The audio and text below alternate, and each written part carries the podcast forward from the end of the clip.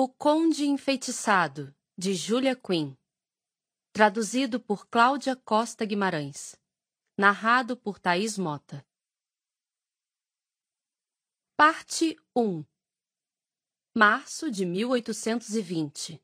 Londres, Inglaterra. Capítulo 1 Eu não diria que está sendo divertidíssimo, mas também não tem sido tão ruim. Afinal, há mulheres e onde há mulheres, eu tendo a me alegrar. De Michael Stirling para o primo John, conde de Kilmartin, enviada do 52º Regimento de Granadeiros durante as Guerras Napoleônicas. Em toda a vida ocorre um momento decisivo. Um instante tão extraordinário, tão claro e tão nítido, que temos a sensação de havermos sido golpeados no peito, deixados sem fôlego, sabendo, sabendo, sem a menor sombra de dúvida, que nossa vida jamais será a mesma. Para Michael Stirling, esse momento aconteceu ao pôr os olhos em Francesca Bridgerton. Depois de uma vida inteira cortejando mulheres, sorrindo maliciosamente enquanto elas corriam atrás dele, permitindo-se ser conquistado apenas para virar o jogo e se tornar o conquistador, acariciando-as, beijando-as e fazendo amor com elas sem jamais entregar-lhes o coração. Michael viu Francesca Bridgerton uma única vez e se apaixonou tão rápida e perdidamente que ficou surpreso por conseguir permanecer de pé. Infelizmente para Michael, no entanto, o sobrenome de Francesca só continuaria a ser Bridgerton por apenas trinta e seis horas. A ocasião do encontro foi, de forma lamentável, um jantar de comemoração pelo iminente casamento dela com o primo de Stirling. A vida era mesmo irônica, Michael costumava pensar quando estava de bom humor. Em seus momentos de estado de espírito menos agradável, lançava mão de um adjetivo bastante diferente.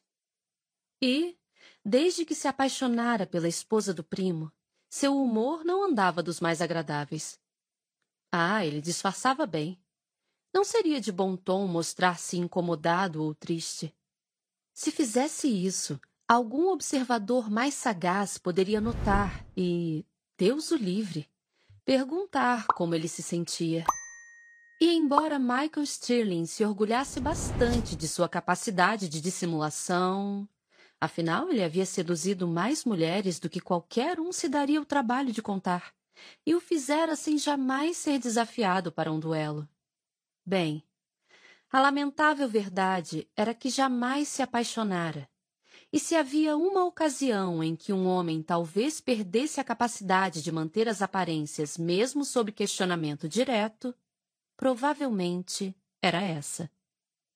Assim ele ria, mostrava-se muito alegre e continuava a seduzir as mulheres, fingindo não notar que tendia a fechar os olhos quando estava com elas na cama. Também parou de frequentar a igreja, pois não via motivo para fazer uma prece sequer em louvor de sua alma. Além do mais, a igreja da paróquia próxima a Kilmartin, datada de 1432, com pedras prestes a desabar, sem dúvida não ficaria em pé se fosse atingida por um raio. E se Deus pretendesse castigar um pecador, nenhuma escolha seria melhor do que Michael Stirling. Michael Stirling, pecador. Podia ver isso escrito num cartão de visitas. Ele mesmo teria mandado fazer. Seu humor era exatamente deste tipo: ácido se não estivesse convencido de que a mãe morreria de desgosto no mesmo instante. Ele podia ser um devasso, mas não via necessidade de torturar a mulher que o trouxera ao mundo. Curioso como nunca encarara como pecado sua relação com todas aquelas mulheres. E continuava a não fazê-lo. Todas tinham agido de acordo com a própria vontade, é claro. Não se podia seduzir uma mulher que não desejasse ser seduzida ao menos quando se levava a sedução ao pé da letra, tomando todo o cuidado para não confundi-la com sexo à força. Era necessário que elas, de fato, quisessem aquilo. Se Michael sentisse qualquer sinal de desconforto, dava meia volta e partia. Suas paixões nunca fugiam ao controle, a ponto de ele não poder sair de cena. Além do mais, jamais seduzira uma virgem ou dormira com uma mulher casada. Bem, era preciso ser sincero até mesmo ao se viver uma mentira. Dormira sim, com mulheres casadas. Muitas, mas apenas aquelas cujos maridos eram profundamente desagradáveis e, ainda assim, não antes de já terem produzido dois varões. Três, no caso de um dos meninos aparentar ter a saúde frágil. Afinal de contas, um homem precisava ter regras de conduta. Mas aquilo. aquilo passava dos limites. Era inaceitável. Era a única transgressão, e ele cometera muitas, que enfim macularia a sua alma, ou, no mínimo, e isso supondo que ele se mantivesse forte o bastante para jamais tomar nenhuma atitude concreta, a transformaria numa alma bastante sombria, porque aquilo, aquilo estava cobiçando a mulher do primo, cobiçando a mulher de John. John, John, que, maldito fosse, era mais seu irmão do que qualquer um dos seus jamais poderia ter sido. John, cuja família o acolhera quando o pai morreu. John, cujo pai o criara e o ensinara a ser homem. John, com quem. Ora, que diabo! Será que precisava fazer aquilo consigo mesmo? Poderia passar uma semana inteira catalogando os motivos pelos quais iria direto para o inferno por ter se apaixonado logo pela esposa do primo. E nenhum dos motivos mudaria a situação. Não podia tê-la. Jamais poderia ter Francesca Bridgerton Stirling. Mas, pensou ele com uma risada desdenhosa, deixando-se despencar no sofá, apoiando o tornozelo no joelho e observando os dois do outro lado da sala, dando risadas, sorrindo e se olhando com um carinho de dar enjoo. Ele bem que podia tomar mais um drink. Acho que vou querer sim, anunciou, virando a bebida num único gole. O que disse, Michael? Indagou John, cuja audição sempre fora prodigiosa. Michael deu um sorriso falso e ergueu o copo no ar. Que estou com sede. Retrucou, mantendo a imagem perfeita de bom vivant. Estavam na casa Kilmartin, em Londres, e não em Kilmartin. Nada de casa, nada de castelo, Kilmartin apenas. Na Escócia, onde os meninos haviam passado a infância. Nem na outra casa Kilmartin, também na Escócia, em Edimburgo não houve uma única alma criativa dentre os seus antepassados, pensava Michael com frequência. Havia também a cabana Kilmartin. Se alguém achasse cabível chamar uma construção de vinte e dois cômodos de cabana. A abadia Kilmartin e, é claro, o palácio Kilmartin. Michael não tinha a menor ideia do motivo pelo qual ninguém pensara em dar o nome da família a uma das residências. Casa Stirling soava perfeitamente respeitável na sua opinião. Supunha que os ambiciosos e pouco originais Stirlings de outrora ficaram tão abobalhados com o condado recém-conferido que não conseguiram pensar em colocar outro nome em qualquer uma de suas propriedades. Deu uma risada desdenhosa com o copo de uísque na boca. Era impressionante que não tomasse chá Kilmartin e não se sentasse em cadeiras estilo Kilmartin. Na verdade, era provável que estivesse fazendo exatamente essas coisas se a avó tivesse encontrado uma forma de conseguir realizá-las sem que a família precisasse entrar para o ramo do comércio. A velha, dona de uma disciplina rígida, tinha sido tão orgulhosa que era de esperar que tivesse nascido Stirling em vez de ter contraído o sobrenome pelo casamento. Na opinião dela, a condessa de Kilmartin, ela própria, era tão importante quanto qualquer personagem de maior nobreza e, mais de uma vez, ficara contrariada ao ser conduzida para a mesa de jantar depois de uma marquesa ou uma duquesa a revistas. A rainha, pensou Michael, impassível. Supunha que a avó tivesse se ajoelhado diante da rainha, mas na verdade não conseguia imaginá-la sendo deferente a qualquer outra mulher. Teria aprovado Francisca Bridgerton. Vovó Stirling sem dúvida teria torcido o nariz ao saber que o pai de Francesca não passava de um mero visconde. Mas os Bridgertons eram uma família antiga e bastante popular. E, quando desejava, poderosa.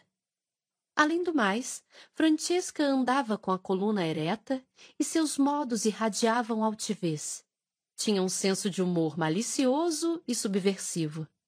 Se tivesse cinquenta anos mais e não fosse tão bonita, teria sido uma excelente companheira para a vovó Stirling. E agora Francesca era a condessa de Kilmartin, casada com o primo dele, John, que, embora fosse um ano mais novo do que Michael, sempre fora tratado na família Stirling com a deferência reservada ao mais velho. Afinal, era o herdeiro. Seus pais eram gêmeos, mas o de John chegara ao mundo sete minutos antes do de Michael. Os sete minutos mais críticos da vida de Michael e ele ainda nem era vivo para testemunhá-los. O que devemos fazer para comemorar nosso segundo aniversário de casamento? Indagou Francesca, atravessando a sala para se sentar ao piano. O que quiser. Respondeu John. Francesca se virou para Michael. Os olhos de um azul estonteante, até mesmo à luz de velas. Ou talvez ele simplesmente soubesse a intensidade daquele azul. Nos últimos tempos, tinha a impressão de que até seus sonhos eram azuis. Azul Francesca devia ser o nome daquela cor. Michael? Chamou ela o tom indicando que insistia em ter a atenção dele. Desculpe, disse ele, oferecendo-lhe o sorriso enviesado que usava com frequência. Ninguém o levava a sério quando sorria daquela forma, o que era, é claro, o objetivo. Não estava prestando atenção. Tem alguma ideia? Perguntou ela. Para o quê? Para o nosso aniversário de casamento. Se ela tivesse cravado uma flecha em seu coração, não teria conseguido feri-lo mais. Mas ele apenas deu de ombros, já que era espantosamente bom em esconder os sentimentos. O aniversário de casamento não é meu. Lembrou ele. Eu sei, disse ela. Ele não a estava olhando, porém imaginou que ela poderia estar revirando os olhos. Mas não estava. Disso Michael tinha certeza. Passara a conhecer Francesca dolorosamente bem nos últimos dois anos e sabia que ela não revirava os olhos. Quando queria ser sarcástica, irônica ou maliciosa, era seu tom de voz que indicava isso. E ela formava um peculiar bico com os lábios. Não precisava revirar os olhos. Limitava-se a encará-lo com um olhar direto, os lábios se curvando levemente e. Michael engoliu em seco enquanto refletia sobre aquilo. Então encobriu o gesto tomando um gole de bebida. Não pegava nada bem passar tanto tempo analisando a curva dos lábios da mulher do primo. Posso lhe garantir, continuou Francesca, roçando as pontas dos dedos, preguiçosamente, na superfície das teclas do piano, sem emitir som algum. Que sei com quem me casei. Tenho certeza que sim. Murmurou ele. Como disse? Continue. Francisca franziu os lábios numa expressão contrariada. Ele já observara a mudança de fisionomia com alguma frequência, em geral, quando ela interagia com os irmãos. Estou pedindo a sua opinião porque você está sempre tão alegre. Prosseguiu ela. Eu estou sempre tão alegre? Repetiu ele, sabendo que era assim que o mundo o enxergava. Afinal, o chamavam de devasso alegre, mas odiando a palavra nos lábios dela. O que ela disse o fez sentir-se frívolo, vazio. Então sentiu-se ainda pior, porque devia ser verdade. Você discorda? Indagou ela. De jeito nenhum. Murmurou ele. Só não estou acostumado a me pedirem conselhos com relação a comemorações de aniversários de casamento, pois é notório que não tenho o menor talento para o casamento. Não acho isso nem um pouco notório. Rebateu ela. Agora você se complicou. Avisou John com uma risadinha, acomodando-se outra vez em sua poltrona, com um exemplar do The Times daquela manhã nas mãos. Você nunca foi casado. Observou Francesca. Como haveria de saber que não tem o menor talento para o casamento? Michael conseguiu fingir um sorrisinho presunçoso. Acho que está bastante claro para qualquer um que me conhece. Além do mais, que necessidade tenho eu de me casar? Não tenho título, não tenho propriedades. Você tem propriedades, sim. Interveio John, demonstrando ainda estar escutando, mesmo por detrás do jornal. Apenas uma pequena propriedade corrigiu Michael, que eu ficarei mais do que satisfeito em deixar para os seus filhos, uma vez que me foi dada por John. Francisca olhou para o marido e Michael soube exatamente o que ela estava pensando. Que John lhe dera a propriedade para que ele se sentisse dono de alguma coisa, para que tivesse algum objetivo, na verdade. Michael estivera um tanto perdido desde que dera baixa do exército, vários anos antes, e, embora John jamais tivesse tocado no assunto, Michael sabia que o primo se sentia culpado por não ter lutado pela Inglaterra no continente, por ter ficado em casa enquanto Michael corria risco sozinho. Mas John herdara um condado.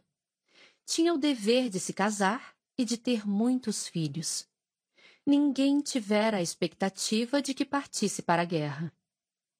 Com frequência, Michael se perguntava se a propriedade, uma adorável e confortável quinta com oito hectares, era a penitência de John. E suspeitava que Francesca se perguntasse a mesma coisa.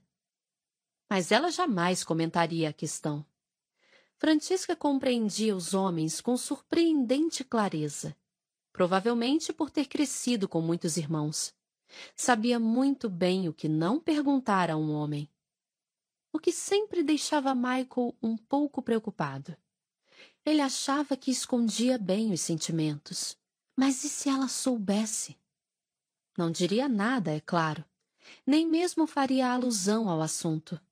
Na verdade, ele acreditava que, por alguma ironia, fossem parecidos nesse aspecto. Se Francisca suspeitasse que ele era apaixonado por ela, jamais mudaria a forma de agir com ele. Acho que deveriam ir para Kilmartin. Disse Michael de forma abrupta. Para a Escócia? Perguntou Francesca, pressionando o si bemol com delicadeza ao piano. Com a temporada tão próxima? Michael se levantou, subitamente ansioso por ir embora. Não deveria ter aparecido de qualquer forma. Por que não? Retrucou num tom casual. Você adora aquele lugar, John adora aquele lugar. Não é uma viagem tão longa assim numa boa carruagem. Você virá? Perguntou John. Não creio. Disse Michael um tanto bruscamente.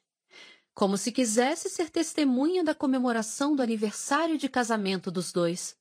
Só serviria para lhe lembrar do que jamais poderia ter o que, por sua vez, lhe lembraria da culpa que sentia. Ou a aumentaria. Lembretes eram um tanto desnecessários. Vivia com eles todos os dias. Não cobiçarás a mulher do teu primo. Moisés deve ter se esquecido de anotar esse. Tenho muita coisa para fazer por aqui. Comentou Michael. É mesmo? Retrucou Francesca, os olhos se iluminando de interesse. O quê? Ora, você sabe. Começou ele num tom de ironia. Todas aquelas coisas que preciso fazer para me preparar para uma vida de libertinagem e divagação. Francesca se levantou. Ah, Deus! Ela caminhava em sua direção. Aquela era a pior parte, quando ela o tocava. Eu gostaria que você não falasse dessa forma, disse ela. Michael olhou por cima do ombro para John, que ergueu o jornal apenas o suficiente para fingir que não estava escutando. Pretende então que eu me torne o seu projeto? Perguntou Michael sem muita delicadeza. Ela se retraiu. Nós nos importamos com você. Nós. Nós. Não eu, não John. Um sutil lembrete de que eram uma unidade. John e Francesca.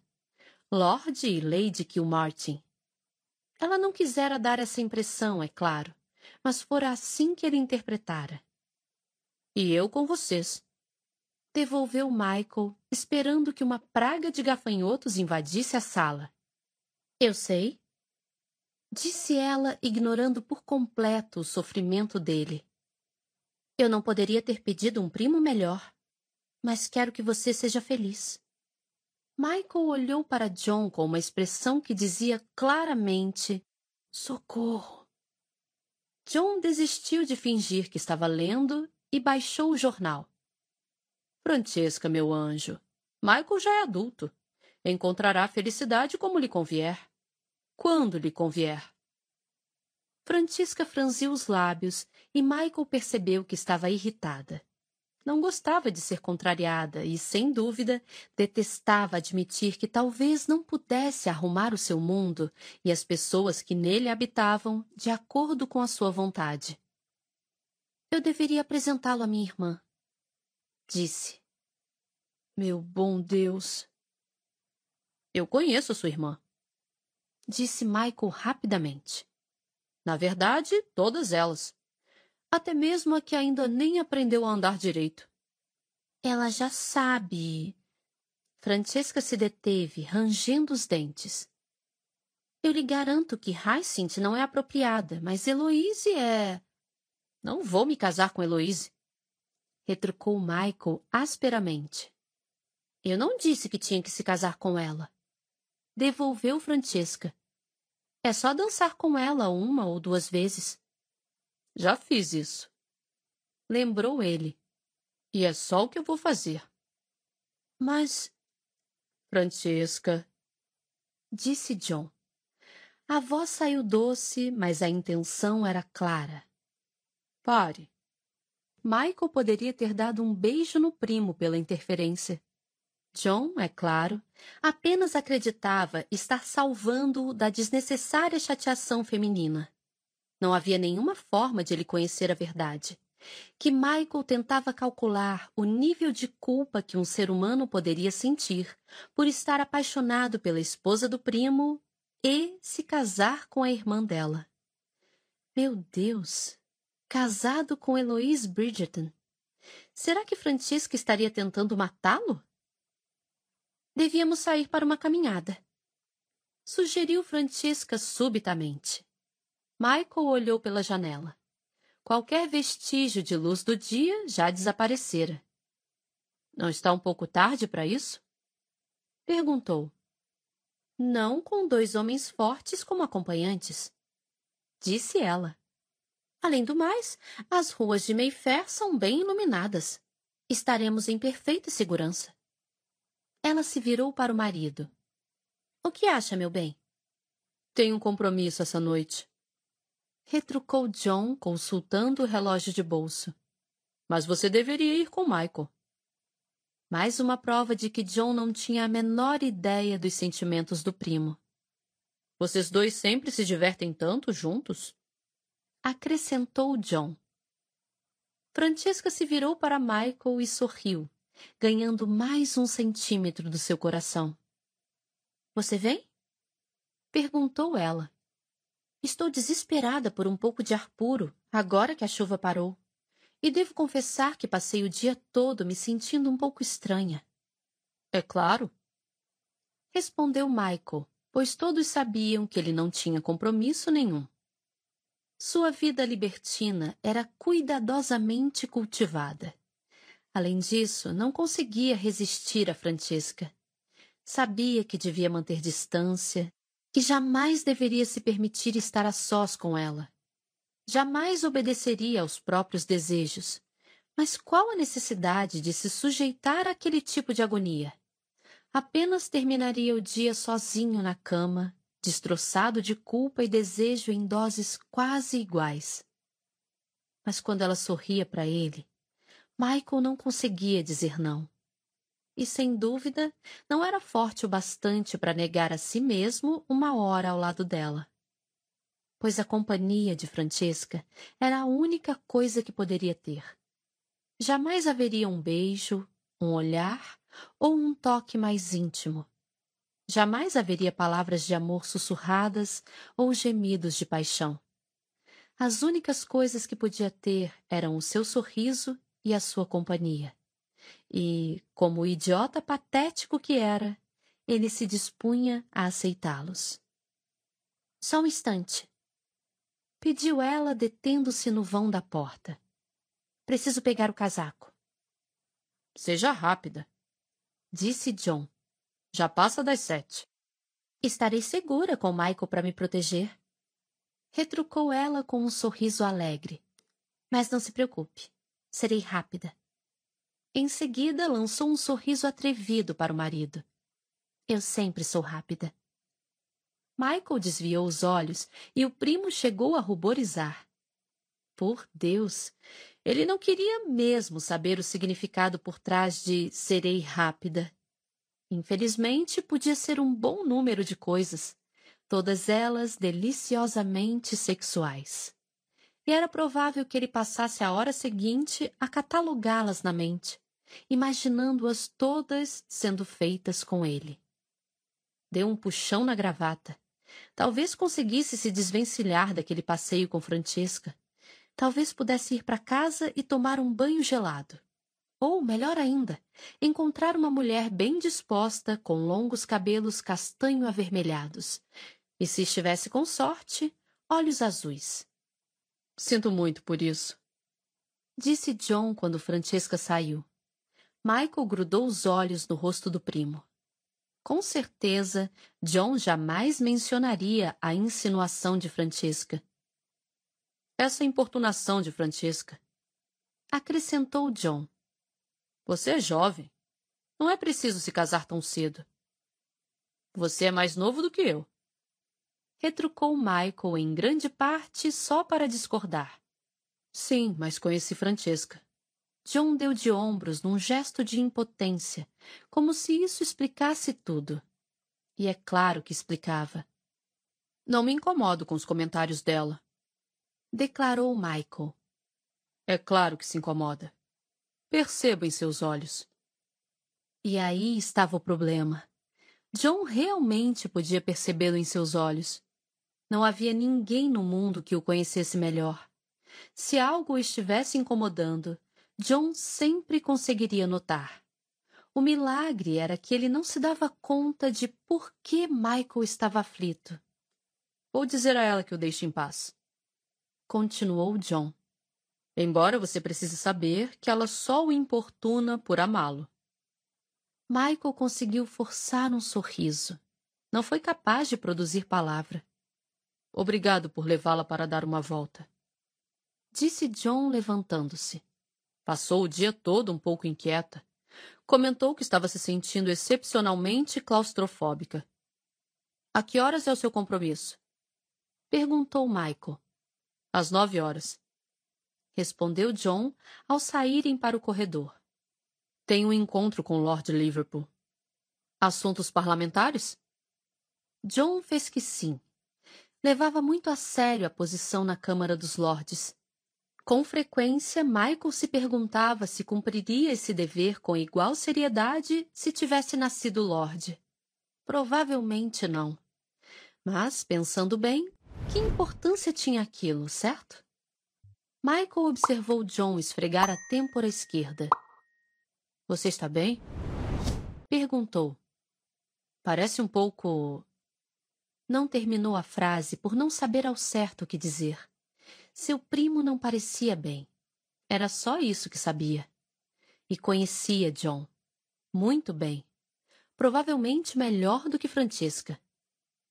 Estou com uma dor de cabeça terrível. Murmurou ele. Passei o dia todo assim. Quer que eu mande comprar láudano? John fez que não. Detesto aquilo. Deixa minha mente turva e preciso estar concentrado para a reunião com Lord Liverpool. Michael assentiu. Você está pálido. Comentou sem saber por quê, já que isso não mudaria a opinião de John com relação ao láudano. Estou? Perguntou John, fazendo uma careta de dor ao pressionar os dedos com um pouco mais de força na têmpora. Acho que vou me deitar, se não se importar. Só preciso sair daqui a uma hora. Certo. Disse Michael. Quer que eu peça a alguém que o acorde? John fez que não. Eu mesmo peço ao camareiro. Nesse instante, Francisca vinha descendo as escadas, envolta num longo manto de veludo azul escuro. Boa noite, cavalheiros. Disse claramente se deleitando com a exclusiva atenção masculina. Mas, ao chegar ao pé da escada, franziu a testa. Há algo errado, meu amor? Perguntou a John. Só uma dor de cabeça. Nada demais. Devia se deitar um pouco sugeriu ela. John conseguiu sorrir. Acabei de dizer a Michael que pretendia fazer exatamente isso. Vou pedir a Simons que me acorde a tempo para minha reunião. Com o Lord Liverpool? Indagou Francesca. Sim, às nove. É sobre os seis atos? John assentiu. Sobre isso e sobre o retorno do padrão ouro. Eu comentei com você durante o café da manhã. Certifique-se de que. Ela se deteve, sorrindo, enquanto balançava a cabeça. Bem, você sabe como eu me sinto. John sorriu e em seguida deu um beijo carinhoso em seus lábios. Eu sempre sei como se sente, meu amor. Michael fingiu olhar para o outro lado. Nem sempre. Respondeu ela a voz afetuosa e provocadora. Sempre que importa. Devolveu John. Bem, isso é verdade. Admitiu ela. Posso esquecer as minhas tentativas de ser a rainha do mistério. Ele a beijou outra vez. Pessoalmente, eu a prefiro sendo um livro aberto. Michael pigarreou. Aquilo não devia ser tão difícil. John e Francisca não estavam agindo de forma nada diferente do normal. Eram, como grande parte da sociedade costumava comentar, dois pombinhos enamorados, em total sintonia e perdidamente apaixonados. Está ficando tarde. Observou Francisca. É melhor eu ir, se quiser tomar um pouco de ar fresco. John assentiu, fechando os olhos por um instante. Tem certeza de que está se sentindo bem? Tenho. É só uma dor de cabeça. Francesca colocou a mão no cotovelo de Michael. Tome um pouco de láudano quando voltar da reunião, disse ela por cima do ombro ao chegarem à porta. Já que sei que não vai fazê-lo agora. John assentiu com uma expressão de cansaço e foi subindo as escadas. Pobre John comentou Francesca saindo para o revigorante ar noturno. Respirou fundo e deixou escapar um suspiro. Detesto dores de cabeça. Sempre me deixam especialmente indisposta. Eu nunca as tenho. Admitiu Michael, conduzindo-a escada abaixo até a calçada. É mesmo? Ela ergueu a vista para olhá-lo, um dos cantos da boca se curvando daquela forma tão dolorosamente familiar. Que sorte a sua! Aquilo quase fez Michael rir. Ali estava, em um passeio noturno com a mulher amada. Que sorte a sua! Capítulo 2 E se fosse tão ruim assim? Eu suspeito que você não me contaria. E quanto às mulheres, pelo menos tente se certificar de que sejam limpas e livres de doenças. Fora isso, faça o que for necessário para tornar o seu tempo suportável. E, por favor, tente não ser morto. Correndo o risco de soar piegas, não sei o que faria sem você. Do Conde de Kilmartin para o primo Michael Stirling, enviada ao 52º Regimento de Granadeiros durante as Guerras Napoleônicas. Apesar de todos os seus defeitos, e Francesca se dispunha a aceitar que Michael Stirling tinha muitos, ele realmente era o mais querido dos homens. Era terrivelmente mulherengo, já o vira em ação, e até mesmo ela devia admitir que mulheres que, em outras situações, demonstravam ser inteligentes, perdiam todo o bom senso quando ele resolvia ser sedutor. E, sem dúvida, não encarava a própria vida com a seriedade que ela e John desejavam. Mas ainda assim, Francesca não conseguia deixar de amá-lo. Era o melhor amigo que John já tivera até se casar com ela, é claro. E, no decorrer dos últimos dois anos, se tornara seu confidente mais próximo também. Que coisa engraçada aquilo! Quem poderia imaginar que ela incluiria um homem entre os seus amigos mais próximos? Não que se sentisse desconfortável na companhia masculina. Quatro irmãos tendiam a extinguir a delicadeza até das mais femininas das criaturas. Mas ela não era como as irmãs. Daphne e Heloise, assim como Hyacinth supunha, embora ela ainda fosse um pouco nova para se saber com certeza, eram tão extrovertidas e tão alegres. Eram boas esportistas, o tipo de mulher que se destaca na caça e no tiro. Os homens sempre se sentiam à vontade na presença delas, e o sentimento era, Francisca observara, completamente mútuo. Mas ela não era assim. Sempre se sentia um pouco diferente do resto da família. Amava-os com fervor e daria a vida por qualquer um deles. Mas, embora por fora se parecesse com uma Bridgerton, por dentro sempre tivera a sensação de ter sido trocada quando pequena. Enquanto a maioria dos Bridgertons era expansiva, ela era, bem, não exatamente tímida, mas um pouco mais reservada, mais cuidadosa com as palavras. Ficara conhecida pela ironia e pela sagacidade, e tinha de admitir que quase nunca resistia à oportunidade de alfinetar os irmãos com alguma observação sarcástica. Tudo com amor, é claro, e talvez um toque de desespero por passar demasiado tempo com a própria família mas eles devolviam a zombaria de imediato. Então estavam sempre quites. Assim eram os Bridgetons. Riam, zombavam uns dos outros e discutiam. As contribuições de Francesca para o alarido geral eram apenas um pouco mais discretas do que as do resto, um pouco mais maliciosas e subversivas. Volta e meia ela se perguntava se parte da atração que sentira por John devia-se ao simples fato de que ele a tirara do caos que, com tanta frequência, era o lar dos Bridgetons. Não que não o amasse. Amava, sim. Adorava-o com cada fibra de seu corpo. John era sua alma gêmea, parecido com Francesca em muitos aspectos. Mas havia sido, de uma maneira bastante estranha, um alívio deixar a casa da mãe, escapar para uma existência mais serena ao lado de John, cujo senso de humor era exatamente igual ao dela. Ele a entendia, se adiantava às suas necessidades. Ele a completava.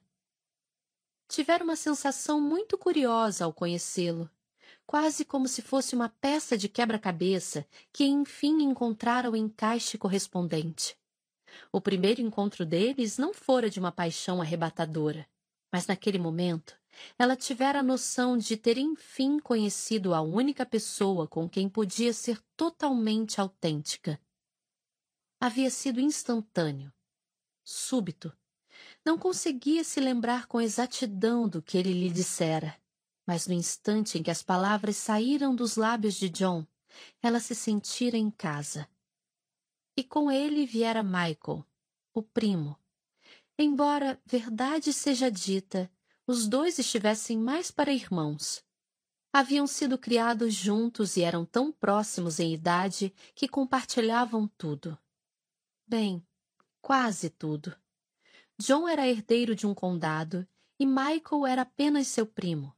Então era natural que os dois meninos não fossem tratados exatamente da mesma forma. Mas, pelo que Francisca ouvira falar e a julgar pelo que viera a conhecer da família Stirling, haviam sido amados em igual medida. E ela imaginava que aquilo fosse o segredo do bom humor de Michael.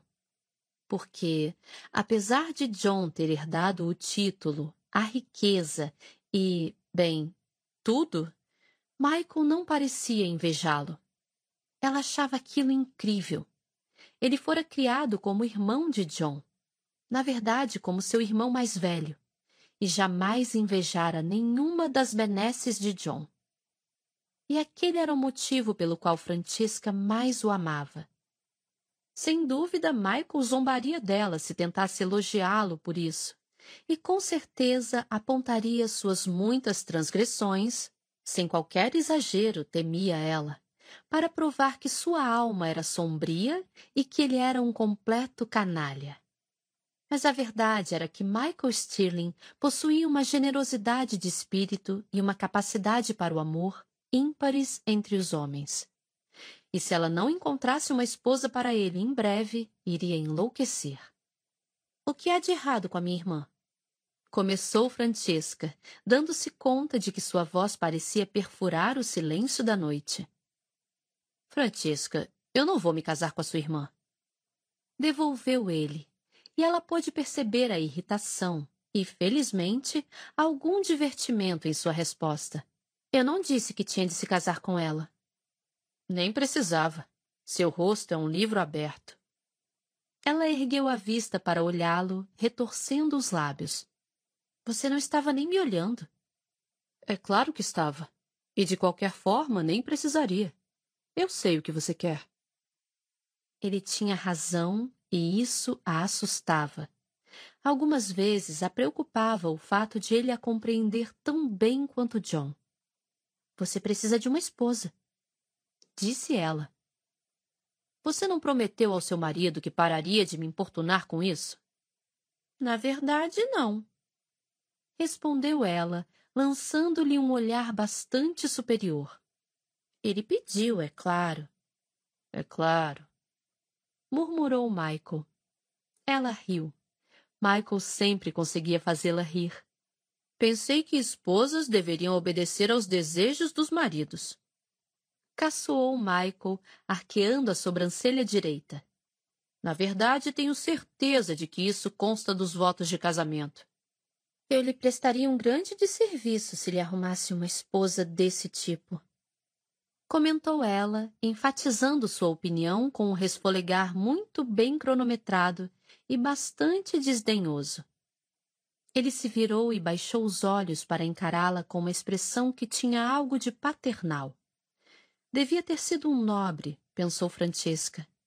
Era inconsequente demais para as responsabilidades de um título, mas quando olhava para alguém com aquela expressão, com a mais completa altivez e absoluta confiança, podia passar por um duque da realeza. As suas responsabilidades como condessa de Kilmartin não incluem encontrar uma esposa para mim. Concluiu. Pois deveriam. Ele riu, o que a deliciou. Sempre conseguia fazê-lo rir. Muito bem, disse ela, desistindo por ora. Então me conte algo indecente. Algo que John não aprovaria. Era um jogo do qual brincavam, até mesmo na presença de John, embora John fingisse desencorajá-los. Mas Francesca suspeitava que o marido se divertisse tanto quanto ela com as histórias de Michael. Assim que terminava as reprimendas obrigatórias, sempre se dispunha a escutar as narrativas do primo. Não que Michael lhes contasse muita coisa. Era discreto demais para isso, mas fazia alusões e insinuações, e Francesca e John se divertiam muito. Não trocariam a sua felicidade conjugal por nada. Mas quem não gostava de ouvir histórias devassas e picantes? Sinto dizer que não fiz nada de indecente essa semana. Retrucou Michael, levando-a a dobrar a esquina até King Street. Você? Impossível. Ainda é só terça-feira. Lembrou ele. Sim, mas descontando o domingo, que tenho certeza que você não seria capaz de profanar. Ela o olhou com uma expressão de quem não tinha a menor dúvida de que ele já havia pecado de todas as maneiras, sendo ou não domingo. Ainda lhe sobra segunda-feira. E um homem pode fazer muita coisa numa segunda-feira. Não este homem. Não nessa segunda-feira. O que você fez então? Ele ficou pensativo por um instante, então disse: Na verdade, nada. Impossível! Zombou ela. Tenho certeza que o vi acordado por pelo menos uma hora. Ele permaneceu calado e, em seguida, deu de ombros de uma forma que ela achou bastante perturbadora e comentou: Não fiz nada. Caminhei, conversei, comi. Nada demais. Impulsivamente, Francisca apertou o seu braço. Vamos ter de encontrar alguma coisa para você. Disse com delicadeza. Ele se virou e a fitou, seus olhos estranhos e quase prateados encarando os dela com uma intensidade que Francesca sabia que ele quase nunca deixava emergir. Então o instante terminou e Michael voltou a ser ele mesmo, Embora ela suspeitasse que ele não fosse, de maneira alguma, o homem que queria que os outros, inclusive ela, acreditassem que fosse. Devíamos voltar para casa. Disse ele. Já está ficando tarde e John vai querer cortar a minha cabeça se você se resfriar por minha causa. John culparia a mim pela minha tolice. E você sabe muito bem disso. Comentou Francisca isto é só sua forma de me informar que tem uma mulher à sua espera, provavelmente nua, a não ser pelos lençóis da cama dela. Ele se virou para Francesca e sorriu. Era perverso e diabólico, e ela compreendia por que metade da sociedade, isto é, a metade pertencente ao sexo feminino, se acreditava apaixonada por ele mesmo desprovido de título de nobreza ou fortuna. Você me pediu que contasse algo indecente, certo? Perguntou ele. Vai querer mais detalhes? A cor dos lençóis, talvez? Ela ruborizou. Odiava ruborizar, mas pelo menos sua reação estava sendo encoberta pela escuridão. Espero que não sejam amarelos. Retrucou porque não podia tolerar que a conversa terminasse com o seu constrangimento. Essa cor o deixa abatido. Eu não vou vestir os lençóis, comentou ele, esticando cada sílaba. Ainda assim, Michael riu e Francisca soube que ele tinha noção de que ela dissera aquilo apenas para ter a última palavra, e pensou que ele lhe permitiria aquela pequena vitória. Mas, quando começava a sentir algum alívio no silêncio, ele continuou. Vermelhos. O quê? Perguntou ela, embora tivesse entendido muito bem. Imagino que os lençóis sejam vermelhos. Não acredito que tenha me contado isso. Você perguntou, Francesca Sterling. Ele baixou a vista para olhá-la e um cacho de cabelos negros como a meia-noite caiu-lhe sobre a testa. Você tem sorte por eu não a delatar seu marido. John jamais desconfiaria de mim. Retrucou ela. Por um instante, Francesca achou que ele não diria mais nada. Mas então Michael falou. Eu sei. A voz saiu estranhamente circunspecta e séria. E é o único motivo pelo qual implico com você. Ela estava com os olhos fixos no chão, procurando imperfeições, mas o tom dele foi tão sóbrio que Francesca teve de erguer os olhos. Você é a única mulher que conheço que jamais seria infiel. Continuou ele, tocando-lhe o queixo. Não tem ideia de quanto a admiro por isso. Amo seu primo, declarou ela. Jamais o trairia.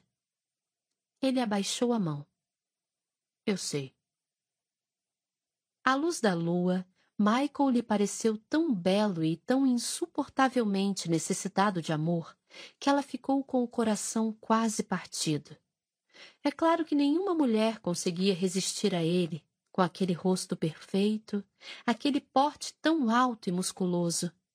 E qualquer um que se desse o trabalho de conhecê-lo mais profundamente passaria a vê-lo como Francesca o via.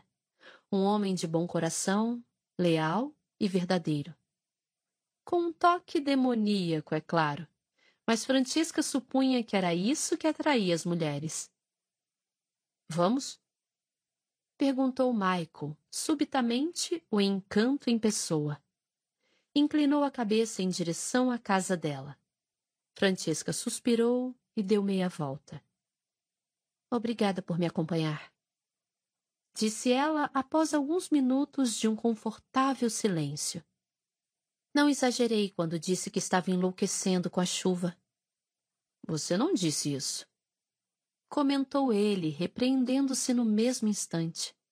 Ela dissera que estava se sentindo um pouco estranha, não que estava enlouquecendo, mas apenas um idiota prodígio ou um tolo apaixonado teria notado a diferença.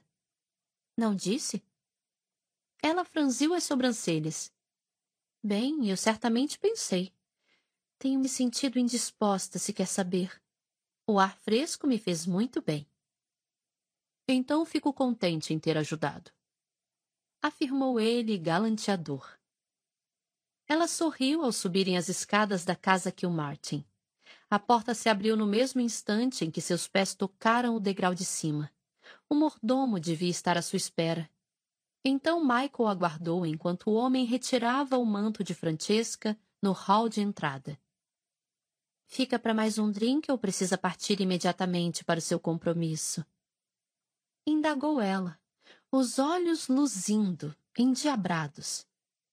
Ele olhou para o relógio ao final do corredor. Eram oito e meia e, embora não tivesse de estar em lugar nenhum, não havia ninguém à sua espera, embora ele sem dúvida pudesse encontrar uma companhia a qualquer instante e talvez fizesse isso mesmo não estava com disposição para permanecer na casa que o Martin. Preciso ir. Respondeu. Tenho muito que fazer. Você não tem nada para fazer e sabe muito bem disso. Disse ela. Apenas gosta de ser malvado. É um passatempo admirável. Murmurou ele. Ela abriu a boca para soltar uma réplica, mas no mesmo instante Simons, o camareiro particular que John contratara recentemente, veio descendo as escadas. Milady! Chamou. Francesca se virou para ele e inclinou a cabeça, indicando que ele deveria falar. Bati a porta do senhorio e chamei duas vezes, mas ele parece estar dormindo profundamente. Deseja que eu o acorde ainda assim? Francesca fez que sim. Claro, eu adoraria deixá-lo dormir. Tem trabalhado tanto nos últimos tempos. Ela dirigiu essa última parte a Michael. Mas sei que essa reunião com Lord Liverpool é de grande importância. Deve acordá-lo, sim. Não, espere. Deixe que eu mesma o faço. É melhor. Ela se virou para Michael. Eu vejo amanhã? Na verdade, já que John ainda não saiu, eu espero. Disse ele. Vim a pé, então posso seguir viagem na carruagem dele depois que ele saltar. Ela assentiu e se precipitou escada acima, deixando Michael sem muito o que fazer a não ser cantarolar baixinho enquanto examinava os quadros do hall. Então Francesca deu um grito. Michael não se lembrava de ter corrido escada acima, mas de alguma forma lá estava, no quarto de John e de Francesca, o único aposento da casa em que jamais entrara. Francesca! Chamou ofegante. Frane, Frane, o que. Ela estava sentada ao lado da cama, segurando o braço de John, pendurado para fora do colchão. Acorde, Michael! gritou. Acorde-o! Faça isso por mim! Acorde-o! Michael sentiu seu mundo inteiro começar a desabar. A cama ficava do outro lado do quarto, a uns três metros de onde estava, mas ele sabia. Ninguém conhecia John tão bem quanto ele. Ninguém. E John não estava no quarto. Tinha partido. O que estava sobre a cama não era John. Francisca. Sussurrou, deslocando-se lentamente em sua direção. Seus membros lhe pareceram estranhos, lentos. Francisca. Ela ergueu para ele os olhos enormes e aflitos. Acorde, Michael! Francesca, eu. Agora! gritou ela, atirando-se sobre ele. Acorde-o! Você há de conseguir!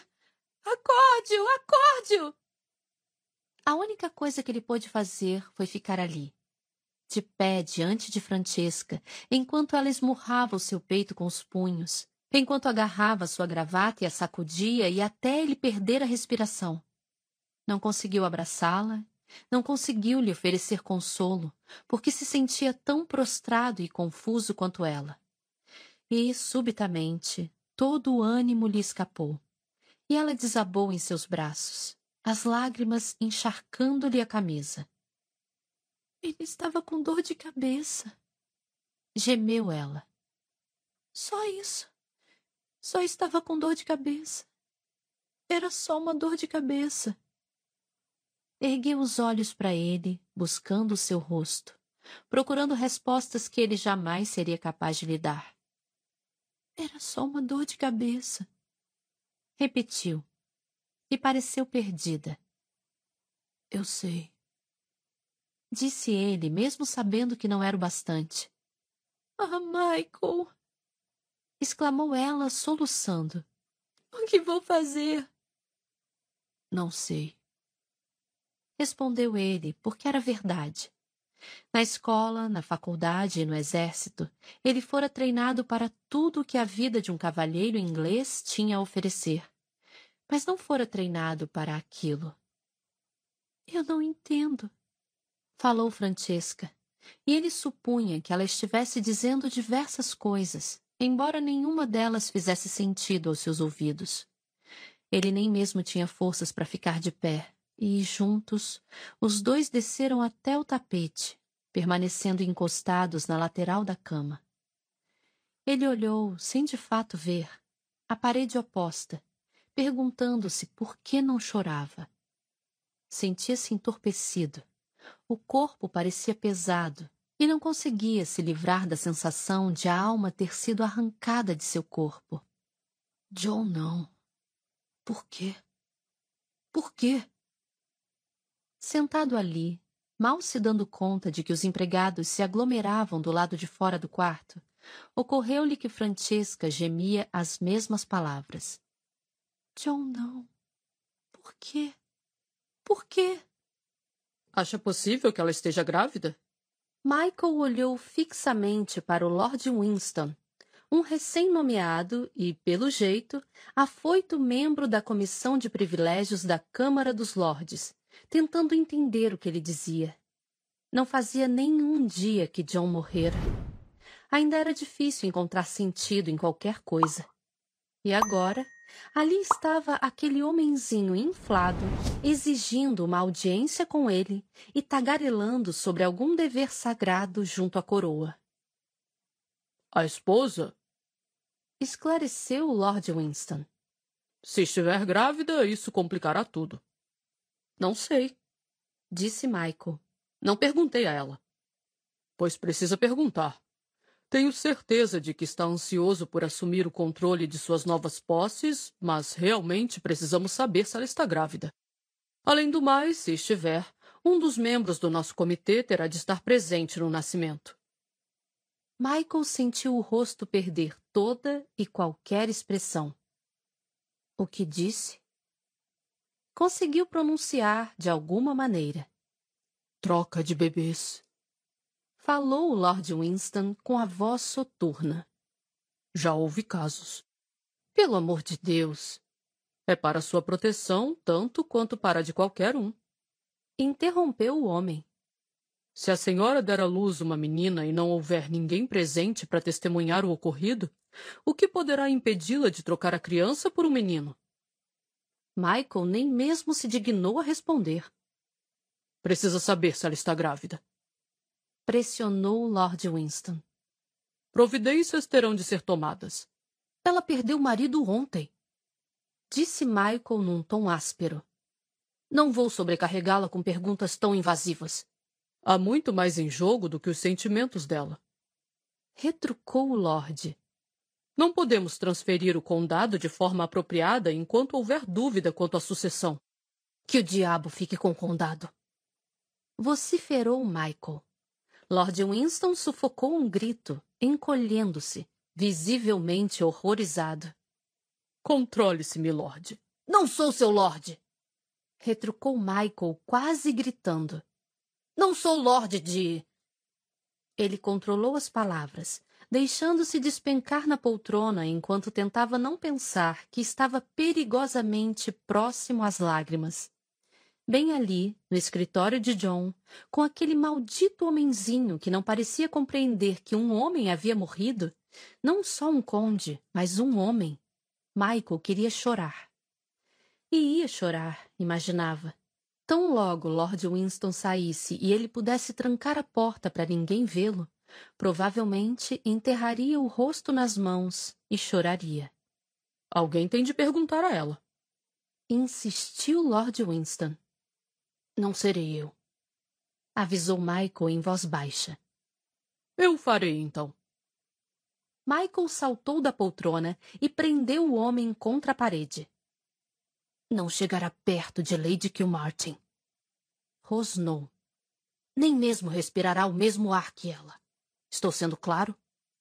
Bastante. Gorgolejou o homenzinho. Michael o soltou, quase sem notar que o rosto do sujeito começava a arroxear. Saia! Ordenou. Terá de. Saia! Rugiu. Voltarei amanhã avisou Lord Winston, deslizando porta fora. Conversaremos quando estiver mais calmo. Michael se encostou na parede. Por Deus, como tudo havia chegado àquele ponto. John não tinha nem trinta anos. Um homem saudável. De fato, Michael era o próximo na linha de sucessão ao título de conde, caso John e Francesca não tivessem filhos mas ninguém imaginara que ele um dia poderia se tornar o herdeiro. Nos clubes já se comentava que ele era o homem mais sortudo de toda a Grã-Bretanha. Da noite para o dia, saíra das margens da aristocracia para o seu epicentro. Ninguém parecia compreender que Michael jamais desejara aquilo. Jamais. Não queria um condado. Queria o primo de volta e ninguém parecia entender isso. A não ser talvez Francesca. Mas ela estava tão entregue ao próprio sofrimento que não tinha como compreender a dor que se alojara no coração de Michael. E ele não lhe pediria isso. Não quando ela mesma estava tão dilacerada. Michael cruzou os braços no peito ao pensar nela. Enquanto vivesse, Jamais se esqueceria do rosto de Francesca quando por fim se dera conta da verdade. John não estava dormindo. Não iria acordar. E Francesca Bridgerton Sterling se tornara, na tenra idade de vinte e dois anos, a pessoa mais triste que se podia imaginar. Sozinha. Michael compreendia o desespero dela melhor do que qualquer um. Ele e a mãe dela a haviam colocado na cama naquela noite. Violet Bridgeton aparecera após o chamado urgente que Michael lhe enviara, e Francisca dormira como um bebê, sem emitir um único som, o corpo exausto devido ao choque. Mas, ao acordar na manhã seguinte, se imbuíra da proverbial capacidade britânica de jamais deixar transparecer os sentimentos, decidida a permanecer firme, cuidando dos inúmeros detalhes que choveram sobre a casa com a morte de John. O problema era que nenhum dos dois sabia quais eram esses detalhes. Eram jovens, haviam levado a vida de forma despreocupada até ali. Jamais lhes ocorrera ter de lidar com a morte. Quem teria imaginado, por exemplo, que a comissão de privilégios se envolveria? E que exigiria um lugar de camarote no momento que deveria ser íntimo para Francesca? Se, de fato, estivesse grávida. Mas que diabo! Ele não iria lhe perguntar. Precisamos avisar a mãe dele. Dissera Francesca mais cedo naquela manhã. Tinham sido suas primeiras palavras, na verdade. Não houvera preâmbulo ou cumprimento. Apenas precisamos avisar a mãe dele. Michael assentira, pois era claro que Francesca tinha razão. Também precisamos avisar a sua mãe. Prosseguira ela. As duas estão na Escócia, portanto, com certeza ainda não sabem. Ele assentiu mais uma vez.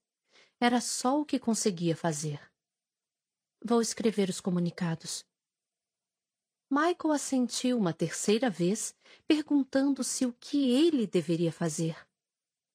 Essa questão tinha sido respondida com a visita de Lord Winston, embora Michael não conseguisse nem pensar naquilo no momento.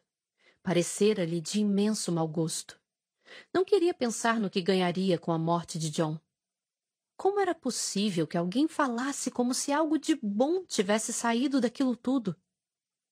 Michael sentiu-se afundar cada vez mais, deslizar pela parede até estar sentado no chão, as pernas dobradas à sua frente, a cabeça repousando sobre os joelhos. Ele não havia desejado aquilo. Havia? Desejara Francesca. Apenas isso. Mas não dessa forma. Não àquele preço. Jamais invejara a boa sorte de John. Jamais invejara o título, o dinheiro ou o poder dele. Invejara apenas a sua mulher. Agora esperavam que ele assumisse o título de John, que seguisse seus passos. E a culpa apertava o seu coração com o seu punho implacável. Será que, de alguma forma, teria pedido aquilo? Não, não teria sido capaz, certo? Certo? Michael? Ele ergueu a vista. Era Francesca, ainda com a mesma expressão vazia, o rosto como uma máscara em branco que rasgou o coração dele mais do que o seu choro jamais teria feito. Mandei buscar Janet. Ele fez que sim, a mãe de John. Ela ficaria devastada. Sua mãe também. Que ficaria igualmente devastada. A qualquer outra pessoa de que você se lembre. Ele fez que não, ciente de que deveria se levantar, ciente de que a convenção social ditava que se levantasse, mas simplesmente não conseguia reunir forças.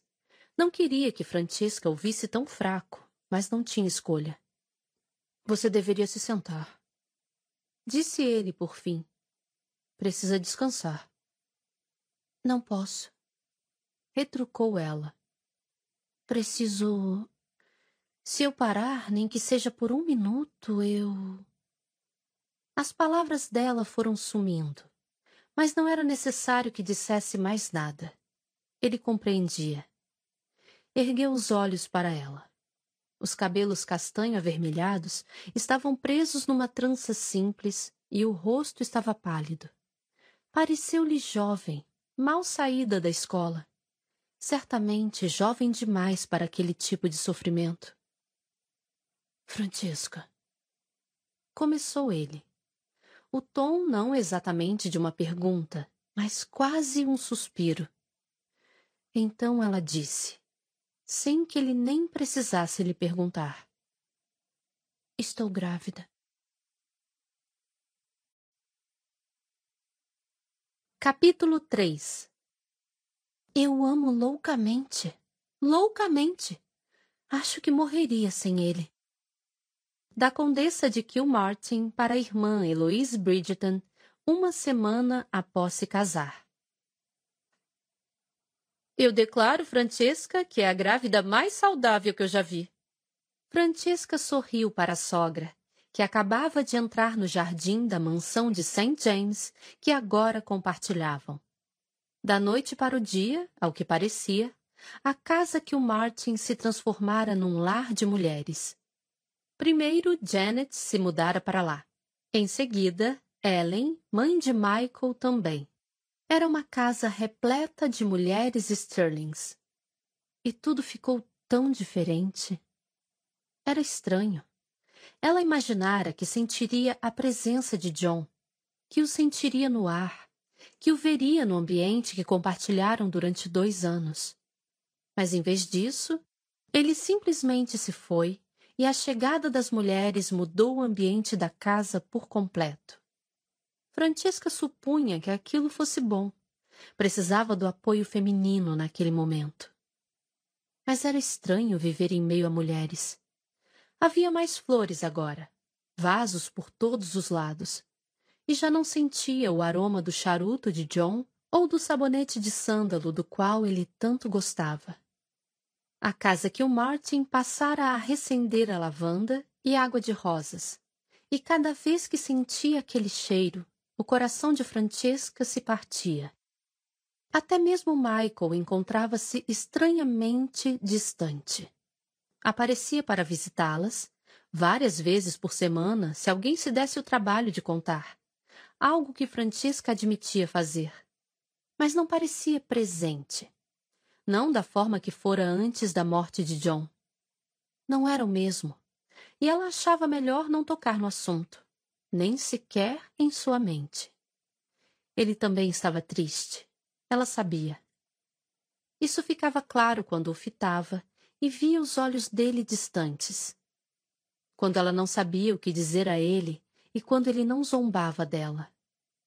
Quando se sentavam juntos na sala de visitas e não tinham o que dizer um ao outro. Perdera John e agora, ao que parecia, perdera Michael também.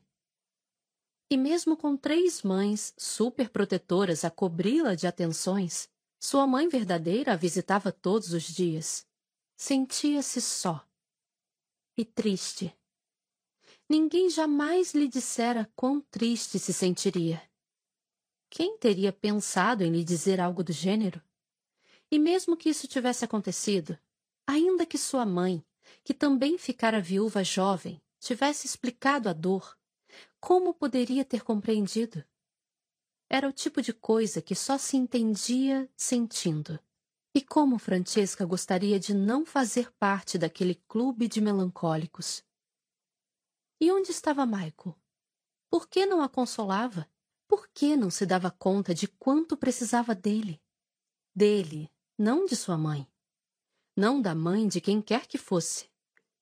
Ela precisava de Michael, da única pessoa que conhecera John tão bem quanto ela, tão completamente. Michael era o único elo que Francesca tinha com o marido que perdera, e ela o odiava por se manter distante. Mesmo quando estava ali, na casa que o Martin, na mesma maldita sala que ela, as coisas não eram iguais. Não faziam graça, não zombavam um do outro. Ficavam apenas sentados, com o rosto triste e pesaroso. E, quando se falavam, havia um constrangimento que nunca existira. Será que nada podia se manter da forma que havia sido antes da morte de John? Jamais lhe ocorrera que sua amizade com Michael pudesse morrer junto do marido. Como está se sentindo, meu bem? Francesca ergueu o olhar para Janet dando-se conta, um tanto tardiamente, de que a sogra lhe fizera uma pergunta. Talvez várias, que ela não respondera, perdida nos próprios pensamentos. Vinha fazendo isso com frequência nos últimos tempos. Bem, respondeu. Nenhuma diferença. Janet assentiu, maravilhada. É impressionante. Nunca ouvi falar em algo parecido. Francesca deu de ombros. Se não fosse pela ausência das minhas regras, eu jamais saberia que algo mudou. E era verdade. Não sentia enjoo, nem fome, nada. Supunha estar um pouco mais cansada do que de costume, mas isso podia ser também devido ao luto. A mãe lhe contara que passara um ano inteiro cansada após a morte do pai. É claro que Violet tivera oito filhos para criar. Francesca tinha apenas a si mesma, com um pequeno exército de criados a cuidar dela como se fosse uma rainha inválida. Tem muita sorte, comentou Janet, sentando-se numa poltrona em frente à de Francesca. Quando eu estava grávida de John, passava mal todas as manhãs. Quase todas as tardes também. Francesca assentiu e sorriu. Janet já havia lhe dito isso várias vezes. A morte de John tinha transformado a sogra numa tagarela que não parava de tentar preencher o silêncio criado pela dor de Francesca. A jovem viúva a amava por essa tentativa embora suspeitasse que a única coisa que abrandaria o seu sofrimento seria o tempo. Estou tão feliz com a sua gravidez, disse Janet, chegando o corpo para frente e impulsivamente apertando a mão de Francesca. Torna tudo um pouco mais tolerável. Um pouco menos intolerável, enfim. Acrescentou sem sorrir de verdade, embora parecesse tentar. Francisca se limitou a assentir, temendo que falar liberasse as lágrimas acumuladas. Eu sempre quis mais filhos, confessou Janet. Mas não aconteceu. E quando John morreu, bem, digamos apenas que nenhum neto jamais será tão amado quanto o que você está esperando. Ela parou, fingindo dar uma pancadinha de leve com o lenço sobre o nariz, quando, na verdade, secava os olhos. Não diga a ninguém, mas eu não me importo se for menino ou menina. É um pedaço dele. É só o que importa. Eu sei. Disse Francesca baixinho, pondo a mão sobre a barriga. Desejava que houvesse algum sinal do bebê que estava dentro dela Sabia que era cedo demais para que ele se mexesse. Não estava nem no terceiro mês, de acordo com as suas cuidadosas estimativas. Todos os seus vestidos ainda cabiam, e a comida tinha o sabor de sempre. E ela não estava sendo assaltada por nenhum dos desejos ou mal-estares sobre os quais outras mulheres haviam lhe contado teria ficado satisfeita em se sentir indisposta todas as manhãs se isso a fizesse imaginar que o bebê estava acenando a mãozinha com um alegre Estou aqui. Tem visto Michael? Perguntou Janet. Não o vejo desde segunda-feira. Respondeu Francesca. Ele já não vem nos visitar com tanta frequência. Ele sente a falta de John. Disse Janet baixinho. Eu também, retrucou Francesca, horrorizada com o tom ríspido de sua voz. Deve ser muito difícil para ele. Refletiu a outra. Francesca se limitou a encará-la, surpresa. Não estou querendo dizer que não seja difícil para você também. Ela se apressou em acrescentar. Mas pense na fragilidade da posição na qual Michael se encontra não saberá pelos próximos seis meses se será conde ou não. Não há nada que eu possa fazer quanto a isso. Não, é claro que não. Falou Janet. Mas isso o coloca numa situação desconfortável. Já ouvi mais de uma senhora dizer que simplesmente não pode considerá-lo um pretendente em potencial para as filhas até que você dê a luz. E a não ser que seja uma menina. Uma coisa é se casar com o conde de Kilmartin. Outra é se casar com seu primo pobre. E ninguém sabe qual dos dois ele haverá de ser. Michael não é pobre. Rebateu Francesca, irritada. Além do mais, ele jamais se casará enquanto estiver de luto por John. Não, eu suponho que não. Mas espero que comece a procurar uma noiva. Disse Janet. Desejo tanto que ele seja feliz. E é claro que se ele for conde, vai gerar um conde. De outra forma, o título irá para aquele tenebroso ramo Debenham da família. Janet estremeceu diante da ideia. Michael fará o que tiver de fazer. Disse Francesca, embora não estivesse tão certa disso. Era difícil imaginá-lo se casando. Sempre fora difícil. Michael não era o tipo a manter-se fiel a mulher nenhuma por muito tempo mas agora a ideia simplesmente lhe causava estranheza. Durante anos ela tivera John, e Michael servira de companheiro para ambos. Será que toleraria vê-lo casado, com ela servindo de acompanhante para o casal? Seria o seu coração nobre o bastante para se alegrar por ele enquanto ela estava sozinha? Esfregou os olhos. Sentia-se muito cansada e, na verdade, um pouco fraca. Um bom sinal, supunha. Ouvira dizer que as mulheres grávidas tendiam a se sentir mais cansadas do que o habitual. Olhou para Janet. Acho que vou subir e dormir um pouco. Excelente ideia. Disse Janet num tom de aprovação. Precisa descansar. Francesca fez que sim e se levantou. Em seguida, agarrou o braço da poltrona para se firmar, sentindo-se tonta. Não sei o que é de errado comigo. Falou, dando um sorriso vacilante. Estou me sentindo tão instável. Eu. Ela se interrompeu ao perceber que a sogra tentava conter um grito. Janet? Falou Francesca, preocupada. A mãe de John estava bastante pálida e levara uma das mãos, trêmula, aos lábios. O que foi? Perguntou Francesca. Então se deu conta de que Janet não olhava para ela. Olhava para a poltrona. Com pavor crescente, Francesca olhou para baixo, forçando-se a encarar o assento do qual acabava de se levantar. Ali, no meio da almofada, havia uma pequena mancha vermelha. Sangue. A vida teria sido mais fácil, pensou Michael ironicamente, se ele fosse dado a bebedeiras. Se havia uma ocasião apropriada para exageros, para afogar as mágoas numa garrafa de bebida, era aquela. Mas não. Ele fora amaldiçoado com uma constituição robusta e a maravilhosa capacidade de beber bem, com dignidade e elegância o que significava que se ele quisesse atingir qualquer grau de entorpecimento mental, teria de virar a garrafa inteira de uísque sentado à escrivaninha e depois ainda beber mais um pouco. Olhou pela janela. Ainda não escurecera. Até mesmo ele, devasso libertino que tentava ser, não conseguia se levar a entornar uma garrafa inteira de uísque antes de sol se pôr. Michael tamborilou os dedos sobre a escrivaninha, desejando saber o que fazer consigo mesmo.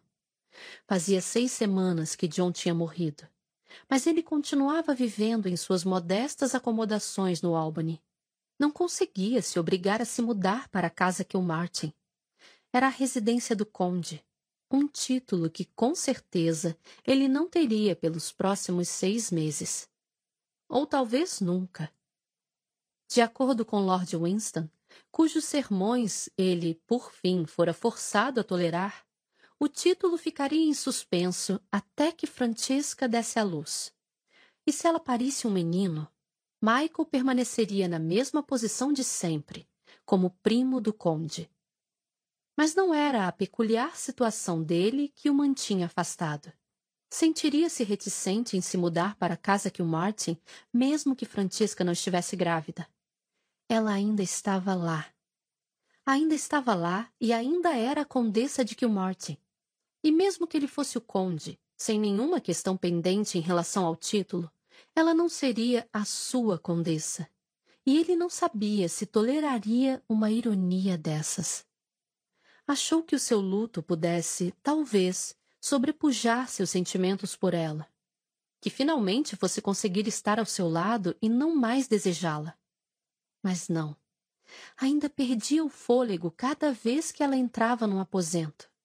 Seu corpo se retesava cada vez que ela se aproximava e seu coração ainda padecia da dor de amá-la. Só que agora, tudo isso se revestia de uma dose extra de culpa. Como se ele já não se sentisse bastante culpado enquanto John era vivo. Ela estava devastada, de luto, e ele deveria consolá-la, não desejá-la. Por Deus, o corpo de John mal esfriara na sepultura. Que tipo de monstro cobiçaria sua esposa? Sua esposa grávida. Já estava seguindo os passos de John de tantas maneiras. Não haveria de completar a traição tomando seu lugar junto a Francisca também. Assim, mantinha-se afastado. Não completamente, já que isso teria sido muito óbvio. E, além do mais, ele não conseguiria agir assim, com a mãe dele e a de John morando na casa que o Martin. Somado a isso, ainda havia o fato de todos contarem com ele para administrar os negócios do conde, embora o título não fosse ser seu por no mínimo mais seis meses. Mas ainda assim ele se encarregara dessa função. Não ligava para os detalhes, não se importava com o fato de passar várias horas por dia cuidando de uma fortuna que talvez estivesse destinada a outra pessoa. Era o mínimo que podia fazer por John. E por Francesca. Não conseguia ser um amigo para ela. Não da forma que deveria. Mas podia se certificar de que suas finanças estivessem em ordem. Sabia, no entanto, que ela não compreendia. Com frequência ia vê-lo enquanto ele estava trabalhando no escritório de John na casa que o Martin, debruçado sobre relatórios de diversos administradores de terras e de advogados. Michael percebia que ela buscava a antiga amizade dos dois, mas ele simplesmente não conseguia revivê-la. Que o chamassem de fraco, de superficial, mas não conseguia ser seu amigo. Não ainda, pelo menos. Sr. Sterling Michael ergueu os olhos. Seu camareiro estava à porta, acompanhado de um lacaio vestido com o inconfundível uniforme verde e dourado da casa Kilmartin. Uma mensagem para o senhor. Disse o homem. De sua mãe. Michael estendeu a mão enquanto o lacaio atravessava o aposento, perguntando-se o que seria dessa vez. Ao que parecia, a mãe o convocava para que fosse à casa que o Martin, dia sim, dia não. Ela disse que era urgente. Acrescentou o criado, colocando o envelope na mão de Michael. Urgente? Essa era nova. Michael ergueu o olhar para o lacaio e o camareiro, dispensando-os. E assim que se viu sozinho, enfiou o abridor de cartas por baixo da aba do envelope. Venha rápido. Francesca perdeu o bebê. Era só o que dizia. Michael quase se matou para chegar à casa que o Martin rápido. Estava a cavalo, a toda velocidade, ignorando os gritos dos pedestres zangados que quase atropelou em sua pressa. Mas, agora que estava ali, de pé no corredor, não tinha a menor ideia do que fazer. Um aborto espontâneo? Aquilo parecia ser uma coisa tão feminina. O que esperavam que ele fizesse? Era uma tragédia e ele se sentia péssimo por Francesca. Mas o que achavam que ele diria? Por que o queriam ali? Então Michael se deu conta. Era o conde agora. Estava feito. Lenta, mas definitivamente, ele assumia a vida de John, preenchendo cada canto do mundo que um dia pertencera ao primo. Ah, Michael, disse sua mãe, correndo até o corredor. Estou tão contente por você estar aqui. Ele a enlaçou com os braços de forma desajeitada. Então disse algo completamente sem sentido, como: Mas que tragédia! Embora na maior parte do tempo tenha se limitado a ficar ali, sentindo-se tolo e deslocado. Como está ela? Perguntou finalmente quando sua mãe deu um passo para trás. Em estado de choque. Chorando. Ele engoliu em seco, com um desejo desesperado de afrouxar a gravata. Bem, é de esperar. Falou. Eu. Eu. Ela parece não conseguir parar. Interrompeu Ellen. De chorar? Perguntou Michael. Ellen fez que sim. Não sei o que fazer. Acrescentou. Michael foi controlando a respiração de forma ritmada, lenta, inspirando, expirando. Michael? A mãe o olhava, aguardando uma resposta, talvez esperando algum sinal de liderança, como se ele soubesse o que fazer. A mãe dela veio aqui disse Ellen quando ficou evidente que Michael não se manifestaria. Quer que Francesca volte para casa Bridgeton. E Francesca quer? Ellen deu de ombros, triste. Não creio que saiba. É tudo um choque tão grande. Sim. Falou Michael, engolindo em seco outra vez. Não queria estar ali. Queria ir embora. De qualquer forma, o médico disse que não devemos deslocá-la por alguns dias. Acrescentou Ellen. Ele assentiu. Naturalmente, mandamos chamar você. Naturalmente? Não havia nada de natural naquilo. Ele nunca se sentira tão deslocado, tão sem saber o que dizer ou como agir. Você é um Kilmartin agora, disse a mãe baixinho. Ele assentiu outra vez. Uma única vez. Era toda a concordância que conseguia emitir. Preciso dizer que eu. Ellen se deteve, franzindo os lábios de maneira estranha, contraída. Bem, qualquer mãe deseja o um mundo para os filhos, mas eu não. Eu jamais teria. Não diga isso pediu Michael com a voz rouca. Não estava pronto para que ninguém observasse que aquilo era uma boa coisa. E, por Deus, se alguém lhe desse parabéns. Bem, ele não se responsabilizaria pela violência com que reagiria. Ela chamou você. Falou Ellen. Francesca? Indagou ele, os olhos se arregalando diante da surpresa. Sua mãe fez que sim. Ela disse que queria você. Não posso. Você precisa. Não posso. Ele balançava a cabeça, o pânico tornando seus movimentos rápidos demais. Não posso ir lá dentro. Não pode abandoná-la. Ela nunca foi minha para que eu tivesse o poder de abandoná-la. Michael! exclamou Ellen. Como pode dizer uma coisa dessas? Mãe, Começou ele, tentando desesperadamente mudar o rumo da conversa. Ela precisa de uma mulher. O que eu posso fazer? Pode ser seu amigo. Disse Ellen baixinho, e ele se sentiu outra vez com oito anos, repreendido por uma transgressão impensada. Não! Retrucou Michael, e a própria voz o deixou horrorizado soava como um animal ferido e confuso, embora houvesse uma coisa da qual ele tinha certeza. Não podia vê-la. Não agora. Ainda não. Michael. Chamou a mãe. Não. Disse ele mais uma vez. Eu vou. Amanhã eu. Então ele caminhou em direção à porta sem nada mais que um Deseja a ela melhoras. E fugiu, como o covarde que era. Capítulo 4 Tenho certeza que não é digno de tanto drama.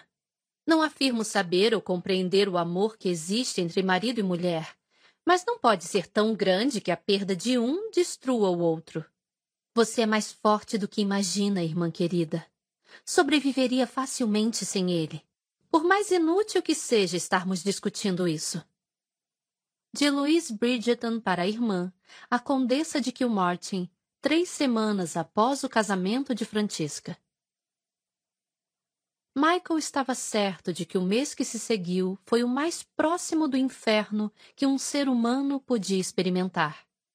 A cada nova cerimônia, a cada novo documento que assinava como Kilmartin, ou a cada milord que era obrigado a tolerar, era como se o espírito de John estivesse sendo empurrado para mais e mais longe. E logo, pensou Michael de forma impassível, seria como se ele jamais tivesse existido. Até mesmo o bebê, que deveria ter sido o último resquício de John Stirling sobre a terra, se fora. E tudo que fora de John pertencia agora a Michael. Exceto Francisca. E a intenção de Michael era manter as coisas dessa forma. Ele não iria, não, ele não podia cometer esse último insulto ao primo. Fora obrigado a vê-la, é claro, e lhe oferecera as melhores palavras de consolo que conseguira.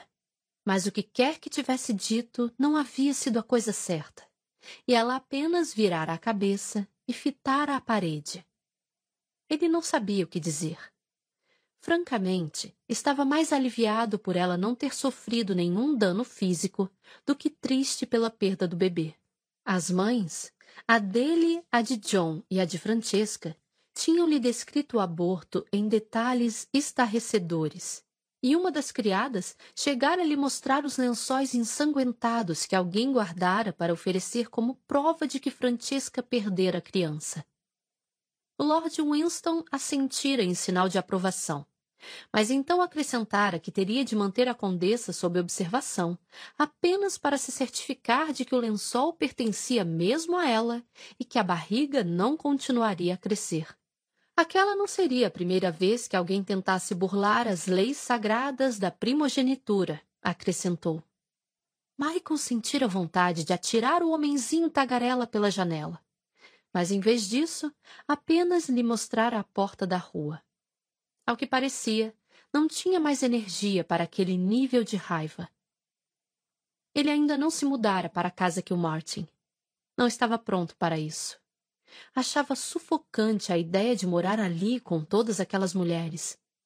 Sabia que teria de fazê-lo em breve. Era o que se esperava do conde. Mas por ora estava satisfeito em permanecer em seu pequeno apartamento. Era onde se encontrava, evitando os seus deveres, quando Francisca finalmente veio à sua procura. Michael? Disse ela assim que o camareiro a conduziu à pequena sala de visitas. Francesca? Falou Michael, perplexo pela aparição dela. Ela nunca estivera ali antes. Não enquanto John era vivo e certamente não depois. O que está fazendo aqui? Queria vê-lo. O que ficou subentendido foi: Você está me evitando. Era verdade, é claro, mas tudo o que ele disse foi: Sente-se. E, um pouco tarde, por favor. Será que aquilo era impróprio? O fato de ela estar em seu apartamento? Ele não sabia ao certo. As circunstâncias da posição de ambos eram tão estranhas, tão completamente incomuns, que ele não tinha a menor ideia das regras de etiqueta que deveriam norteá-las. Ela se sentou e não fez nada além de remexer os dedos sobre a saia do vestido por um minuto inteiro. Então ergueu a vista para ele, encarando-o com uma intensidade de partir o coração. Eu sinto a sua falta. As paredes começaram a se fechar em torno dele. Francesca, eu. Você era meu amigo. Disse ela num tom acusatório. Além de John, você era meu amigo mais próximo. E eu já não o reconheço mais. Eu. Ah, ele se sentia como um tolo, completamente impotente e vencido por um par de olhos azuis e uma montanha de culpa. Culpa de quê ele já nem mais sabia ao certo. Parecia vir de tantas fontes de tantos lugares que ele não conseguia mais acompanhá-la. O que há de errado com você? Perguntou ela. Por que está me evitando? Não sei. Confessou ele, uma vez que não poderia mentir para ela e dizer que não a estava evitando. Francesca era inteligente demais para isso, mas ele tampouco poderia lhe contar a verdade. Os lábios dela tremeram e então ela mordeu o inferior. Ele apenas a fitou, incapaz de desviar os olhos daquela boca, odiando-se pela onda de desejo que o invadiu. Você deveria ser meu amigo também. Sussurrou ela. Francesca, não faça isso. Eu precisei de você. Ainda preciso. Não, não precisa. Contestou ele. Você tem a sua mãe, a minha, a de John, além de todas as suas irmãs. Não quero conversar com as minhas irmãs. Disse ela, a voz profunda. Elas não entendem. Bem, eu certamente não entendo. Devolveu ele, o desespero dando uma impaciência desagradável à sua voz. Ela se limitou a encará-lo, a condenação colorindo seus olhos. Francesca, você. Ele quis atirar os braços para cima, mas em vez disso, se limitou a cruzá-los. Você. Você teve um aborto. Estou ciente disso. Retrucou ela, irritada. E o que eu sei sobre essas coisas? Você precisa conversar com uma mulher. Você não pode dizer que sente muito? Mas eu disse que sentia muito. Não pode demonstrar sinceridade? O que ela queria dele? Francesca, eu estava sendo sincero. É que eu estou com tanta raiva. Disse ela, elevando o tom de voz. Tão triste e transtornada. E olho para você e não compreendo como pode não estar. Por um instante, ele nem ao menos se mexeu. Jamais repita isso. Sussurrou ele. Os olhos dela luziram de raiva. Bem, você tem uma forma estranha de demonstrar. Não vai me ver? Não fala comigo e não compreende. O que você quer que eu compreenda? Explodiu ele. O que eu posso compreender? Pelo amor de. Ele se deteve antes de proferir uma blasfêmia e se afastou dela, apoiando-se pesadamente no batente da janela. Atrás dele, Francesca permaneceu sentada, em silêncio, imóvel como a morte. Então, por fim, disse: Não sei por que vim. Vou embora. Não vá. Pediu ele com a voz rouca, mas não se virou. Ela não respondeu. Não soube ao certo o que ele quis dizer. Você acabou de chegar. Continuou Michael, a voz vacilante e desajeitada. Deve tomar uma xícara de chá, pelo menos. Francesca assentiu, embora ele ainda não tivesse se virado para ela. Os dois permaneceram assim por vários minutos, até ela não aguentar mais o silêncio. Os ponteiros do relógio corriam e a única companhia dela eram as costas de Michael. A única coisa que ela podia fazer era ficar ali, sentada, se perguntando por que fora até a casa dele. O que queria de Michael? Sua vida seria bem mais fácil se soubesse. Michael.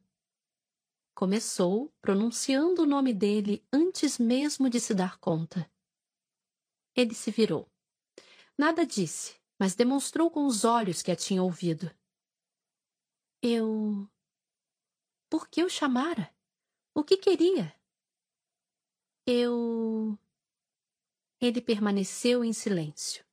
Limitou-se a ficar ali, à espera de que ela organizasse os pensamentos, o que tornava as coisas bem mais difíceis. Então, para completo horror dela, as palavras transbordaram. Não sei o que devo fazer agora. Falou, ouvindo a emoção embargar-lhe a voz. Estou com tanta raiva e. Ela se deteve, arfante, tentando a todo custo conter as lágrimas. Diante dela, Michael abriu a boca quase imperceptivelmente. mas não conseguiu dizer nada. Não sei por que isso está acontecendo. Choramingou ela. O que foi que eu fiz? O que eu posso ter feito? Nada. Assegurou ele. Ele se foi para sempre e eu estou tão. tão. Ela ergueu a vista para olhá-lo, sentindo a dor e a raiva estamparem-se em seu rosto. Não é justo. Não é justo que isso tenha acontecido comigo e não com outra pessoa. E não é justo que tivesse de acontecer com qualquer um. E não é justo que eu tenha perdido. Então ela engasgou e os ofegos se transformaram em soluços. E a única coisa que conseguiu fazer foi chorar. Francesca, disse Michael, ajoelhando-se a seus pés. Eu sinto muito. Eu realmente sinto muito. Eu sei. Falou ela soluçando. Mas isso não melhora as coisas. Não. Murmurou ele. E não torna as coisas justas. Não. Repetiu ele. E não. E não. Ele não tentou terminar a frase por ela. Francesca queria que o tivesse feito. Por anos, desejou que houvesse feito isso porque talvez dessa forma ele tivesse dito a coisa errada, e quem sabe ela não teria inclinado o corpo em sua direção e permitido que ele a abraçasse. Mas, ah, Deus! Como sentia falta de ser abraçada. Por que você sumiu? Chorava ela. Por que não pode me ajudar? Eu quero. Você não. Por fim, ele simplesmente falou. Eu não sei o que dizer. Ela estava pedindo muito dele. Sabia disso, mas não se importava. Estava tão cansada da solidão. E naquele momento, por um instante que fosse, não estava sozinha. Michael estava ali, abraçando-a, e ela se sentiu acolhida e segura pela primeira vez em semanas. Simplesmente chorou derramou as lágrimas contidas durante todo aquele tempo. Chorou por John e pelo bebê que perdera. Mas, acima de tudo, chorou por si mesma. Michael, disse ela assim que se recuperou o suficiente para falar. A voz continuava trêmula, mas conseguiu balbuciar o nome dele e sabia que teria de conseguir dizer mais. Sim, não podemos continuar assim. Sentiu algo nele mudar. O abraço ficou mais apertado, ou talvez menos apertado, mas sem dúvida diferente. Assim como? Indagou ele, a voz rouca e hesitante. Ela deu um passo para trás de forma a fitá-lo e ficou aliviada quando os braços dele a soltaram e ela não teve de se desvencilhar. Assim. Repetiu ela, mesmo sabendo que ele não a compreendia. Ou, se compreendia, fingiu o contrário. Com você me ignorando. Francisca, eu. De certa forma, era para o bebê ter sido seu também. Balbuciou ela. Ele ficou pálido, extremamente pálido tanto que, por um instante, ela não conseguiu respirar. O que quer dizer com isso? Sussurrou Michael. Ele teria precisado de um pai. Respondeu ela, dando de ombros, indefesa. Eu. Você. Precisaria ter sido você. Você tem irmãos. Disse ele, engasgando. Não conheciam John não como você. Ele deu um passo para trás, parou, e então, como se ainda não fosse o bastante, se afastou o máximo possível indo até a janela. Os olhos se acenderam discretamente e, por um instante, ela pôde jurar que ele lembrava um animal preso, encurralado e amedrontado, esperando a morte. Por que está me dizendo isso? indagou ele, a voz inexpressiva e grave. Não sei. Mas ela sabia, sim. Queria que ele sofresse como ela. Queria que ele sentisse toda a dor que ela estava sentindo. Não era justo, não era agradável, mas não podia evitar.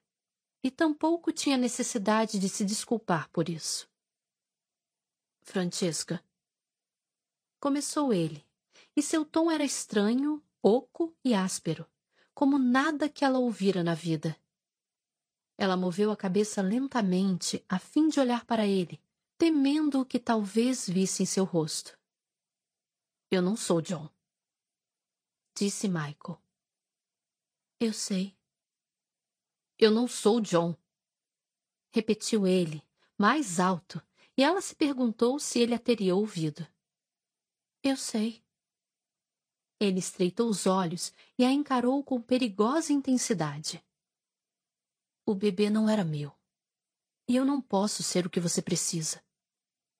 Dentro dela, algo começou a morrer. Michael, eu. Eu não vou tomar o lugar dele afirmou ele. Não estava gritando, embora parecesse que talvez quisesse fazer isso. Não, você não poderia. Você. Então, num surpreendente lampejo de ação, ele estava ao lado dela, agarrando seus ombros e colocando-a de pé. Eu não hei de fazê-lo! gritou, sacudindo-a para em seguida mantê-la imóvel e então sacudi-la outra vez. Não posso ser ele. Não vou ser ele. Francesca não conseguia falar. Não conseguia formar as palavras. Não sabia o que fazer. Não sabia quem ele era. Ele parou de sacudi-la, mas enterrou os dedos em seus ombros enquanto a fitava, os olhos queimando com uma expressão terrível e triste. Não pode me pedir isso. Arfou ele. Não posso fazê-lo. Michael? Sussurrou ela, ouvindo algo de pavoroso na própria voz. Medo. Michael, por favor, me solte. Ele não a soltou, mas ela não sabia nem se ele a ouvira. Tinha os olhos perdidos e parecia estar num lugar distante, inalcançável. Michael! repetiu ela, a voz mais alta, em pânico. Então, abruptamente, ele fez o que Francesca pediu cambaleando para trás, o rosto mostrando a aversão que sentia por si mesmo naquele momento. Sinto muito. Sussurrou ele, fitando as mãos como se fossem corpos estranhos. Sinto muito. Francesca foi se aproximando da porta. É melhor eu ir, disse. Ele assentiu. Sim. Eu acho ela parou, perdendo a fala enquanto pousava a mão na maçaneta, agarrando-a como se fosse a sua salvação. É melhor não nos vermos por algum tempo. Ele assentiu. Talvez. Começou Francesca, mas não foi em frente. Não sabia o que dizer. Se compreendesse o que acabara de acontecer entre os dois, talvez tivesse encontrado as palavras, mas por hora estava confusa e amedrontada demais para decifrar aquilo tudo. Amedrontada por quê? Ela certamente não tinha medo dele. Michael jamais a machucaria. Daria a vida por ela se preciso fosse. Não tinha a menor dúvida disso. Talvez ela só tivesse medo do futuro. Perdera tudo e agora, ao que parecia, perdera Michael também. Simplesmente não sabia como poderia suportar aquilo tudo. Estou indo, disse ela, dando a ele uma última chance de detê-la, de dizer alguma coisa, qualquer coisa que fizesse tudo aquilo desaparecer. Mas ele não fez nada. Nem mesmo assentiu. Limitou-se a fitá-la, os olhos silenciosos em sua concordância. Então Francesca se foi, Passou pela porta e se foi. Entrou na carruagem e tomou o caminho de casa. Ao chegar, ela não disse uma palavra a ninguém. Subiu as escadas e foi se deitar. Mas não chorou. Ficou pensando que deveria fazer isso, que talvez precisasse. mas a única coisa que fez foi fitar o teto. O teto, pelo menos, não se incomodava com seu olhar. Em seu apartamento no Albany, Michael pegou a garrafa de uísque e se serviu de uma grande dose, embora o relógio indicasse que ainda não era sequer meio-dia. Aquele era o ponto mais baixo da sua vida, isso estava claro. Mas por mais que tentasse, não conseguia pensar no que mais poderia ter feito. Não queria tê-la magoado. Não fora algo pensado e decidido. Ah, sim, acho que vou agir como um asno. No entanto, apesar de seus atos terem sido rápidos e impensados, não conseguia imaginar como poderia ter agido de outra forma. Ele se conhecia. Nem sempre, e atualmente quase nunca, gostava muito de si mesmo, mas se conhecia. E quando Francesca se virara para ele com aqueles insondáveis olhos azuis e dissera: De certa forma era para o bebê ter sido seu também. Ela o estilhaçara até a alma. Ela não sabia, não tinha a menor ideia. E, enquanto Francesca ignorasse o que ele sentia por ela, enquanto continuasse sem entender por que ele não tinha escolha se não se odiar por cada passo que desse seguindo o caminho de John, Michael não poderia ficar perto dela, porque ela continuaria dizendo coisas como aquelas e ele simplesmente não sabia quanto conseguiria tolerar. E assim, de pé em seu escritório, com o corpo rijo de infelicidade e culpa, ele se deu conta de duas coisas. A primeira era fácil. O uísque não estava diminuindo nem um pouco a sua dor. E se um uísque de 25 anos, vindo direto de Speyside, não fazia com que se sentisse melhor, nada nas Ilhas Britânicas haveria de fazê-lo. O que o levava à segunda coisa, que não era nada fácil, mas seria necessária. Quase nunca as escolhas em sua vida haviam sido tão claras. Aquela era dolorosa, mas inegavelmente clara. Michael pousou o copo, ainda com dois dedos do líquido âmbar em seu interior, sobre a escrivaninha, e foi até o quarto. Rivers, disse ao encontrar o camareiro ao lado do guarda-roupa, dobrando cuidadosamente uma gravata. O que acha da Índia? Parte 2 Março de 1824 Quatro anos depois. Capítulo 5 Você gostaria daqui, Acho que não iria apreciar o calor. Ninguém parece gostar disso. Mas o resto a encantaria. As cores, os temperos, o aroma no ar são capazes de nos cercar em uma névoa estranha e sensual que pode ser, dependendo do momento, inquietante e inebriante. Acima de tudo, acho que adoraria os jardins. São bastante parecidos com os parques londrinos, mas muito mais verdes, luxuriantes e repleto das flores mais impressionantes que já se viu. Você sempre gostou de estar cercada pela natureza. Iria adorar isso aqui, tenho certeza. De Michael Stirling, o novo conde de Kilmartin, para a condessa de Kilmartin, um mês após a sua chegada à Índia. Francesca queria um bebê. Já queria havia algum tempo, mas só alguns meses antes fora capaz de admiti-lo para si mesma, de enfim colocar em palavras o desejo que parecia acompanhá-la aonde quer que fosse.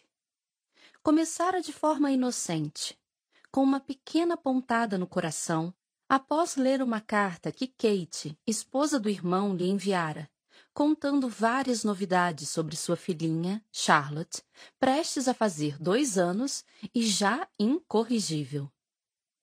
Mas a pontada crescera e se transformara em algo mais próximo à dor, quando a irmã, Daphne, chegara à Escócia para uma visita com os quatro filhos a reboque. Não ocorrera a Francesca como uma penca de crianças podia transformar um lar por completo. Os pequenos Hastings haviam alterado a verdadeira essência de Kilmartin, preenchendo-a com vida e alegria, que Francesca se deu conta infelizmente, estavam ausentes havia anos. Então, quando eles se foram, o silêncio reinou, mas não a paz. Apenas o vazio. Daquele momento em diante, Francesca ficou diferente. Via uma ama seca empurrando um carrinho de bebê e seu coração doía. Observava um coelho atravessando saltitante o jardim e não podia deixar de pensar que devia estar mostrando o animalzinho para outra pessoa, para uma criança. Viajou para Kent a fim de passar o Natal com a família, mas quando a noite caía e todos os sobrinhos estavam na cama, sentia-se só. Só conseguia pensar que a vida a estava deixando para trás e que se não fizesse algo logo, morreria daquela forma. Sozinha. Não infeliz. Não era infeliz. Por mais estranho que fosse, acostumara-se à viuvez. Encontrara um padrão confortável e satisfatório para sua vida. Era algo que jamais teria imaginado possível durante os terríveis meses que se seguiram à morte de John mas conseguira encontrar um lugar para si no mundo. E com isso, alcançara alguma paz. Gostava de sua vida como condessa de Kilmartin. Michael não se casara, portanto, ela conservara os deveres e o título.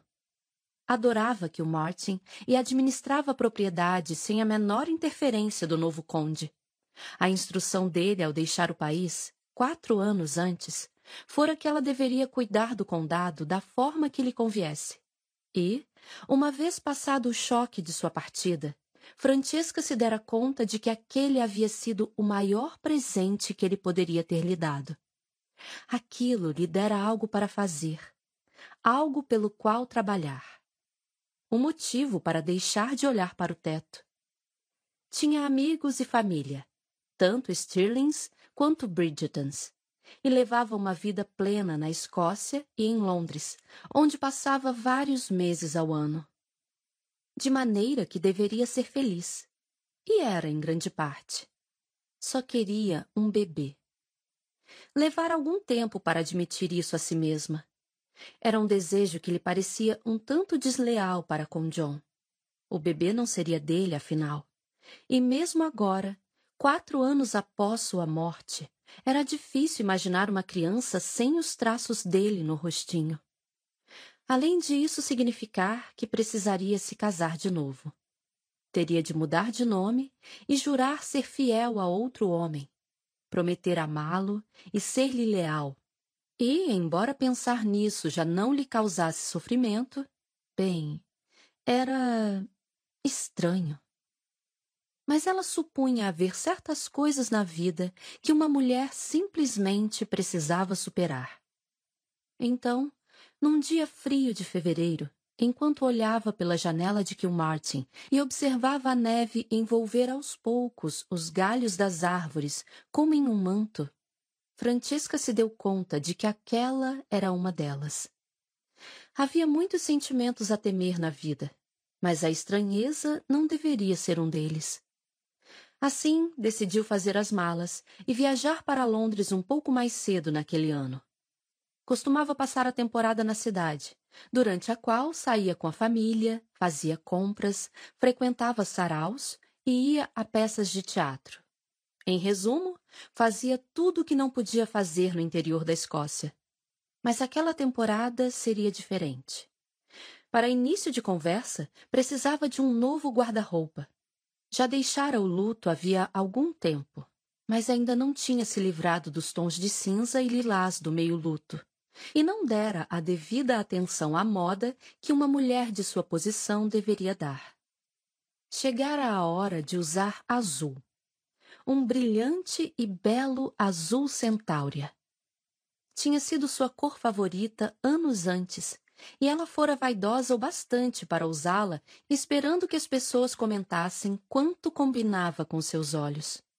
Ela compraria vestidos azuis e, sim, rosa e amarelos também. E talvez algo em seu coração estremeceu diante da ideia. Carmim. Agora não era mais uma mulher solteira. Era uma viúva que podia ser considerada um bom partido e, portanto, as regras eram diferentes. Embora as aspirações fossem as mesmas, estava a caminho de Londres para encontrar o marido. Já fazia muito tempo. Michael sabia que já passara da hora de voltar à Grã-Bretanha, mas acabara protelando a decisão sem a menor dificuldade. Segundo as cartas da mãe, que lhe escrevia com impressionante regularidade, o condado prosperava sob a administração de Francesca. Ele não tinha dependentes que pudessem acusá-lo de negligência, e, ao que parecia, todos os que havia deixado para trás estavam melhor na sua ausência do que quando ele se encontrava por perto. Assim, não havia por que se sentir culpado. Mas um homem não podia fugir do destino por muito tempo. E, ao completar seu terceiro ano nos trópicos, tinha de admitir que a novidade de uma vida exótica se desgastara. E, para ser completamente franco, estava ficando um tanto cansado do clima.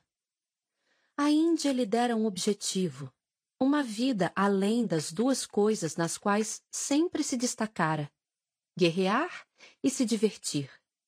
Embarcara num navio sem levar nada além do nome de um amigo que fazia parte do exército e que se mudara para Madras três anos antes.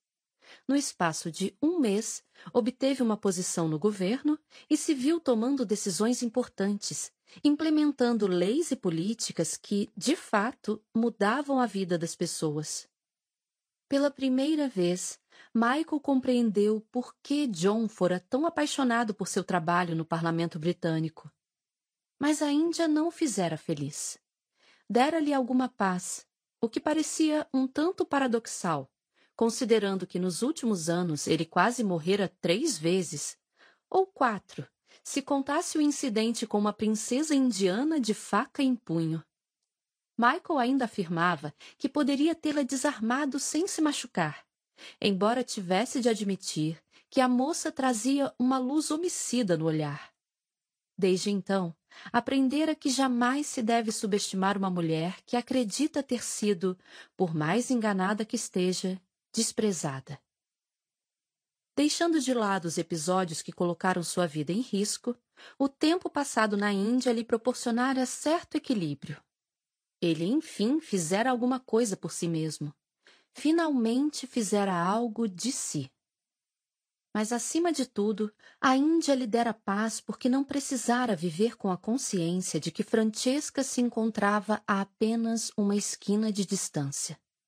A vida não era necessariamente melhor com milhares de quilômetros entre ele e Francesca, mas sem dúvida era mais fácil. Já passara da hora, no entanto, de enfrentar as dificuldades da proximidade dela.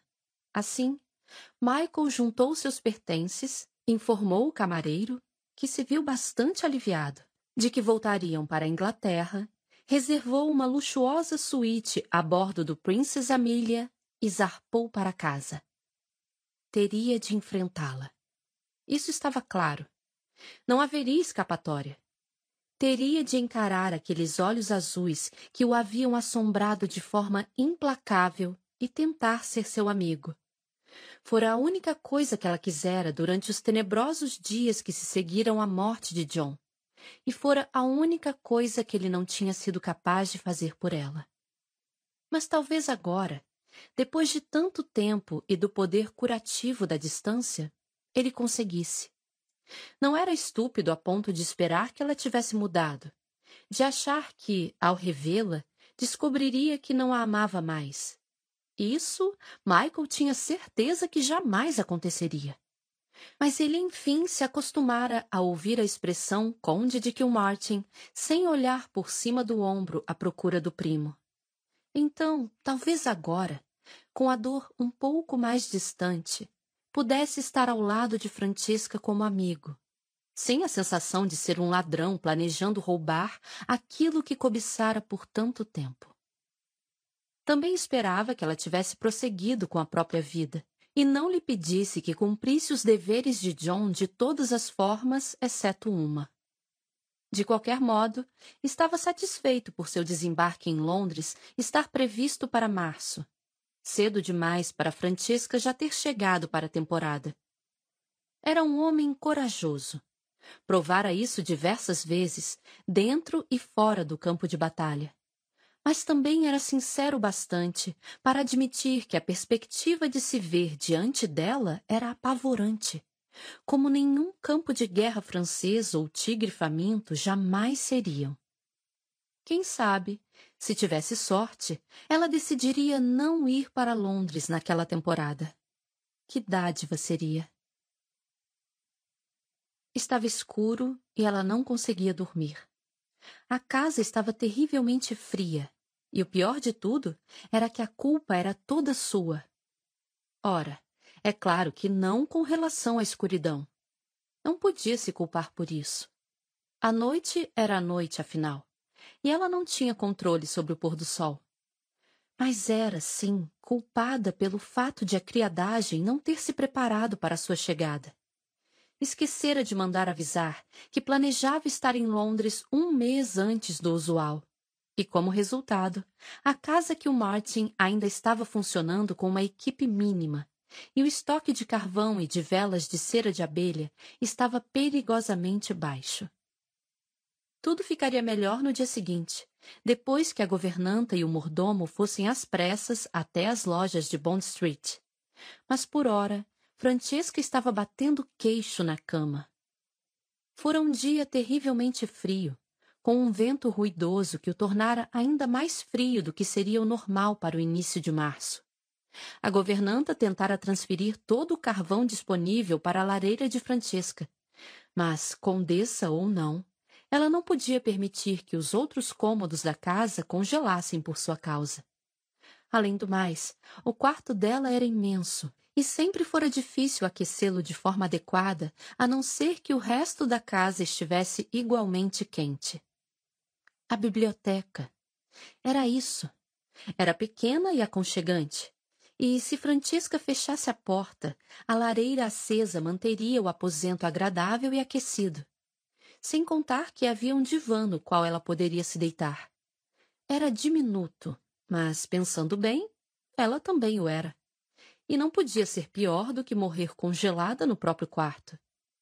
Tomada a decisão, Francesca saltou da cama e atravessou o ar frio para apanhar o hobby que se encontrava atirado por cima do espaldar de uma cadeira. Não era quente o bastante. Ela não pensara que pudesse precisar de algo mais pesado. Mas era melhor do que nada. E ela não podia se dar ao luxo de ser seletiva demais sobretudo com os dedos dos pés congelando de tão frios. Correu escada abaixo, as pesadas meias de lã escorregando nos degraus encerados.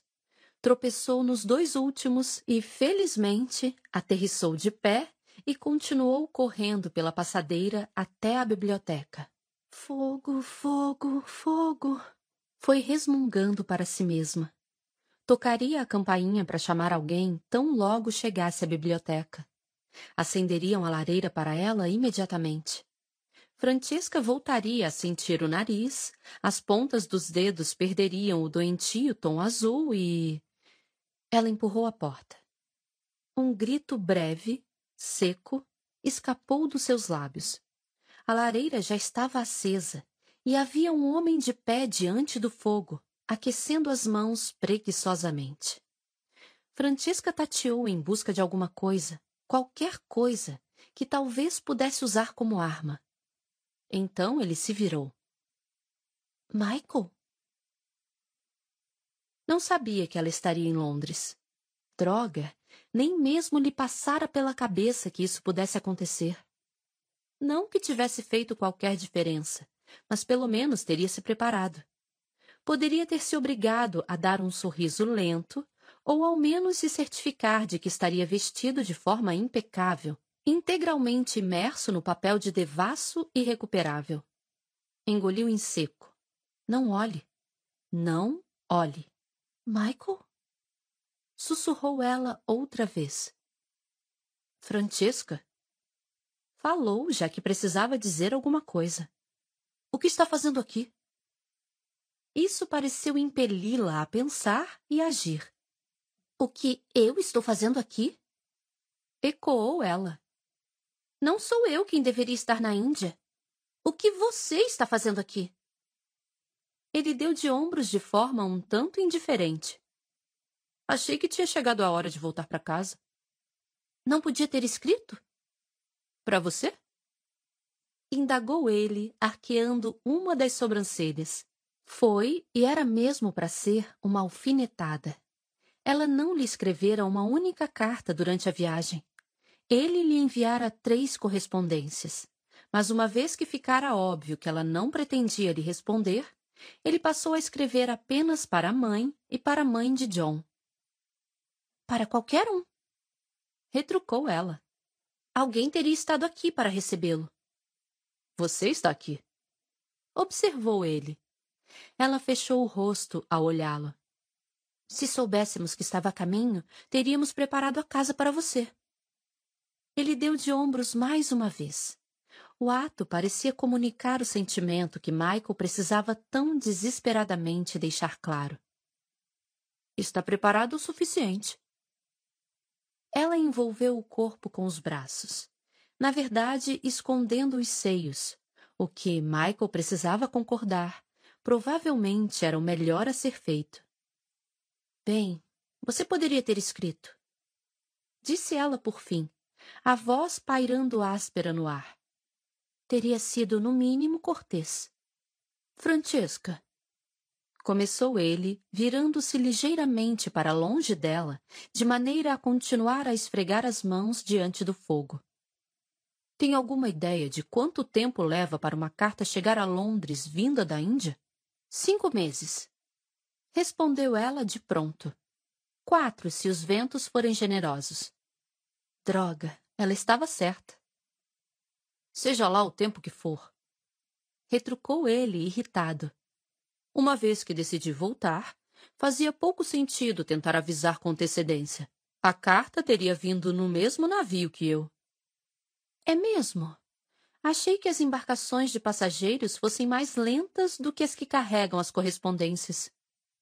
Ele deixou escapar um suspiro, olhando para ela por cima do ombro. Todas carregam correspondências. Além do mais, isso tem realmente alguma importância?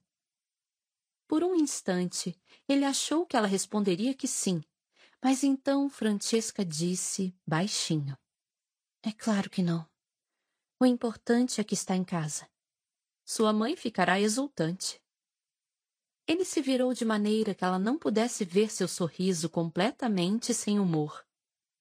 Sim, murmurou. É claro. E eu? Ela se deteve e pigarreou.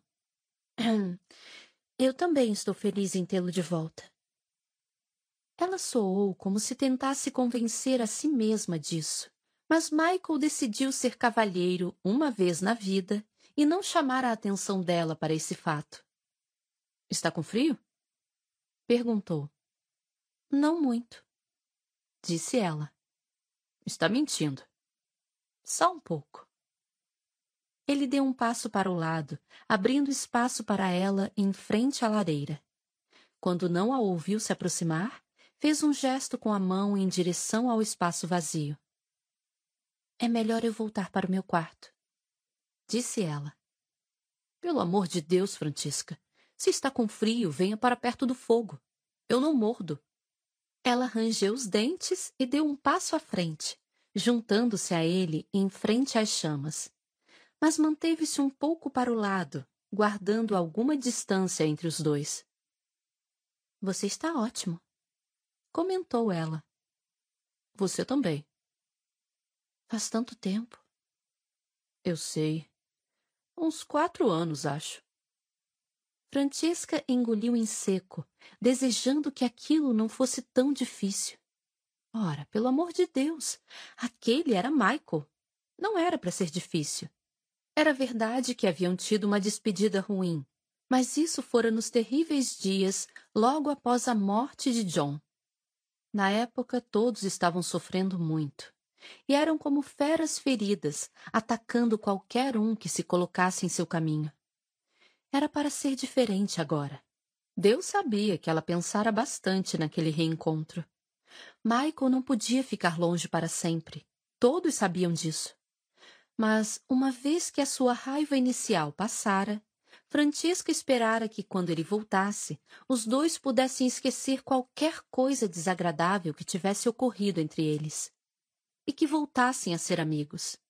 Ela precisava disso, mais do que jamais se dera conta. Tem planos? Perguntou, em grande parte porque o silêncio estava insuportável. Por enquanto, só consigo pensar em me aquecer. Murmurou ele. Ela sorriu involuntariamente. Está mesmo bastante frio para esta época do ano. Eu havia esquecido como pode ser terrivelmente frio aqui. Resmungou ele, esfregando as mãos uma na outra. Seria de supor que você jamais conseguiria escapar à lembrança de um inverno britânico. Murmurou Francesca. Ele se virou para ela, então, com um sorriso irônico no canto dos lábios. Michael estava mudado. Sim, havia as diferenças óbvias, aquelas que todos notariam. Estava bronzeadíssimo e os cabelos, sempre negros como a meia-noite, agora revelavam algumas mechas prateadas. Mas havia mais. A boca estava diferente, com traços mais rijos, se é que isso fazia sentido. E a graça fluida e esguia parecia ter desaparecido. Ele sempre lhe parecera tão relaxado, tão à vontade consigo mesmo, mas agora estava tão tenso. Seria de supor. Murmurou ele. Francisca o olhou com o rosto inexpressivo, já tendo esquecido ao que ele estava respondendo, até que Michael acrescentou que eu teria voltado para casa por não tolerar mais o calor e agora cá estou, prestes a morrer de frio. Logo chegará a primavera. Comentou ela. Ah, sim, a primavera. Com seus ventos apenas frios, em vez dos vendavais congelantes do inverno. Ela riu ao ouvir isso, muito satisfeita por ter algo do que rir na presença dele.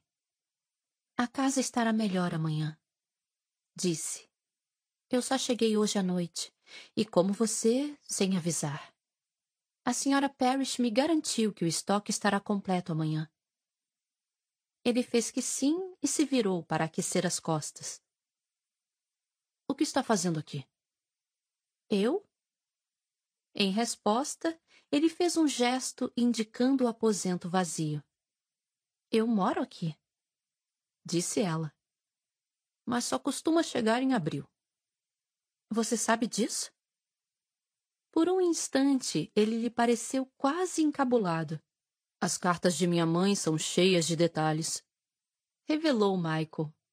Ela deu de ombros e se aproximou um pouco mais do fogo. Não devia ficar tão perto dele, mas ainda estava sentindo muito frio. E o Rob, fino demais, quase não a protegia da friagem. Isso foi uma resposta? Perguntou ele. Vim mais cedo porque me deu vontade. Respondeu ela, insolente. Isso não é prerrogativa de uma dama? Ele se virou outra vez, presumivelmente para esquentar a lateral do corpo, ficando então de frente para ela. Ele pareceu próximo demais.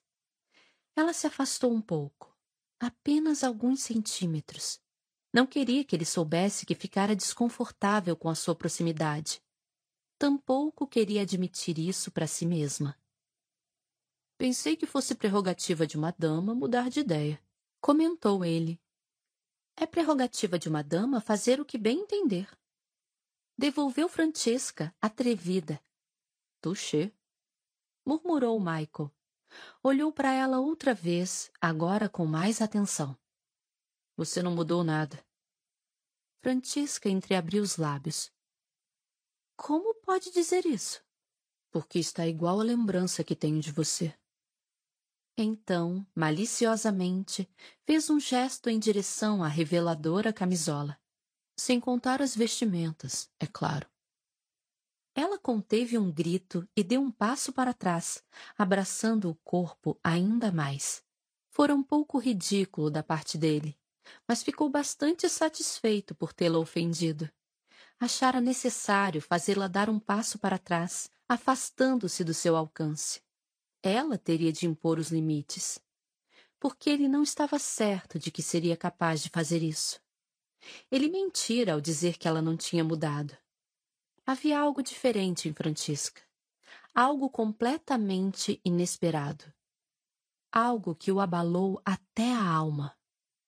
Era apenas uma impressão, mas nem por isso menos devastadora. Ele experimentou a sensação de que Francesca estava disponível. Foi tomado por uma terrível e tortuosa noção de que John realmente se fora e que a única coisa que impedia Michael de estender a mão e tocá-la era a própria consciência. Era quase engraçado. Quase. E lá estava ela, ainda sem a menor noção dos sentimentos dele, ainda completamente alheia à ideia de que o homem que se encontrava a seu lado não queria nada além de despir cada camada de seda de seu corpo e deitá-la diante do fogo. Queria apenas afastar as suas coxas, mergulhar entre elas e. Ele riu sombriamente. Ao que parecia, quatro anos haviam feito pouca coisa para esfriar o seu ardor inoportuno. Michael? Ele a olhou. O que há de tão engraçado? A pergunta dela, isso sim. Você não compreenderia. Tente explicar. Ah, eu acho melhor não. Michael. Ele se virou para ela e disse com frieza deliberada: Francisca, há coisas que você jamais compreenderá. Os lábios dela se entreabriram e por um instante ela pareceu ter levado um golpe. E ele se sentiu tão mal como se o tivesse dado. Que coisa mais horrível de dizer! Sussurrou ela. Ele deu de ombros. Você mudou. Acrescentou ela. O mais triste era que isso não era verdade. Pelo menos não de uma forma que teria tornado a vida mais fácil de tolerar. Ele deixou escapar um suspiro, odiando-se por não suportar o ódio dela. Desculpe, disse ele, passando a mão pelos cabelos. Estou cansado, com frio. E sou um asno. Ela sorriu ao ouvir aquilo e por um instante foram transportados no tempo. Está tudo bem, disse ela afavelmente, tocando-lhe o braço. Você fez uma longa viagem. Ele suspirou. Ela costumava fazer aquilo o tempo todo. Tocar-lhe o braço num gesto de amizade. Jamais em público, é claro e raramente até quando estavam só os dois. John estava sempre junto. E aquilo sempre, sempre abalara Michael. Mas nunca tanto quanto agora. Preciso me deitar. Murmurou ele. Costumava ser um mestre em disfarçar o desconforto, mas não estava preparado para vê-la naquela noite. E, além disso, sentia-se mesmo cansado. Ela recolheu a mão. Não há nenhum quarto pronto para você. Fique com o meu. Eu durmo aqui. Não, disse ele com mais vigor do que pretendia. Eu durmo aqui, ou. Mas que diabo! Resmungou, atravessando o aposento para tocar a campainha. Qual era a vantagem de ser o maldito conde de Kilmartin se não podia ter um quarto preparado para ele a qualquer hora da noite? Além do mais, tocar a campainha significava que o empregado chegaria dali a instantes, o que queria dizer que ele não estaria mais sozinho com Francesca. Não que nunca tivessem ficado sozinhos antes, mas nunca à noite, e nunca com ela de camisola e. Ele tocou a campainha de novo. Michael, disse ela, soando quase divertida. Tenho certeza que o escutaram da primeira vez. Sim, bem, é que foi um longo dia. Comentou ele. Pegamos uma tempestade no canal e tudo mais. Vai ter de me contar tudo sobre suas viagens, disse Francesca com delicadeza. Michael olhou para ela, erguendo uma sobrancelha. Eu poderia ter lhe escrito a respeito. Ela franziu os lábios por um instante. Era uma expressão que ele vira inúmeras vezes em seu rosto. Estava escolhendo as palavras, decidindo se iria ou não espetá-lo com a lança de sua lendária ironia. Aparentemente, decidiu que não, pois disse apenas: Fiquei bastante aborrecida com você por ter partido. Ele respirou fundo. Só mesmo Francesca para escolher a sinceridade nua e crua em vez de uma réplica mordaz. Sinto muito, disse ele, e estava sendo sincero, mas ainda assim não teria agido de outra forma. Precisara partir. Talvez isso quisesse dizer que era um covarde. Talvez fosse um homem menor. Mas naquela ocasião não estava pronto para ser o conde. Não era John. Jamais poderia ser John. E aquilo era a única coisa que todos pareciam desejar dele. Até mesmo Francesca, daquela forma um tanto parcial. Olhou para ela. Estava quase certo de que ela continuava sem compreender por que ele havia partido. Provavelmente achava que entendia, mas como poderia? Não sabia que ele a amava. Não havia como entender a culpa que ele sentia em assumir a vida de John. Mas nada disso era culpa dela. E ao olhar para ela, frágil e orgulhosa enquanto fitava o fogo, ele repetiu: Sinto muito. Ela aceitou o pedido de desculpas com um sutil aceno da cabeça. Eu devia ter lhe escrito. Disse ela. Virou-se então para fitá-lo, os olhos cheios de tristeza e talvez de uma insinuação de seu próprio pedido de desculpas. Mas a verdade é que eu simplesmente não senti vontade. Pensar em você me fazia lembrar de John. Eu achei que era melhor não pensar demais nele naquela época. Michael não fingiu compreender, mas ainda assim assentiu. Ela sorriu, melancólica. Nós três nos divertíamos tanto, não é? Michael assentiu outra vez. Eu sinto a falta dele. Falou, surpreendendo-se com quanto era bom dar voz àquele sentimento. Sempre achei que seria tão bom quando você finalmente se casasse. Acrescentou Francesca. Você escolheria uma mulher brilhante e divertida, tenho certeza. E teríamos nos divertido muito nós quatro. Michael tossiu. Aquilo lhe pareceu a melhor coisa a fazer. Ela olhou para ele, despertando de seu devaneio. Está se resfriando? Provavelmente. Até sábado estarei à beira da morte, pode ter certeza. Ela arqueou uma sobrancelha. Espero que não ache que eu vou cuidar de você. Era só a abertura que ele precisava para adotar a postura sarcástica com a qual se sentia tão confortável. Não será preciso. Falou com um aceno da mão. Não devo levar mais do que três dias para atrair um séquito de mulheres inadequadas para cuidarem de todas as minhas necessidades. Francesca franziu os lábios de leve, ainda que se mostrasse claramente divertida. O mesmo de sempre, pelo visto. Ele deu um sorriso apoiado no canto da boca. Na verdade, ninguém jamais muda, Francesca. Ela inclinou a cabeça para o lado, indicando o corredor, onde podia-se ouvir alguém vindo com passos rápidos. O lacaio chegou e Francisca cuidou de tudo, enquanto Michael continuou em frente ao fogo, com uma postura vagamente imperial, acenando a sua concordância. Boa noite, Michael. Disse ela assim que o lacaio saiu para cumprir suas ordens. Boa noite, Francisca. Retrucou ele baixinho. É bom vê-lo outra vez. Falou ela. Então, como se precisasse convencer um dos dois, e ele não sabia ao certo qual, de que isso era verdade, ela acrescentou: Muito bom.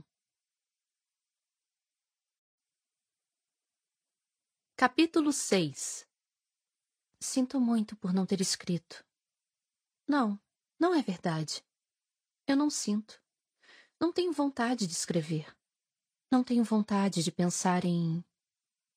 Da condessa de Kilmartin para o novo conde de Kilmartin, um dia após o recebimento de sua primeira correspondência, rasgada em pedacinhos, então encharcada em lágrimas.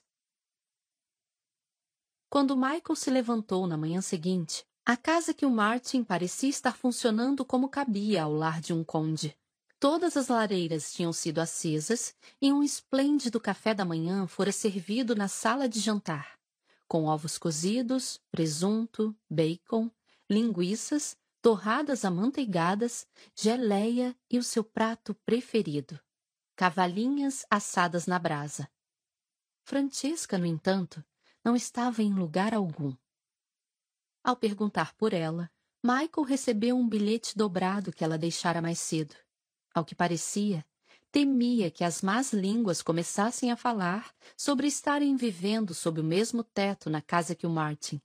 E por isso, resolvera se hospedar na residência da mãe, na Bruton Street, até que Janet ou Ellen chegassem da Escócia. Convidou-o, no entanto, para ir visitá-la, pois achava que tinham muito a conversar. E Michael concordava com ela. Assim, tão logo terminou o desjejum, Descobrindo para sua surpresa que sentia falta das iguarias indianas, foi até o número cinco. Preferiu ir caminhando. O lugar não ficava muito longe e o clima esquentara agradavelmente desde o dia anterior.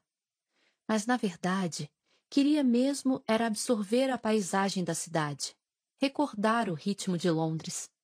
Jamais havia notado os aromas e os sons específicos da capital a forma como o ruído dos cascos dos cavalos combinava com os gritos festivos do vendedor de flores e com o grave retumbar de vozes cultas. O barulho de seus passos na calçada, o aroma de castanhas assadas e uma ligeira presença de fuligem no ar, tudo isso combinado de modo a formar uma cidade única. Era quase opressor, o que era estranho pois lembrava-se de ter se sentido exatamente assim ao chegar à Índia, quatro anos antes. O ar úmido, perfumado com especiarias e flores, afetara gravemente cada um de seus sentidos. Sentira-se quase como se houvesse sido golpeado pela cidade, tonto e desorientado. E embora sua reação a Londres não fosse tão dramática, estava um pouco como peixe fora d'água, assaltado por cheiros e sons que não deveriam lhe parecer tão pouco familiares. Será que Michael se tornara um estranho na própria terra natal? Aquilo lhe pareceu meio bizarro, e, no entanto, enquanto caminhava pelas ruas apinhadas do bairro comercial mais exclusivo da cidade, não pôde deixar de notar que sua presença sobressaía, que qualquer um que o olhava parecia saber, instantaneamente, que ele era diferente, despojado de sua essência britânica. Ou então, ele se permitiu pensar, ao captar o próprio reflexo numa vitrine, talvez fosse o bronzeado. Levaria semanas para sua pele voltar à cor normal. Meses, talvez. A mãe ficaria escandalizada. A ideia o fez sorrir. Gostava de surpreender a mãe não amadurecera o bastante para que isso deixasse de diverti-lo.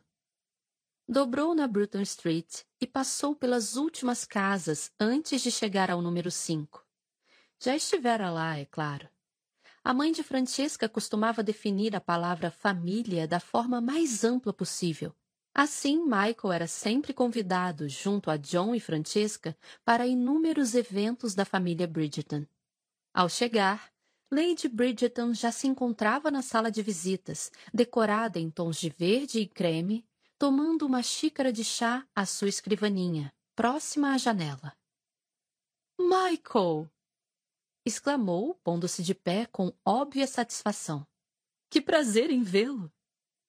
Lady Bridgerton cumprimentou ele, tomando-lhe a mão e a agraciando com um galante beijo. Ninguém faz isso como você comentou ela em tom de aprovação. É preciso saber cultivar os melhores costumes, murmurou ele. E eu posso lhe assegurar que as senhoras de certa idade ficariam muito agradecidas por fazê-lo. Certa idade quer dizer. Ele sorriu maliciosamente. Trinta e um? Violet Bridgeton era o tipo de mulher que se tornava mais encantadora com a idade, mas o sorriso que ela deu a deixou ainda mais radiante. Você é sempre bem-vindo nesta casa, Michael Stirling. Ele sorriu e se acomodou numa cadeira de espaldar alto quando ela lhe fez um gesto para que ele sentasse. Minha nossa! Começou ela, franzindo a testa. Eu devo me desculpar. Imagino que deva chamá-lo de Kilmartin agora. Michael está ótimo. Assegurou-lhe ele. Eu sei que faz quatro anos. Continuou ela. Mas como não o vejo. Pode me chamar como desejar. Disse ele com delicadeza. Era estranho. Finalmente se acostumara a ser chamado de Kilmartin, adaptando-se à forma como o título se sobrepusera ao seu sobrenome. Mas isso fora na Índia, onde ninguém o conhecera apenas como Sr. Stirling e talvez o mais importante, onde ninguém conhecera John como o Conde. Ouvir seu título dos lábios de Violet Bridgerton era um pouco assustador, em especial considerando que ela, como era o costume de muitas sogras, costumava se referir a John como filho. Mas se percebeu o desconforto dele, não deu a menor indicação disso. Se pretende me deixar tão à vontade assim? Disse ela. Então eu devo fazer o mesmo. Por favor, me chame de Violet. Já passou da hora de fazê-lo. Ah, eu não poderia. Apressou-se ele em retrucar. E estava sendo sincero. Aquela era Lady Bridgerton. Era. Bem, ele não sabia o que ela era, mas não podia ser Violet para ele de modo algum. Eu insisto, Michael, replicou ela. E tenho certeza que você sabe que sempre consigo o que quero. Ele não tinha a menor chance de vencer aquela discussão, então apenas respirou fundo e disse: Não sei se posso beijar a mão de uma Violet. Isso me parece um gesto escandalosamente íntimo, não acha? Não ouse parar. Mas as pessoas começaram a falar. Advertiu ele. Acredito que minha reputação haverá de resistir. Ah, mas será que a minha resistirá? Ela riu. Você é um patife. Ele se recostou na cadeira. Isso me cai bem. Aceita um chá? Ela indicou o delicado bule de porcelana que se encontrava do outro lado do aposento. O meu já esfriou, então eu adoraria pedir outro bule. Um chá seria ótimo.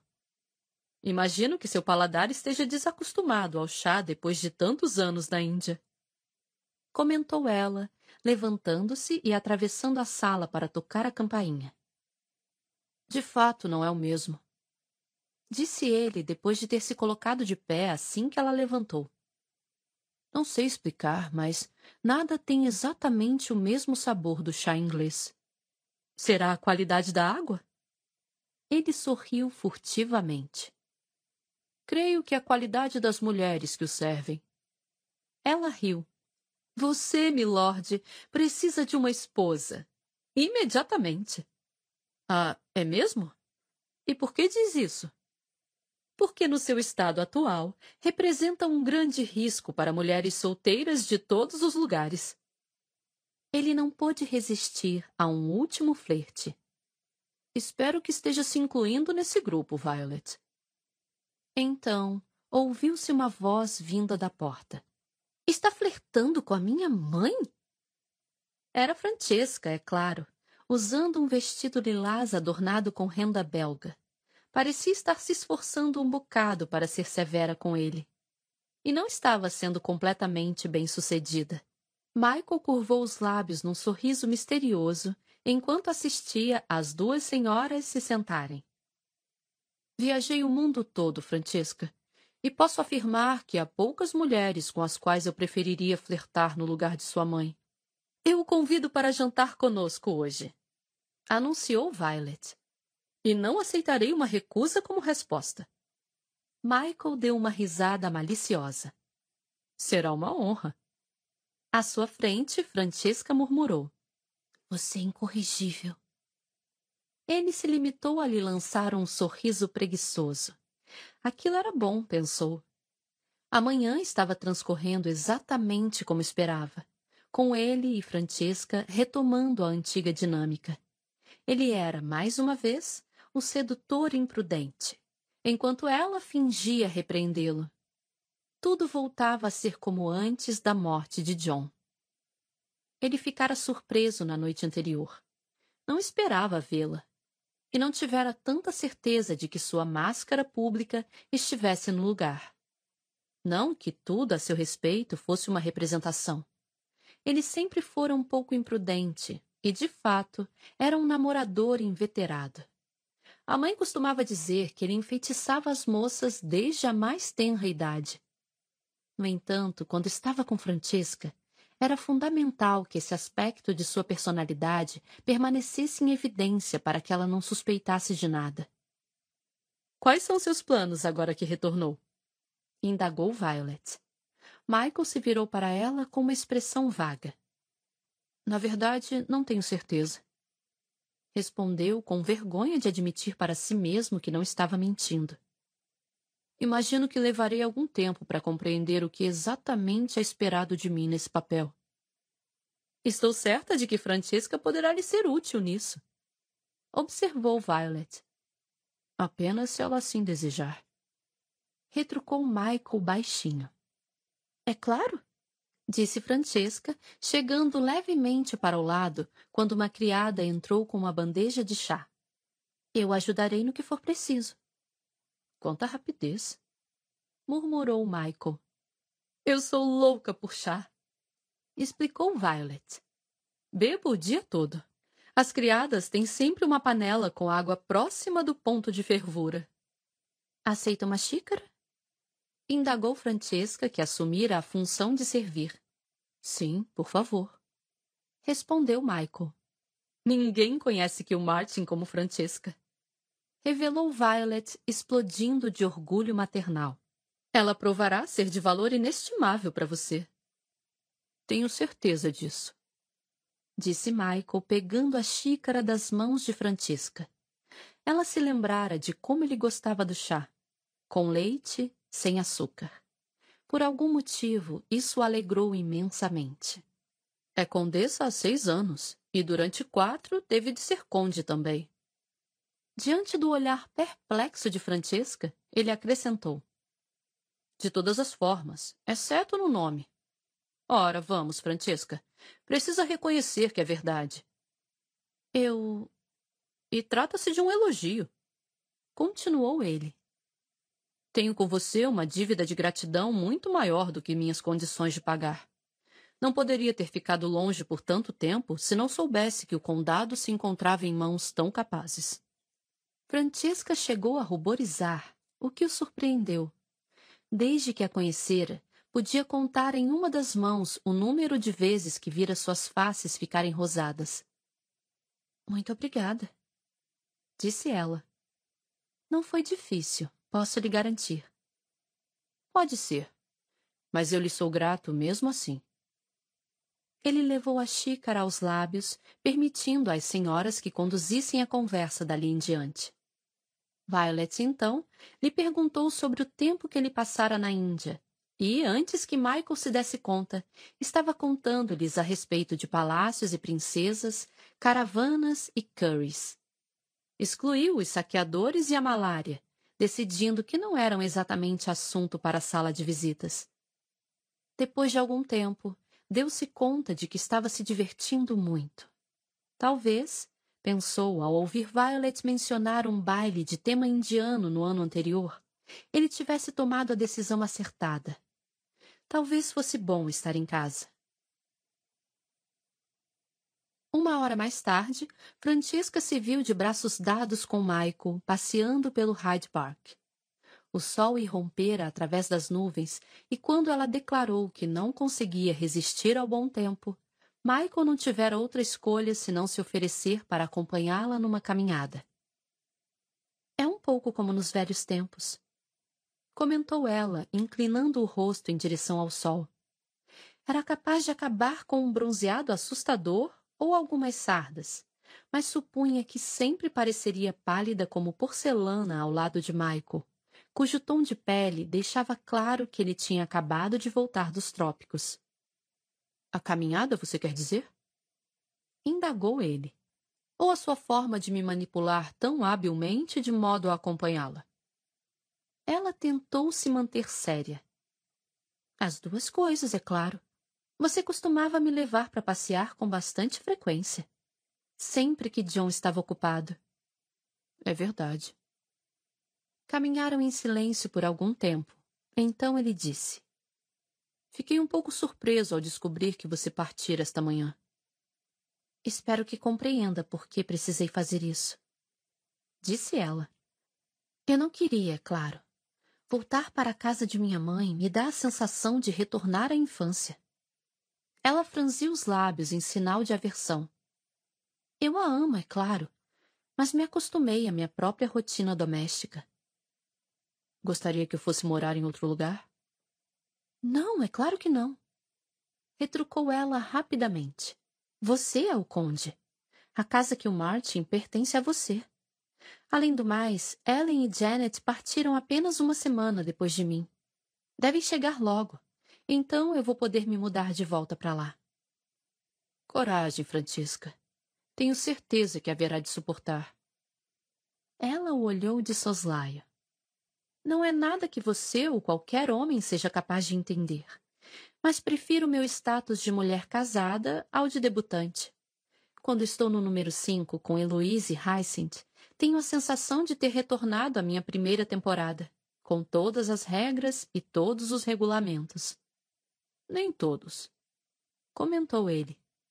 Se isso fosse verdade, não lhe permitiriam sair comigo agora. Tem razão. Reconheceu ela. Especialmente com você, imagina. Como assim, especialmente comigo? Ela riu. Ora, vamos, Michael. Acha mesmo que sua reputação vai ser esquecida apenas por ter passado quatro anos fora do país? Francesca, você é uma lenda. Ele se mostrou horrorizado. É verdade, disse ela, perguntando-se por que ele estava tão surpreso. Minha nossa, as mulheres ainda falam em você. Não para você, eu espero, murmurou ele. Ah, sim, sobretudo para mim. Ela deu um sorriso malicioso. Todas queriam saber quando você planejava voltar. E agora vai ser pior quando a notícia de seu retorno se espalhar.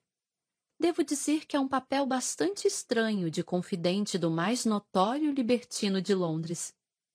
Confidente, é? Do que mais você chamaria? Não, não. Confidente é uma palavra perfeitamente apropriada. Só que se você acha que eu lhe confidenciei tudo. Francisca lançou-lhe um olhar enviesado. Aquilo era tão típico dele deixar as palavras no ar e a imaginação correr solta. Imagino então, murmurou ela, que não tenha compartilhado conosco todas as novidades da Índia. Ele se limitou a sorrir, diabolicamente. Muito bem, disse ela. Permita-me então passar a conversa a áreas mais respeitáveis. O que planeja fazer agora que voltou? Vai assumir o seu assento no parlamento? Ele parecia não ter pensado nisso. É o que John teria desejado. Acrescentou ela, sabendo que estava sendo terrivelmente manipuladora. Michael olhou para Francesca com uma expressão implacável, deixando claro que ele não apreciava suas táticas. Também terá de se casar. Prosseguiu ela. Está planejando assumir o papel de casamenteira? Perguntou ele, irritado. Ela deu de ombros. Se assim desejar. Tenho certeza que não poderia fazer um trabalho pior do que você. Meu bom Deus! Retrucou ele. Faz um dia que voltei. Precisamos falar sobre isso agora? Não, é claro que não. Mas logo teremos que falar. Você não está ficando mais jovem. Michael se limitou a fitá-la, atônito. Não consigo me imaginar permitindo que qualquer pessoa se dirija a mim dessa forma. Não se esqueça de sua mãe. Retrucou ela com um sorriso satisfeito. Você não é minha mãe. Rebateu ele com veemência. Graças a Deus por isso. Devolveu ela. Eu já teria sucumbido à falência cardíaca há anos. Não sei como ela consegue. Ele parou de caminhar. Eu não sou tão ruim assim. Ela deu de ombros levemente. Não? E ele ficou sem fala. Absolutamente sem fala. Era uma conversa que tinham tido tantas vezes, mas havia algo diferente agora. Uma aspereza na voz, uma ironia nas palavras que nunca houvera antes. Ou talvez ele nunca tivesse notado. Ora, não fique tão chocado, Michael, disse ela, dando-lhe um tapinha de leve no braço. É claro que você tem uma péssima reputação, mas é encantador e, por isso, é sempre perdoado. Michael perguntou-se se era assim que ela ouvia. Por que estava surpreso, afinal? Era exatamente essa a imagem que cultivara. E agora que é o conde, continuou ela. As mãezinhas vão fazer fila para tentar casá-lo com as preciosas filhinhas. Estou com medo, disse ele baixinho, morrendo de medo. E deveria estar mesmo. Retrucou ela sem a menor compaixão. Vai ser um frenesi isso eu posso lhe garantir. Você tem sorte por eu ter feito minha mãe jurar esta manhã que não atiraria Heloísa ou Hyacinth nos seus braços. E ela o faria. É bom que saiba. Acrescentou, claramente deleitando-se com a conversa. Pelo que me lembro, você costumava tentar atirar suas irmãs nos meus braços. Os lábios dela se retorceram levemente. Isso foi há muito tempo. Falou com um gesto da mão para descartar o comentário dele. Você jamais serviria. Ele nunca desejara cortejar nenhuma das irmãs dela, mas não pôde resistir à chance de implicar com Francesca. Jamais serviria para Heloise ou para Hyacinth? Para nenhuma das duas. Respondeu ela, irritada o bastante para fazê-lo sorrir. Mas eu hei de encontrar alguém para você. Não se aflija. E eu pareço aflito? Ela foi em frente, como se ele não tivesse falado.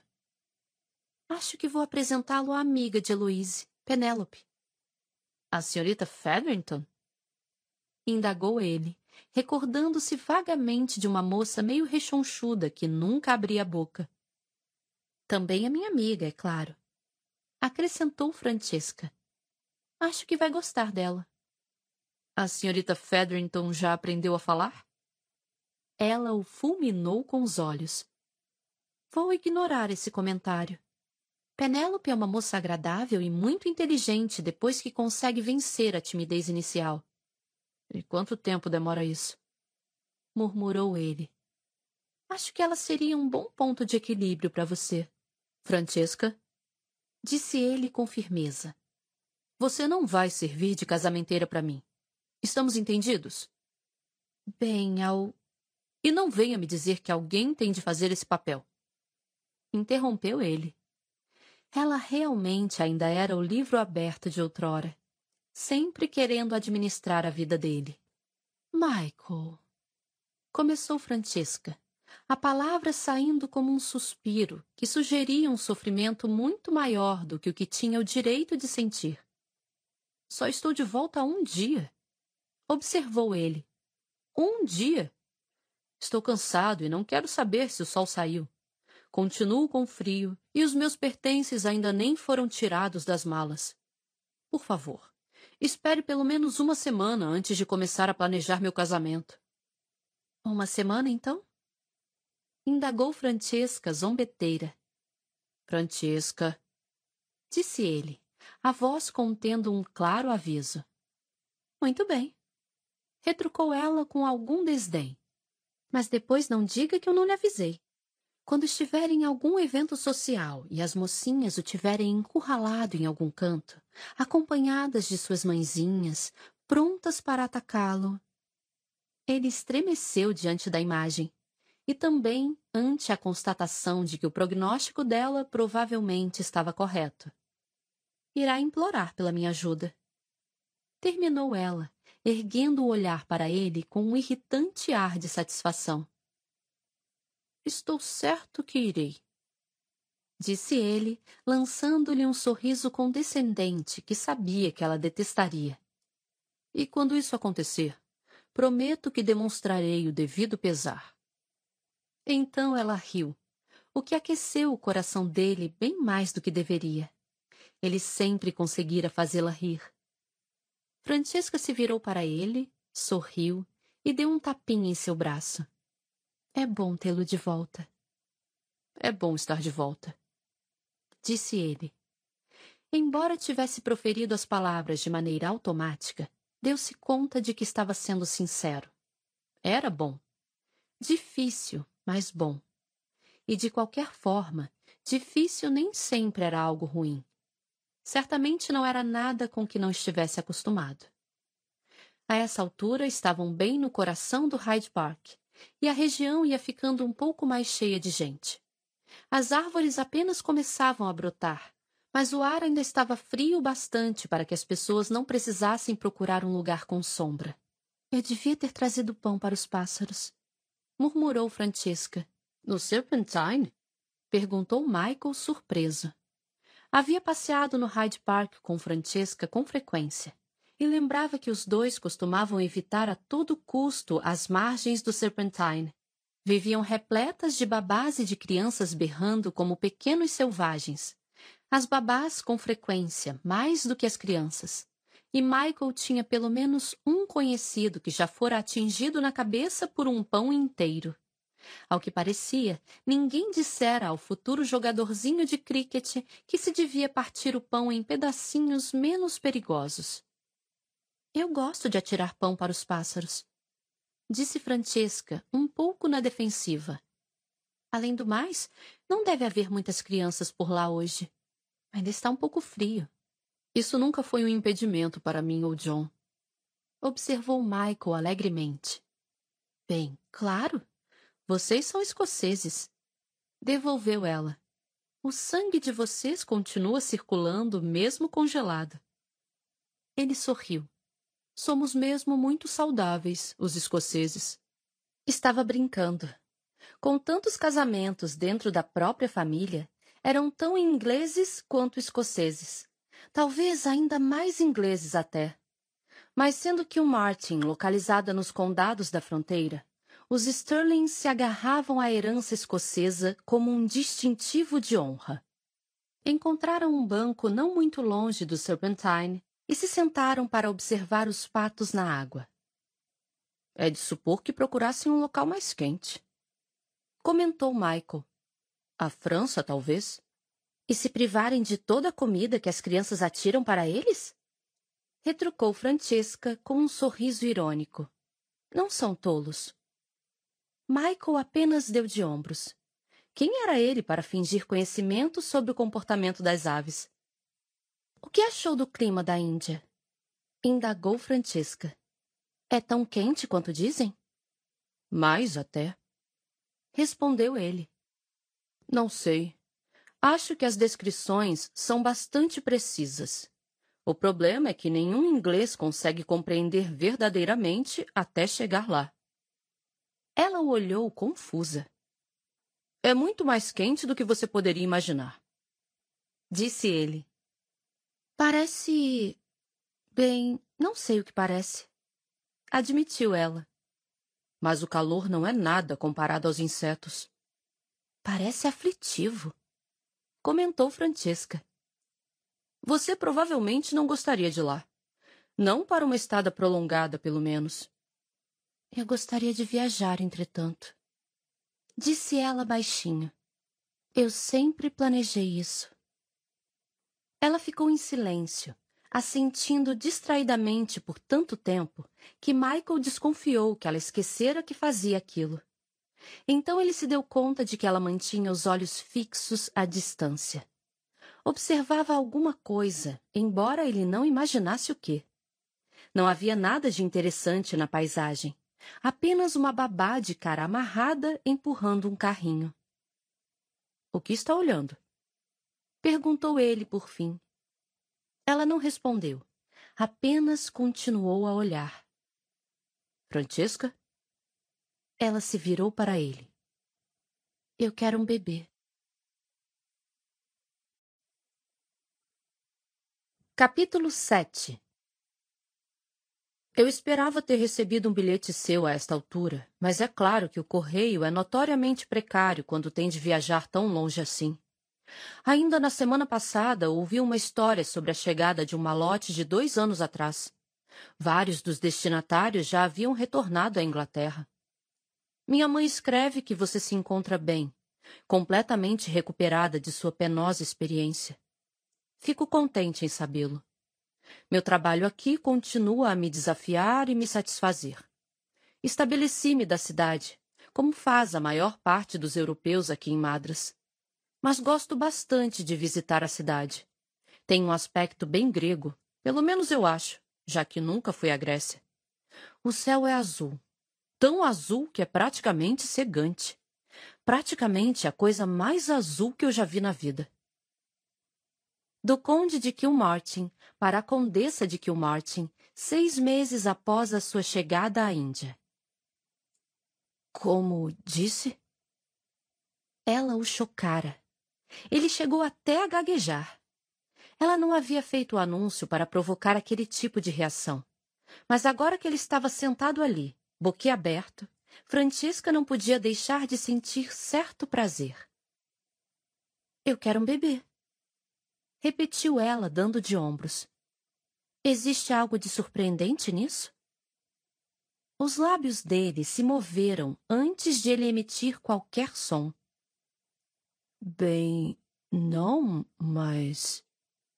Tenho vinte e seis anos. Eu sei quantos anos tem.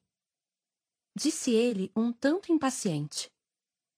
Farei vinte e sete no fim de abril. Não acho que seja tão estranho querer um filho. Os olhos dele ainda guardavam uma aparência vítrea. Não, é claro que não, mas. Eu não deveria ter de me explicar para você. Eu não pedi que o fizesse. Disse ele, olhando-a como se ela tivesse adquirido duas cabeças. Sinto muito, murmurou Francisca. Não quis ser rude. Ele não disse nada, o que a irritou. No mínimo, deveria tê-la contradito. Teria sido uma mentira, mas, ainda assim, gentil e cortês da parte dele. Por fim, como se o silêncio fosse insuportável, ela murmurou. Muitas mulheres querem filhos. Certo. Concordou ele, tossindo ao dizer a palavra. É claro. Mas não acha que talvez queiram um marido primeiro? É claro. Ela dirigiu-lhe um olhar irritado. Por que acha que voltei mais cedo para Londres? Ele a fitou sem entender. Estou à procura de um marido. Explicou ela, falando como se ele fosse um imbecil. Que colocação mais interesseira! Murmurou ele. Ela franziu os lábios. Mas é isso mesmo. E é melhor você ir se acostumando para o seu próprio bem. É exatamente assim que as senhoras haverão de começar a se referir a respeito de você em breve. Ele ignorou a segunda parte do que Francesca dissera. Tem algum cavalheiro em mente? Ela balançou a cabeça. Ainda não. Mas imagino que vá aparecer alguém assim que eu começar a procurar. Ela tentou conferir um tom jocoso ao que disse, mas em vez disso sua voz foi perdendo a força e a convicção. Estou certa de que meus irmãos têm amigos. Michael olhou para ela, então se deixou afundar no banco e olhou para a água. Eu o choquei, disse ela. Bem, sim. Normalmente eu sentiria grande prazer nisso. Confessou ela, os lábios se retorcendo com ironia. Ele não respondeu, mas revirou levemente os olhos. Não posso chorar a morte de John para sempre. Continuou Francesca. Quer dizer, Eu posso e vou, mas. Ela parou, odiando o fato de estar à beira das lágrimas. E a pior parte é que talvez eu nem possa ter filhos. Levei dois anos para engravidar e olhe só como consegui estragar tudo. Francesca. Começou ele com veemência. Você não deve se culpar por ter perdido o bebê. Ela soltou uma risada amarga. Você pode imaginar? Casar-se com alguém só para ter um filho e depois não conseguir ter um? Acontece o tempo todo. Disse ele com todo cuidado. Era verdade, mas isso não a fez sentir-se nem um pouco melhor. Ela podia escolher. Não precisava se casar. Continuaria a ter dinheiro para se sustentar e ser abençoadamente independente se permanecesse como viúva. Caso se casasse, não, quando se casasse, precisava se comprometer mentalmente com a ideia. Não seria por amor. Não teria um casamento como o que tivera com John. Uma mulher não conseguia encontrar um amor como aquele duas vezes na vida. Iria se casar para ter um filho e não havia a menor garantia de que teria um. Francesca? Não olhou para ele. Limitou-se a ficar ali, sentada, tentando desesperadamente ignorar as lágrimas que lhe queimavam os cantos dos olhos. Michael estendeu um lenço em sua direção, mas ela não quis demonstrar que notara o gesto. Se aceitasse o lenço, teria de chorar. Não haveria nada para detê-la. Eu preciso ir em frente. Disse ela, desafiadora. Preciso. John se foi e eu. Então algo muito estranho aconteceu. De fato, estranho não seria a palavra correta. Chocante, talvez, ou transformador, ou quem sabe não houvesse uma palavra para definir o tipo de surpresa que deixa uma pessoa paralisada e incapaz de respirar. Ela se virou para ele. Deveria ter sido algo simples, uma vez que Francisca já fizera aquele gesto centenas, não, milhares de vezes. Sim, era verdade que ele passara os últimos quatro anos na Índia, mas ela conhecia seu rosto, conhecia seu sorriso. Na realidade, conhecia tudo a respeito dele. Só que dessa vez foi diferente. Quando se virou para ele, não esperava que ele já tivesse se voltado para ela. Tampouco esperava que ele se encontrasse tão próximo que fosse possível enxergar os salpicos cor de carvão em seus olhos. Mas, acima de tudo, não esperava que o próprio olhar se direcionasse aos lábios dele. Eram lábios cheios, opulentos e bem contornados, e Francisca conhecia seu formato tão bem quanto dos próprios lábios, a não ser pelo fato de que jamais os olhara realmente. Jamais notara como eram uniformes na cor, ou como a curva do lábio inferior era sensual e. Ela se levantou com tanta rapidez que quase perdeu o equilíbrio. Preciso ir, declarou, estranhando o fato de sua voz não soar como a de algum demônio sobrenatural. Tenho um compromisso. Tinha me esquecido. É claro disse ele, levantando-se também. Com a costureira. Acrescentou ela, como se detalhes pudessem tornar a mentira mais convincente. Todas as minhas roupas são em cores de meio luto. Ele assentiu. Não lhe caem bem. É muito gentil da sua parte fazer essa observação. Disse ela, irritada. Devia encomendar vestidos azuis. Sugeriu ele. Ela fez que sim, movendo a cabeça com gestos espasmódicos, ainda desestabilizada e aborrecida. Você está bem? Perguntou ele. Estou ótima, afirmou Francesca. Então acrescentou com um pouco mais de delicadeza. Estou ótima, sério. É que detesto me atrasar. Isso era verdade, e ele sabia dessa característica dela. Então era de esperar que aceitasse aquilo como um motivo para a rudeza. Muito bem. Disse Michael em concordância, e Francisca foi tagarelando durante todo o percurso de volta até o número cinco. Precisava criar uma boa fachada, pensou, à beira do desespero. Não podia permitir que ele adivinhasse o que realmente acontecera com ela naquele banco à beira do Serpentine. Sempre achara Michael bonito, é claro, mas era uma beleza que não significava nada para ela. Ele era belo, assim como Benedict, irmão dela, era alto, e a mãe tinha olhos lindos. Mas agora, de repente, ela olhara para ele e vira algo completamente novo. Vira um homem, e aquilo a assustara terrivelmente. Francisca tendia a acreditar que a melhor atitude a tomar era agir. Assim, ao retornar ao número 5, foi à procura da mãe e lhe informou que precisava visitar a modista. Afinal, era melhor transformar a sua mentira em verdade o mais rápido possível. Violet ficou mais do que satisfeita com o desejo da filha de se livrar de seus tons cinza e lilás do meio-luto. Então, pouco menos de uma hora depois, as duas se encontravam confortavelmente acomodadas na elegante carruagem de Violet, a caminho das exclusivas lojas da Bond Street. Normalmente, Francisca teria se irritado diante da interferência da mãe. Tinha plena capacidade de escolher o próprio guarda-roupa. Mas naquele dia achou a presença dela estranhamente reconfortante.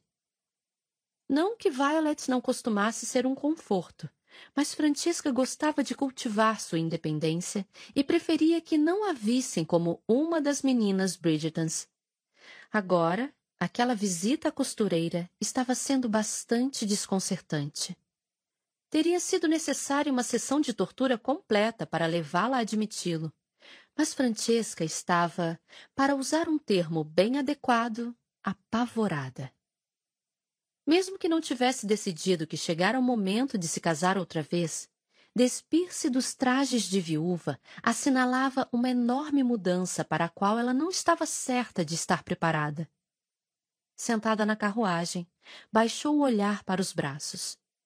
Não conseguia ver as mangas do vestido. Estavam cobertas pelo casaco, mas sabia que eram lilás. Havia algo reconfortante nisso, algo sólido e seguro. Vinha usando aquela cor e também o cinza havia três anos. E, um ano antes disso, o inevitável preto. Funcionara como uma espécie de distintivo de uniforme. Não era necessário se preocupar com quem se era quando as roupas o proclamavam com tanta clareza. Mãe, começou ela, antes mesmo de se dar conta de que tinha uma pergunta a fazer. Violet se virou para ela com um sorriso. Sim, minha querida. Por que você nunca se casou de novo? Violet entreabriu os lábios e, para grande surpresa de Francesca, os olhos da mãe brilharam. Sabe que esta é a primeira vez que um de vocês me faz essa pergunta? Não é possível. Retrucou Francesca. Tem certeza? Violet assentiu.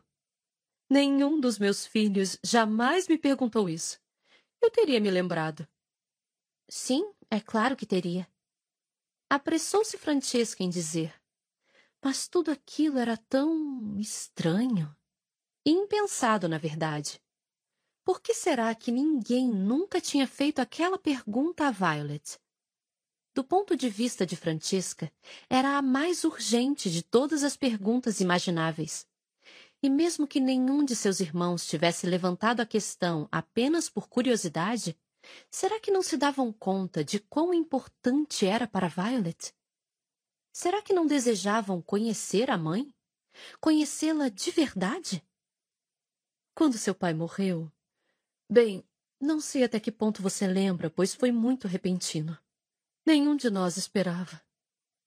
Ela deu um sorriso triste e Francisca se perguntou se algum dia seria capaz de rir sobre a morte de John mesmo que o gesto contivesse uma nuance de tristeza.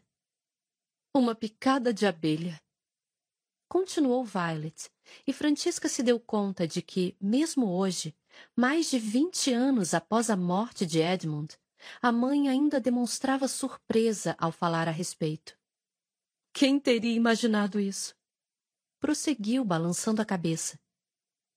Não sei se você se lembra, mas seu pai era um homem muito grande, alto como Benedict, talvez com os ombros até mais largos. Ninguém imaginaria que uma abelha. Ela se deteve e sacou um lenço engomado e branco, levando aos lábios enquanto pigarreava. Bem, foi inesperado. Eu realmente não sei o que dizer a não ser. Ela se virou para a filha com uma dolorosa consciência nos olhos. A não ser que acredito que você compreenda melhor do que ninguém. Francesca assentiu, sem nem tentar disfarçar a ardência nos olhos. De qualquer forma, prosseguiu Violet de modo brusco, claramente ansiosa por seguir adiante. Depois da morte dele, eu fiquei tão aturdida. Tive a sensação de estar andando em meio a uma névoa. Não sei muito bem como agi naquele primeiro ano, ou mesmo nos anos seguintes. Não tinha nem como pensar em casamento. Eu sei. Disse Francisca baixinho. E sabia mesmo. E depois disso. Bem, não sei o que aconteceu. Talvez eu simplesmente não tenha conhecido ninguém com quem quisesse compartilhar a vida. Talvez eu amasse demais o seu pai. Ela deu de ombros. Talvez eu simplesmente nunca tenha sentido necessidade. Afinal, eu estava numa posição muito diferente da sua. Era mais velha, não se esqueça, e já era mãe de oito filhos. E o seu pai deixou os nossos negócios em muito boa posição. Eu sabia que nunca passaria necessidade alguma. John deixou que o Martin em uma posição excelente. Apressou-se Francesca em dizer. É claro que deixou. Retrucou Violet, dando um tapinha em sua mão. Perdoe-me. Eu não quis sugerir o contrário. Mas você não tem oito filhos, Francesca. Os olhos dela pareceram ainda mais profundamente azuis. E você tem muito tempo à sua frente para passá-lo sozinha. Francisca assentiu com a cabeça, num gesto rápido e espasmódico. Eu sei, eu sei. Falou. Eu sei, mas não consigo. Não consigo. Não consegue o quê? Perguntou Violet com delicadeza.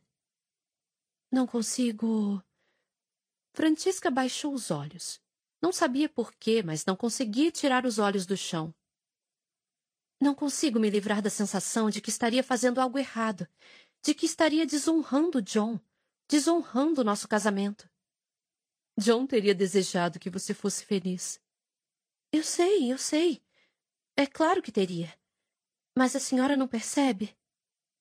Ergueu a vista outra vez, os olhos buscando os da mãe atrás de algo que ela não sabia muito bem o que era talvez aprovação, talvez apenas amor, já que havia certo reconforto em procurar algo que ela estava certa que encontraria. Não estou nem querendo isso. Acrescentou. Não vou encontrar alguém como John. Já aceitei esse fato. E me parece tão errado me casar por menos que isso. Você não vai encontrar alguém como John, é verdade. Começou Violet. Mas talvez encontre um homem que seja apropriado para você.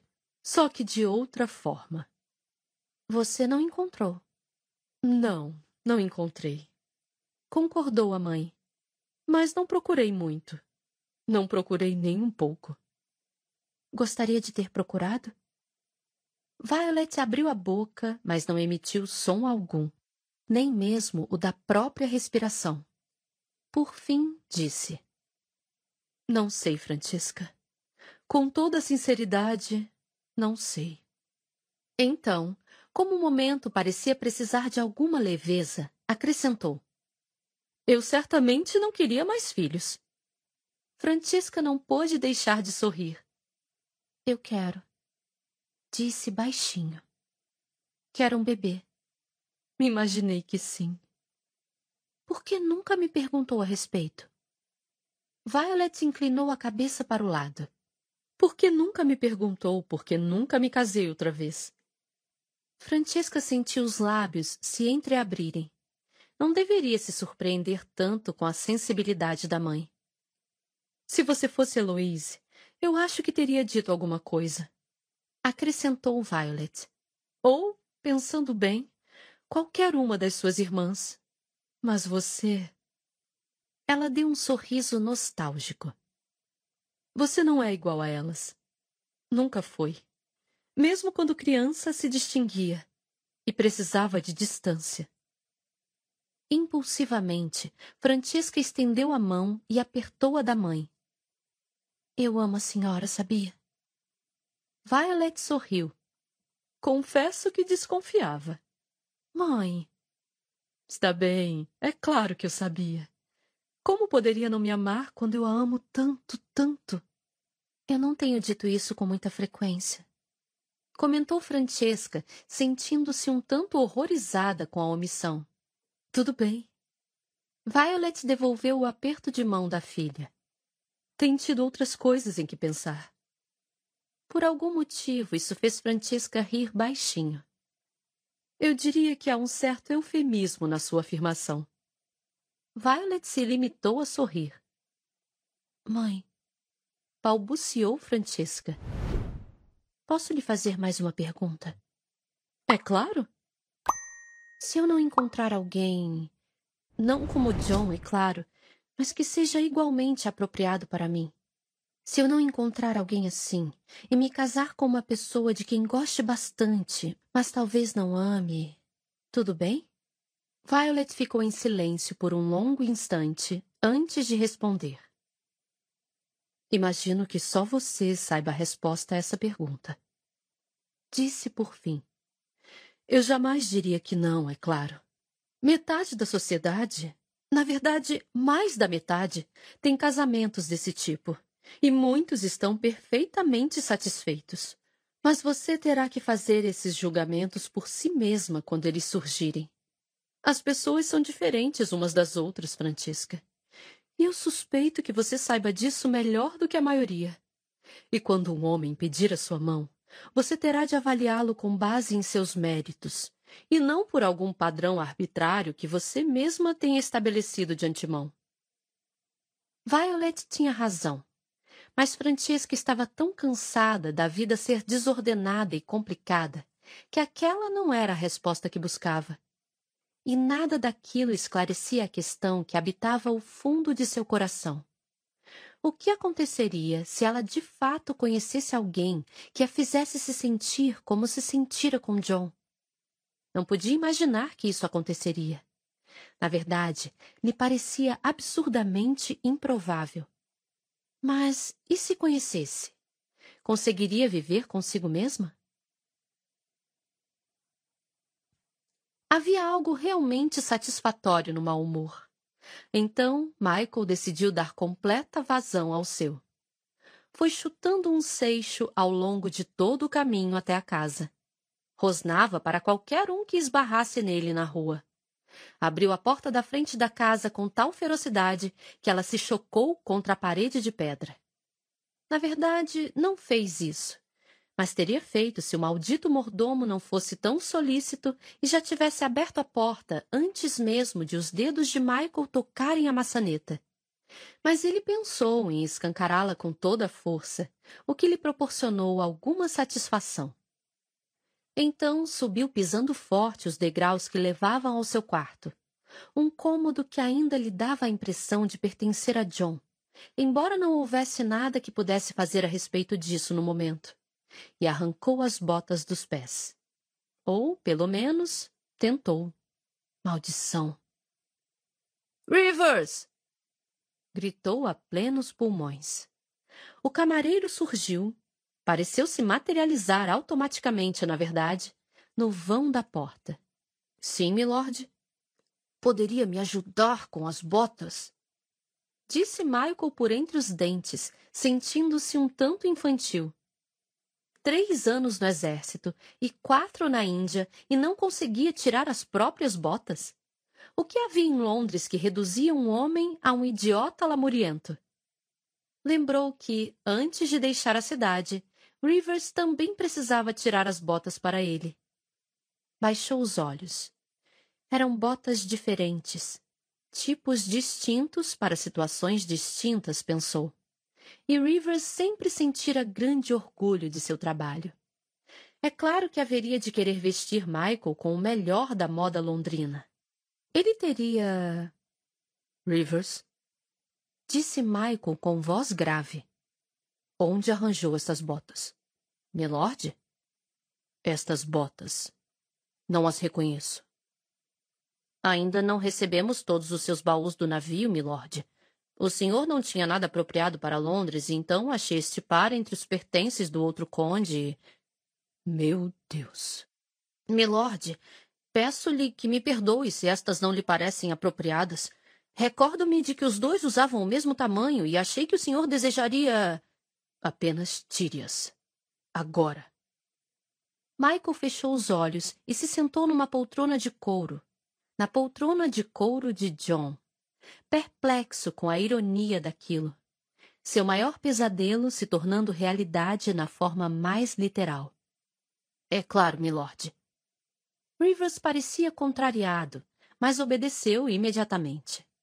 Michael apertou a ponte do nariz com o polegar e o indicador e deixou escapar um longo suspiro antes de voltar a falar. Eu preferiria não usar nenhum artigo do guarda-roupa do conde anterior. Na verdade, não tinha a menor ideia de por que os pertences de John continuavam ali. Já deveriam ter sido doados aos empregados ou para instituições de caridade anos antes mas ele supunha que a decisão coubesse a Francesca, não a ele. É claro, milord. Cuidarei disso agora mesmo. Muito bem. Resmungou Michael. Quer que eu mande trancá-los em algum lugar? Trancá-los? Por Deus, as coisas de John também não eram venenosas. Não há necessidade. Retrucou Michael. Apenas não quero usar nada que tenha sido dele. Certo. Rivers engoliu em seco repetidas vezes, desconfortavelmente. O que foi agora, Rivers? É que todo o equipamento do outro Lord Kilmartin continua aqui. Aqui? Indagou Michael sem compreender. Aqui, confirmou Rivers, olhando à sua volta para o quarto. Michael sentiu-se encolher na poltrona. Não tinha o desejo de apagar da face da terra todo e qualquer vestígio do primo. Ninguém sentia tanto a falta dele como Michael. Ninguém. Bem, exceto, talvez, Francesca, ele admitiu. Mas isso era diferente. Só que simplesmente não sabia como queriam que ele seguisse com a vida em meio a todos os pertences de John detinha o seu título, gastava o seu dinheiro, vivia em sua casa. Esperava-se que também calçasse os seus sapatos? Empacote tudo. Disse a Rivers. Amanhã. Não desejo ser importunado esta noite. Além disso, era provável que devesse alertar Francesca de sua intenção. Francesca. Deixou escapar um suspiro levantando-se assim que o camareiro saiu. Por Deus! Rivers se esquecera de levar as botas. Michael as pegou e as colocou do lado de fora do quarto. Talvez estivesse exagerando, mas que diabo! Apenas não desejava ter de olhar para os calçados de John pelas próximas seis horas. Após fechar a porta de forma decidida, caminhou lenta e silenciosamente em direção à janela, sem pensar muito bem no que estava fazendo. Encostou-se com pesar contra o parapeito, olhando para a rua logo abaixo, através das cortinas transparentes. Empurrou o tecido fino para o lado, os lábios se retorcendo num sorriso amargo, enquanto observava uma babá levar uma criança pequena pela calçada. Francesca. Ela queria um bebê. Não sabia por que ficara tão surpreso. Se pensasse naquilo de maneira racional, não deveria ter achado nem um pouco estranho. Afinal, ela era uma mulher. É claro que haveria de querer filhos. Todas as mulheres não queriam? E embora ele nunca tivesse, de forma consciente, dito a si mesmo que ela choraria a perda de John para sempre, tampouco considerara a ideia de que pudesse realmente querer se casar de novo algum dia. Francesca e John. John e Francesca. Eram uma unidade, ou pelo menos tinham sido. E embora a morte dele tivesse tornado muito triste a visão de um sem o outro, era totalmente diferente imaginar um deles junto a outra pessoa. E ainda havia, é claro, o pequeno detalhe dos calafrios que ele andava tendo ao pensar em Francisca com outro homem. Ele estremeceu. Ou seria um arrepio? Raios! Esperava que não fosse um arrepio. Imaginou que teria simplesmente de se acostumar à ideia. Se Francesca queria filhos, então precisava de um marido, e não havia nada que ele pudesse fazer. Teria sido ótimo se ela tivesse tomado essa decisão e cuidado do detestável assunto no ano anterior, poupando-lhe o desconforto de ter de assistir a todo o processo. Se ela tivesse se casado no ano passado, isso tudo já estaria encerrado. Fim de história. Mas agora ele teria de assistir talvez até mesmo aconselhar. Maldição! Estremeceu outra vez. Mas que diabo! Talvez não passasse de um resfriado. Afinal, era março, e um março frio, além de tudo, mesmo com a lareira sempre acesa. Deu um puxão na gravata, que começava a lhe parecer inexplicavelmente apertada, e então arrancou-a de uma vez. Por Deus, estava sentindo calor e frio ao mesmo tempo, estranhamente descompensado. Sentou-se. Aquilo lhe pareceu ser a melhor coisa a fazer. Então desistiu de fingir que se sentia bem e tirou o resto das roupas para enfiar-se na cama. Aquela seria uma longa noite. Capítulo 8 Maravilhoso, não. Agradável, também não. Ótimo, não. Bom ter notícias suas. Fico contente por estar passando bem. John teria se orgulhado. Sinto sua falta. Sinto a falta dele. Sinto a sua falta. Algumas flores ainda estão abertas. Não é ótimo que algumas flores ainda estejam abertas? Da Condessa de Kilmartin para o Conde de Kilmartin, uma semana após o recebimento de sua segunda missiva para ela. Primeiro esboço, jamais terminado, jamais enviado. Michael não disse que jantaria conosco hoje? Francesca ergueu o olhar para a mãe, que se encontrava diante dela com a fisionomia preocupada. Estivera pensando exatamente a mesma coisa, perguntando-se por que ele se atrasara. Passara a maior parte do dia apreensiva com a chegada de Michael, embora ele não tivesse a menor ideia de que havia ficado tão aflita com aquele encontro no parque. Por Deus, era provável que ele nem tivesse se dado conta de que houvera um momento. Fora a primeira vez na vida que Francesca ficara satisfeita pela falta de sensibilidade dos homens. Sim, ele disse que viria. Respondeu Violet, remexendo-se de leve na cadeira. Francesca já esperava havia algum tempo na sala de visitas com a mãe e duas de suas irmãs, passando o tempo enquanto os convidados não chegavam. Nós não lhe informamos a hora? Indagou Violet. Francesca fez que sim.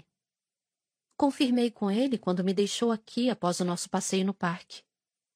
Estava bastante certa disso. Lembrava-se com clareza de ter sentido um embrulho no estômago ao falarem a respeito. Não desejara vê-lo outra vez. Pelo menos não tão cedo. Mas o que podia fazer? A mãe havia feito o convite. É provável que esteja só atrasado. Sugeriu Hyacinth, a irmã mais nova de Francesca. Não me surpreende. Esse tipo sempre se atrasa. Francisca se virou para ela de modo brusco. Como assim, esse tipo? Eu já ouvi falar da reputação dele. E o que a reputação dele tem a ver com isso? Perguntou Francesca, irritada. E, de qualquer maneira, o que você poderia saber? Ele deixou a Inglaterra antes de você debutar na sociedade.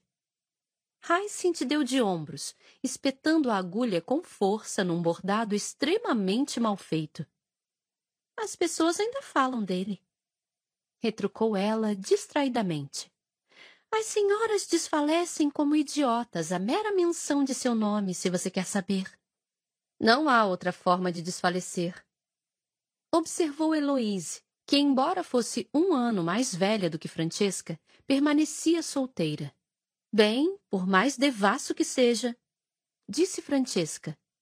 Ele sempre foi bastante pontual. Jamais conseguira tolerar que falassem mal de Michael.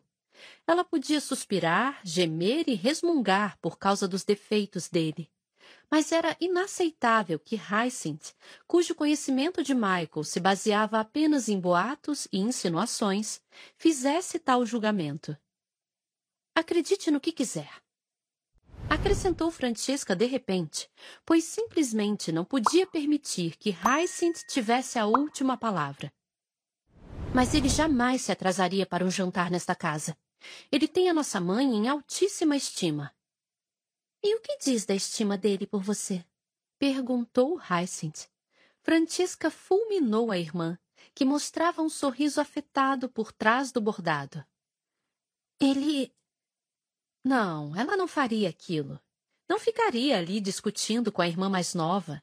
Não quando algo podia estar errado. Michael era, apesar do comportamento libertino, impecavelmente educado e atencioso, ou, pelo menos, sempre o fora na presença dela. E jamais chegaria para o jantar. Ela olhou para o relógio que ficava sobre o console da lareira, com mais de meia hora de atraso. Não sem avisar. Ela se levantou e alisou a saia cinza energicamente. Vou até a casa que o Martin. Anunciou. Sozinha? Indagou Violet. Sozinha. Respondeu Francesca com firmeza. Afinal, trata-se da minha casa. Não creio que haja algum falatório se eu for até lá para uma breve visita. Sim, sim, é claro. Disse a mãe. Mas não fique muito tempo. Mãe, eu sou uma viúva e não pretendo passar a noite lá. Apenas quero ter notícias de Michael. Vou ficar bem. Posso lhe garantir. Violet assentiu com a cabeça, mas sua expressão dizia bem mais. Francisca percebeu. Vinha sendo assim havia anos. Violet queria retomar o papel de mãe dedicada para com a filha viúva, mas se controlava, tentando respeitar sua independência. Nem sempre conseguia resistir à interferência, mas tentava, e Francesca se sentia grata pelo esforço. Quer que a acompanhe? Perguntou Hyacinth, com os olhos iluminados. Não! exclamou Francesca, a surpresa tornando o tom um pouco mais veemente do que pretendera. Por que diabo você ia querer me acompanhar? Hyacinth deu de ombros. Curiosidade. Eu gostaria de conhecer o devasso alegre. Você já o conhece. Observou Heloise. Sim, mas já faz muito tempo. Disse Hyacinth com um suspiro dramático. Antes de eu entender o que era um devasso. Você ainda não sabe o que é um devasso. Disse Violet bruscamente. Ah, mas eu. Não, você não sabe o que é um devasso. Repetiu Violet. Muito bem, então. Hyacinth se virou para a mãe com um sorriso enjoativo de tão doce. Eu não sei o que é um devasso. Também não sei me vestir ou escovar os próprios dentes. De fato, vi Polly ajudá-la a pôr o vestido de baile ontem à noite. Murmurou Heloise, do sofá. Ninguém consegue pôr o vestido de baile sozinha. Devolveu Hyacinth. Estou indo, Avisou Francesca, mesmo tendo quase certeza de que ninguém a ouvia. O que está fazendo? Perguntou Hyacinth. Francisca parou onde estava até se dar conta de que a irmã não falava com ela, apenas examinando seus dentes. Retrucou Heloise com extrema doçura. Meninas! Exclamou Violet, embora Francisca imaginasse que Heloise não tinha gostado muito da generalização, considerando que tinha vinte e sete anos. E de fato não gostou. De qualquer forma, a irritação da irmã e a réplica que se seguiu serviram como a oportunidade perfeita para Francisca deixar o aposento e pedir a um lacaio que chamasse uma carruagem para ela. As ruas não estavam cheias. Ainda era cedo, e a alta sociedade não tomaria o caminho das festas e dos bailes por pelo menos mais uma ou duas horas. A carruagem se deslocou rapidamente por Mayfair e em menos de quinze minutos Francisca subia os degraus de entrada da casa Kilmartin, em St. James. Como sempre, um lacaio abriu a porta antes mesmo de ela erguer a aldrava e ela entrou, apressada. Kilmartin está em casa? Perguntou ela, dando-se conta, com surpresa, de que era a primeira vez que se referia a Michael assim. Era estranha, refletiu, e boa, na verdade, a naturalidade com a qual o nome lhe viera aos lábios. Já estava mais do que na hora de todos se acostumarem à mudança. Ele era o conde agora, e nunca mais voltaria a ser apenas o Sr. Stirling. Creio que sim. Respondeu o lacaio. Chegou esta tarde e não fui informado de que tenha saído. Francisca franziu a testa então fez um aceno para dispensar o homem antes de subir as escadas. Se Michael de fato estivesse em casa, devia estar lá em cima. Se estivesse no primeiro andar, em seu escritório, o criado teria notado a sua presença. Ela chegou ao segundo andar, então seguiu pelo corredor, em direção aos aposentos do conde. Michael? Chamou baixinho, aproximando-se do quarto. Michael? Não havendo resposta, aproximou-se mais da porta, que ela notou não estar completamente fechada. Michael! Chamou outra vez, um pouco mais alto. Não seria apropriado sair gritando o nome dele pela casa. Além do mais, não desejava acordá-lo caso ele estivesse dormindo. Era provável que ainda estivesse cansado de sua longa viagem, sendo orgulhoso demais para indicá-lo quando Violet o convidara para jantar. Nada ainda. Ela então empurrou a porta mais alguns centímetros. Michael? Ouviu alguma coisa. Um farfalhar, talvez. Quem sabe um gemido. Michael? Franny? Com certeza era a voz dele mas não se parecia nada com qualquer coisa que ela já tivesse ouvido sair de seus lábios. Michael! Ela se aproximou correndo e o encontrou encolhido na cama, com uma aparência tão doentia como jamais vira em qualquer ser humano. John, é claro, nunca ficara doente. Apenas fora se deitar um dia e morrera, por assim dizer. Michael! Arfou ela. O que há de errado com você? Ah, nada demais. Gemeu ele. Imagino que seja um resfriado. Francisca olhou para ele em dúvida. Os cabelos castanhos colavam-se à testa. A pele estava muito vermelha e manchada, e a quentura que irradiava da cama a deixou sem fôlego. Sem falar que ele recendia a doença. Era aquele cheiro desagradável, suarento e levemente pútrido, do tipo que, se tivesse cor, sem dúvida seria verde vômito. Francisca estendeu a mão e tocou-lhe a testa, recolhendo-a imediatamente ao sentir sua temperatura. Isto não é só um resfriado, afirmou ela de forma brusca. Os lábios dele se esticaram num horrível remedo de sorriso. Um resfriado bem ruim, então? Michael Stuart Stirling. Meu Deus, você parece minha mãe. Ela não se sentia nem um pouco como a mãe dele, sobretudo depois do que acontecera no parque. E era quase um alívio vê-lo tão fraco e pouco atraente. abrandava o que quer que tivesse sentido mais cedo. Michael, o que há de errado com você? Ele deu de ombros e se afundou ainda mais nas cobertas, o corpo inteiro tremendo com esforço. Michael! Ela estendeu o braço e agarrou o ombro dele sem se preocupar em ser gentil. Não ouse tentar nenhum de seus truques comigo. Sei exatamente como você age. Sempre finge que nada tem importância, que nada o afeta. Mas é verdade. Murmurou ele. Michael! Ela teria lhe dado um tapa se ele não estivesse tão doente. Não vai tentar minimizar isso, está me entendendo? Eu insisto que me diga, neste instante, o que há de errado com você. Eu estarei melhor amanhã, afirmou ele. Ah, certo, disse Francesca de forma bastante sarcástica. Estarei sim. Insistiu ele, mudando de posição, cada movimento pontuado por um gemido. Estarei bem amanhã. Francesca achou a afirmação dele bastante estranha. E depois de amanhã? Perguntou, estreitando os olhos. Uma risada áspera emergiu de algum lugar debaixo das cobertas.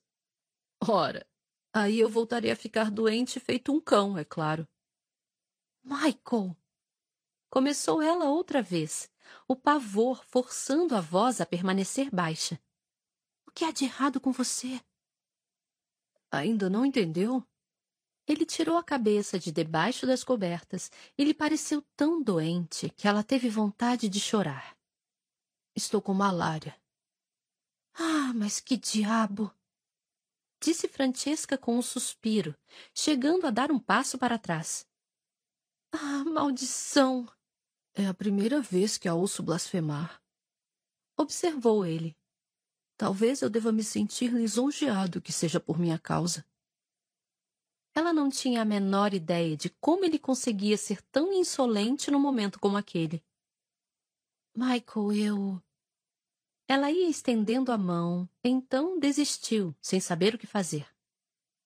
Não se preocupe, disse ele, encolhendo-se ainda mais no momento em que o corpo era sacudido por outra onda de tremores. Não é contagioso. Não?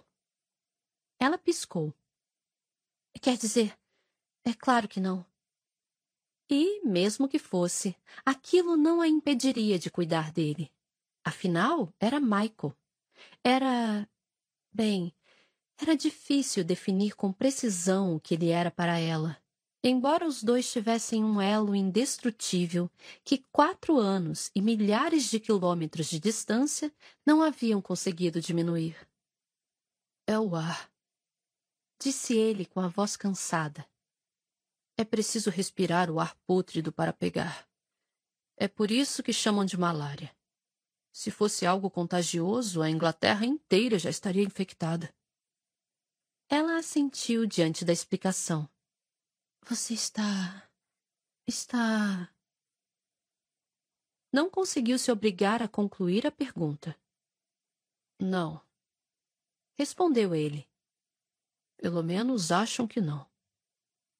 Ela se sentiu desmoronar, tamanho o alívio que a invadiu, e precisou se sentar. Não podia imaginar o mundo sem ele.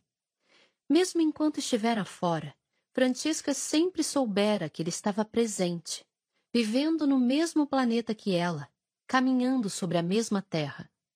E mesmo naqueles primeiros dias depois da morte de John, quando ela o odiara por tê-la deixado, quando sentira tanta raiva dele que quisera chorar, experimentara algum consolo em saber que estava vivo e bem, e que retornaria para ela em um instante se um dia lhe pedisse.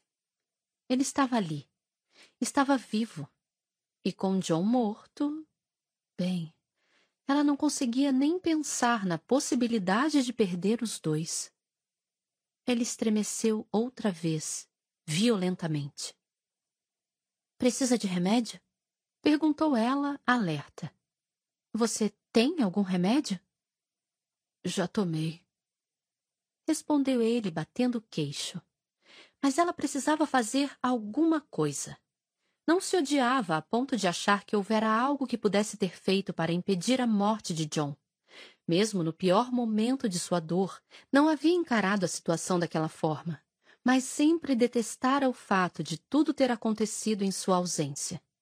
Na realidade, fora a única coisa relevante que John fizera sem a presença dela. E ainda que Michael estivesse apenas doente, e não à beira da morte, não iria permitir que sofresse sozinho. Deixe-me pegar outra manta para você. Falou. Sem esperar a resposta, passou correndo pela porta que ligava os aposentos que agora pertenciam a ele e arrancou a coberta de cima da cama. Era cor-de-rosa e provavelmente ofenderia a sensibilidade masculina de Michael assim que ele voltasse a ficar bem. Mas isso, decidiu, era problema dele. Ao retornar, Francisca ouviu de tal forma imóvel que pensou que Michael tivesse adormecido. Mas ele conseguiu voltar à consciência por tempo suficiente para lhe agradecer, enquanto ela o cobria com a manta. O que mais posso fazer? Perguntou Francesca, puxando uma cadeira para o lado da cama e se sentando. Nada. Tem de haver alguma coisa. Insistiu ela. Não é possível que tenhamos que simplesmente esperar isso passar. É possível, disse ele sem forças. É só isso que podemos fazer. Não consigo acreditar que seja verdade. Ele abriu um dos olhos. Pretende desafiar toda a classe médica? Ela rangeu os dentes e curvou o corpo para frente na cadeira. Tem certeza que não precisa de mais remédio? Ele balançou a cabeça, então gemeu com esforço. Não por mais algumas horas. Onde está? Perguntou ela. Se a única coisa que podia fazer era localizar o remédio e estar pronta para ministrá-lo, então faria pelo menos isso. Ele moveu a cabeça levemente para a esquerda. Francesca seguiu o movimento em direção a uma pequena mesa do outro lado do aposento, na qual um frasco de vidro repousava sobre um jornal dobrado. Ela se levantou e foi buscá-lo, lendo a etiqueta enquanto caminhava de volta para a cadeira. Quinino, murmurou. Já ouvi falar disso. Medicamento miraculoso, disse Michael. Pelo menos é o que dizem. Francisca olhou para ele com uma expressão de dúvida. É só olhar para mim. Acrescentou ele com um sorriso torto e débil. Sou a prova viva disso. Ela inspecionou o frasco outra vez, observando o pó se deslocar ao incliná-lo. Ainda não estou convencida. Michael mexeu um dos ombros de leve.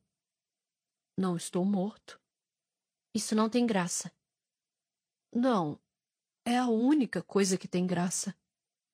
Corrigiu ele. Precisamos achar graça onde for possível. Pense só. Se eu morresse, o título iria para.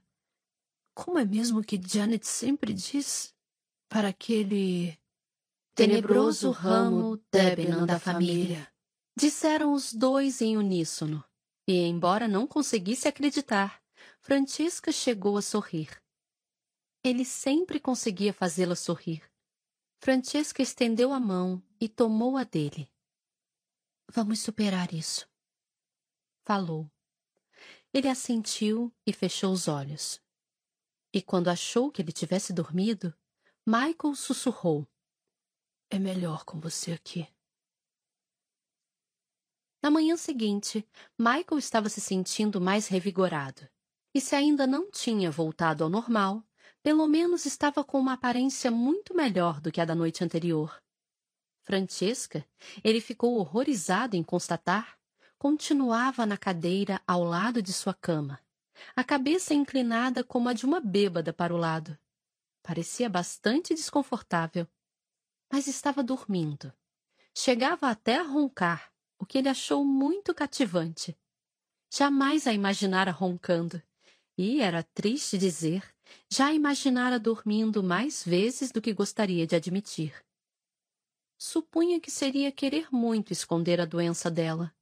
Francesca era perceptiva e abelhuda demais para deixar que isso acontecesse.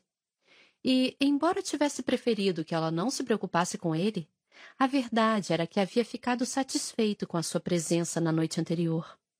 Não deveria ter se sentido assim, mas simplesmente não podia evitar.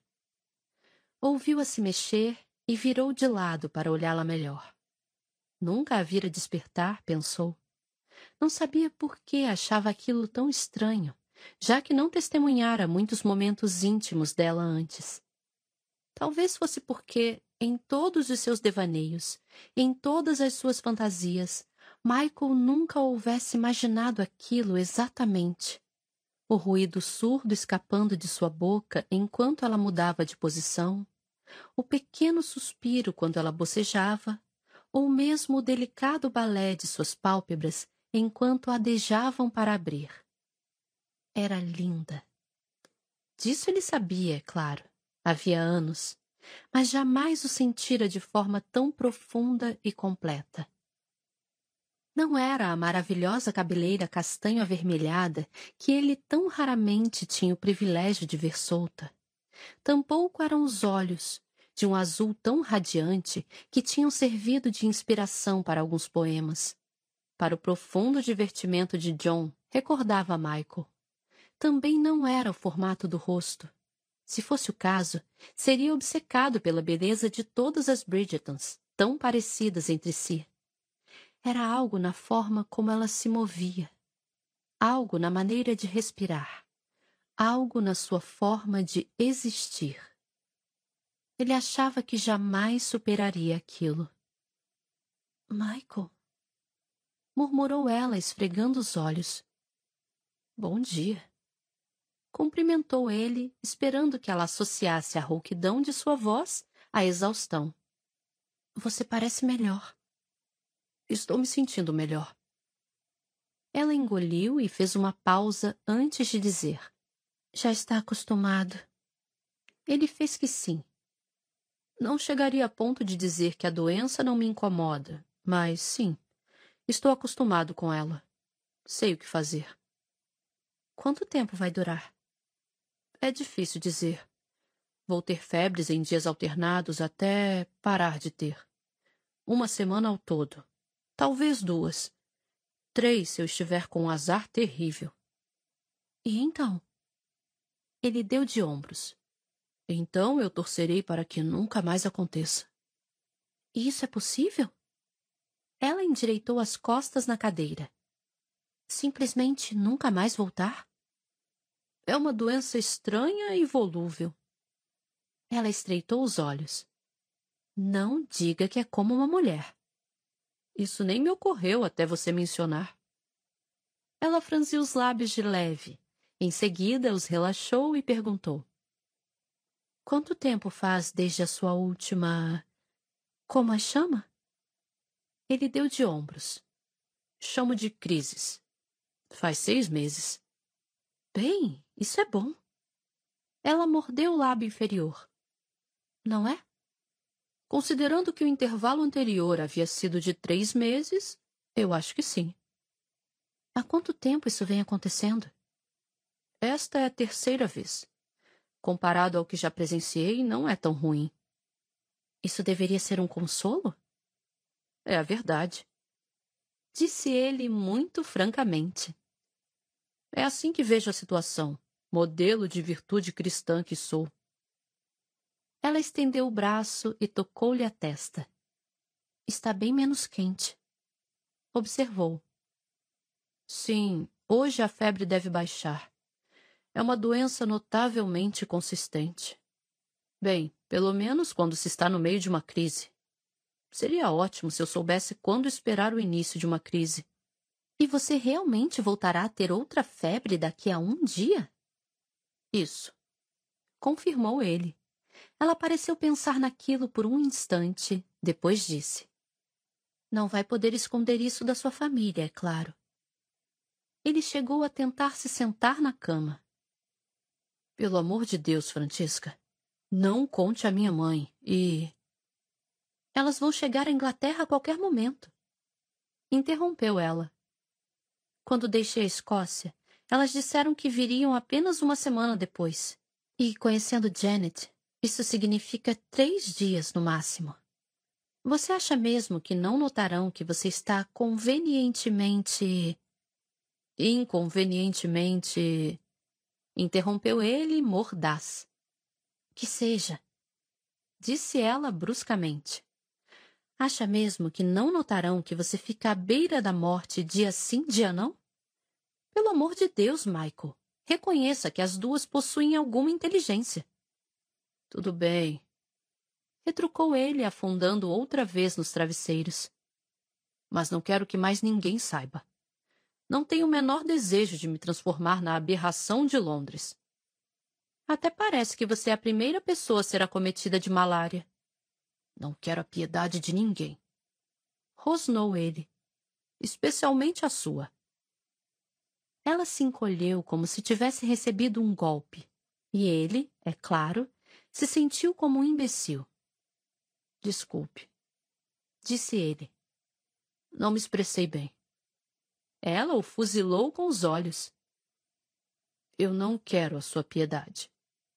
Recomeçou ele em tom de arrependimento. Mas os seus cuidados são extremamente bem-vindos. O olhar dela não cruzou com o dele, mas Michael percebeu que ela tentava decidir se acreditava nele. Estou sendo sincero, garantiu ele, sem energia para tentar disfarçar a exaustão na voz. Fico contente por você estar aqui. Já passei por isso antes. Ela o fitou com severidade, com indagação nos olhos. Já passei por isso antes. Repetiu ele. E dessa vez foi diferente. Melhor. Mais fácil. Ele deixou o ar escapar longamente, aliviado por ter encontrado a palavra certa. Fácil. Foi mais fácil. Ah. Ela mudou de posição na cadeira. Que bom. Ele olhou para as janelas. Estavam cobertas por pesadas cortinas, mas podia ver o brilho do sol penetrar pelas laterais. Será que sua mãe não está preocupada com você? Ah, gritou Francesca, levantando-se com tal rapidez que a mão se chocou contra a mesa de cabeceira. Ai, ai, ai! Está tudo bem? Indagou Michael por educação, uma vez que ficou bem claro que ela não se machucara de fato. Ah! Ela balançava a mão, esperando que a dor do choque passasse. Esqueci completamente da minha mãe. Ela esperava que eu voltasse para casa ontem à noite. Não lhe enviou um bilhete? Enviei, disse ela. Falei que você estava doente, mas ela escreveu de volta e disse que passaria por aqui hoje de manhã para ajudá-lo. Que horas são? Tem um relógio? É claro que tem um relógio. Ela se virou agitada em direção ao relógio que ficava sobre a lareira. Aquele tinha sido o quarto de John. Ainda era o quarto de John, de certa maneira. É claro que ela sabia onde ficava o relógio. Ainda são oito horas. Constatou Francesca com um suspiro aliviado. Mamãe nunca se levanta antes das nove, a não ser que haja alguma emergência, e vamos torcer para que ela não considere isto uma. Tentei não demonstrar pânico em meu bilhete. Conhecendo Francesca, o tal bilhete devia ter sido escrito com toda a calma pela qual ela era conhecida. Michael sorriu. Provavelmente mentira e dissera ter contratado uma enfermeira. Não há motivo para pânico. Comentou ele. Ela se virou para ele com aflição no olhar. Você disse que não queria que ninguém soubesse que está com malária. Ele entreabriu os lábios. Jamais imaginara que ela levaria os desejos dele tão a sério. Esconderia isso de sua mãe? Perguntou ele baixinho. É claro. A decisão de contar a ela cabe a você, não a mim. Era bastante comovente. Enternecedor, na verdade. Eu acho louco. Acrescentou ela em tom de repreensão. Bem, talvez enternecedor não fosse a palavra exata. Mas respeitarei sua decisão. Ela colocou as mãos nos quadris e o fitou com certa censura no olhar. Como pode pensar que eu agiria de outra forma? Não tenho ideia. Murmurou ele. Francamente, Michael, resmungou ela. Não sei o que há de errado com você. O ar pantanoso? Disse ele descontraidamente. Ela lhe lançou um olhar, com maiúsculas. Vou voltar à casa de minha mãe, declarou ela, calçando as botas cinzas de cano curto. Se eu não for rápida, você pode ter certeza de que ela aparecerá aqui com o corpo docente da Faculdade Real de Medicina inteiro a reboque. Ele ergueu uma das sobrancelhas. Ela fez isso quando você adoeceu? Francisca deixou escapar um pequeno som que era um misto de respôlego com um grunhido, mas que denotava grande irritação. Voltarei logo. Não saia daí. Ele ergueu as mãos, fazendo um gesto de alguma forma sarcástico em direção ao seu leito de doente. Bem, eu não duvidaria que você seja capaz. Resmungou ela. A sua fé na minha força sobre-humana é comovente. Francisca fez uma pausa ao chegar à porta. Michael, posso garantir que você é o paciente à beira da morte mais irritante que eu já conheci. Mas eu vivo para diverti-la! Gritou ele quando Francesca já estava no corredor, certo de que se ela tivesse alguma coisa para atirar na porta, o teria feito, com imenso vigor. Ele se acomodou outra vez sobre os travesseiros e sorriu. Até podia ser um paciente irritante, mas ela era uma enfermeira rabugenta, o que, a seu ver, estava ótimo. Capítulo 9 é possível que nossas cartas tenham se cruzado no correio, embora me pareça mais provável que você simplesmente não deseje se corresponder comigo.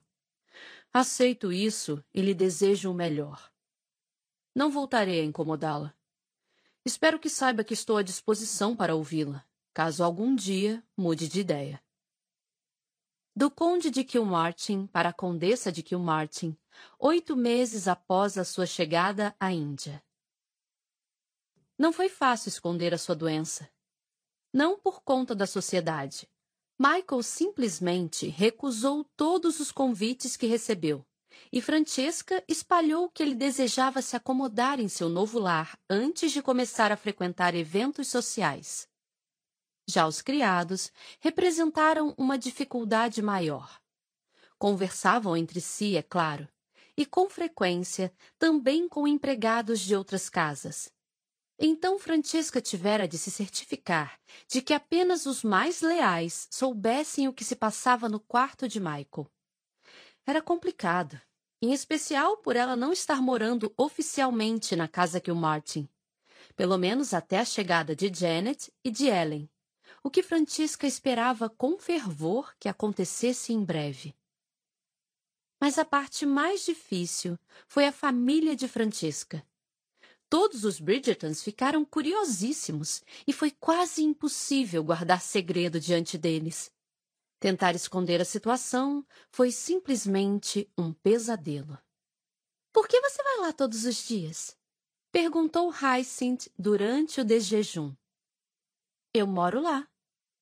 Respondeu Francesca mordendo um muffin, o que qualquer pessoa sensata teria entendido como um sinal de que não desejava conversa.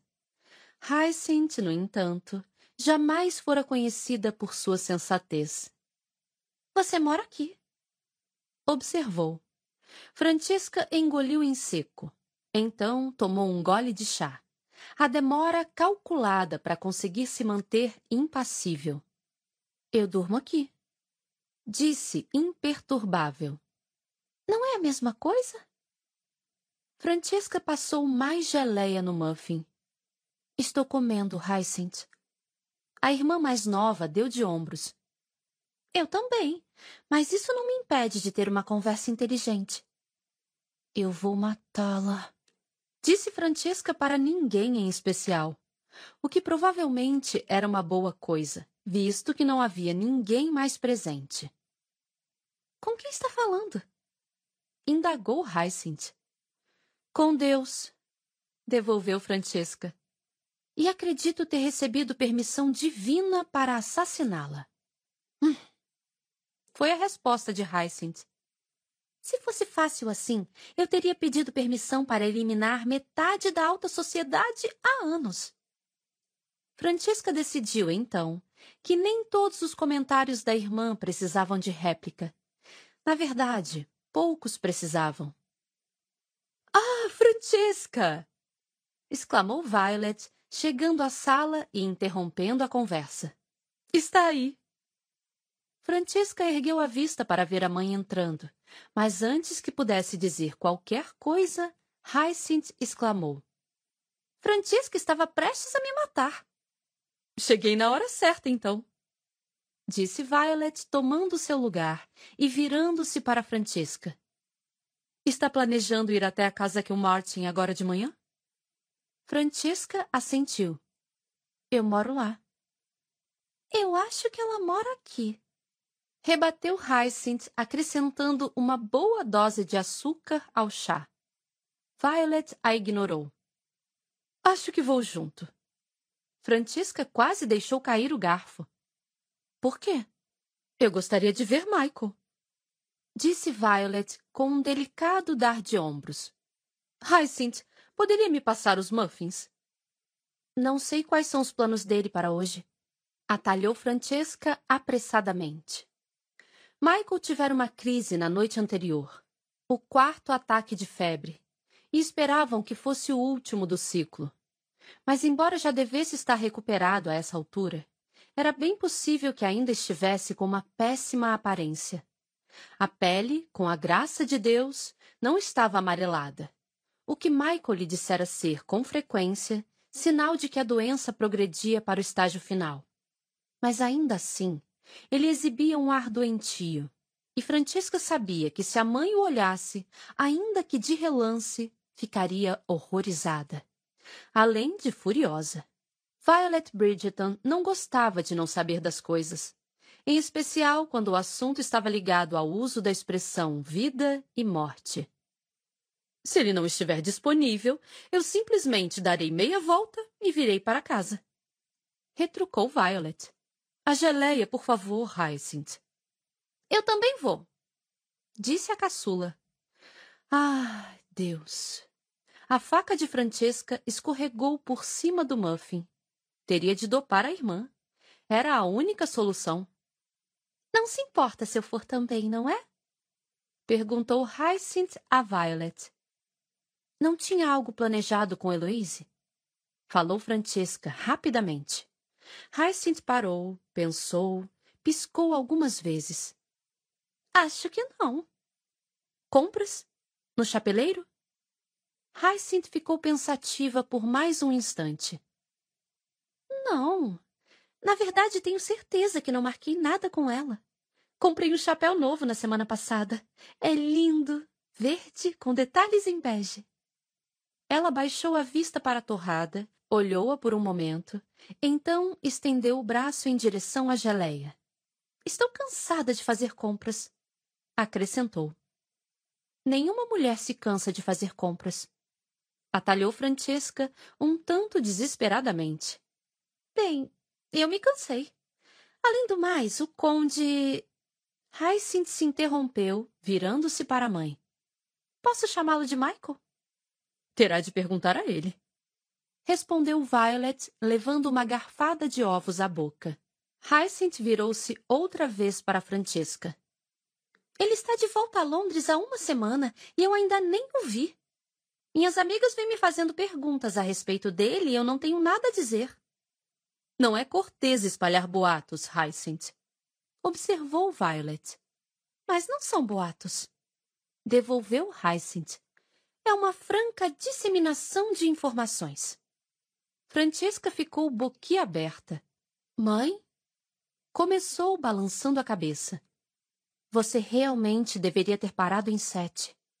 Filhos, você quer dizer? indagou Violet, bebericando o chá. Às vezes eu penso a mesma coisa. Mãe!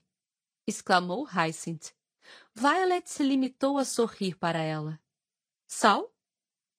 Ela teve de tentar oito vezes até acertar. Retrucou Hyacinth, estendendo o saleiro em direção à mãe, com decidida ausência de modos.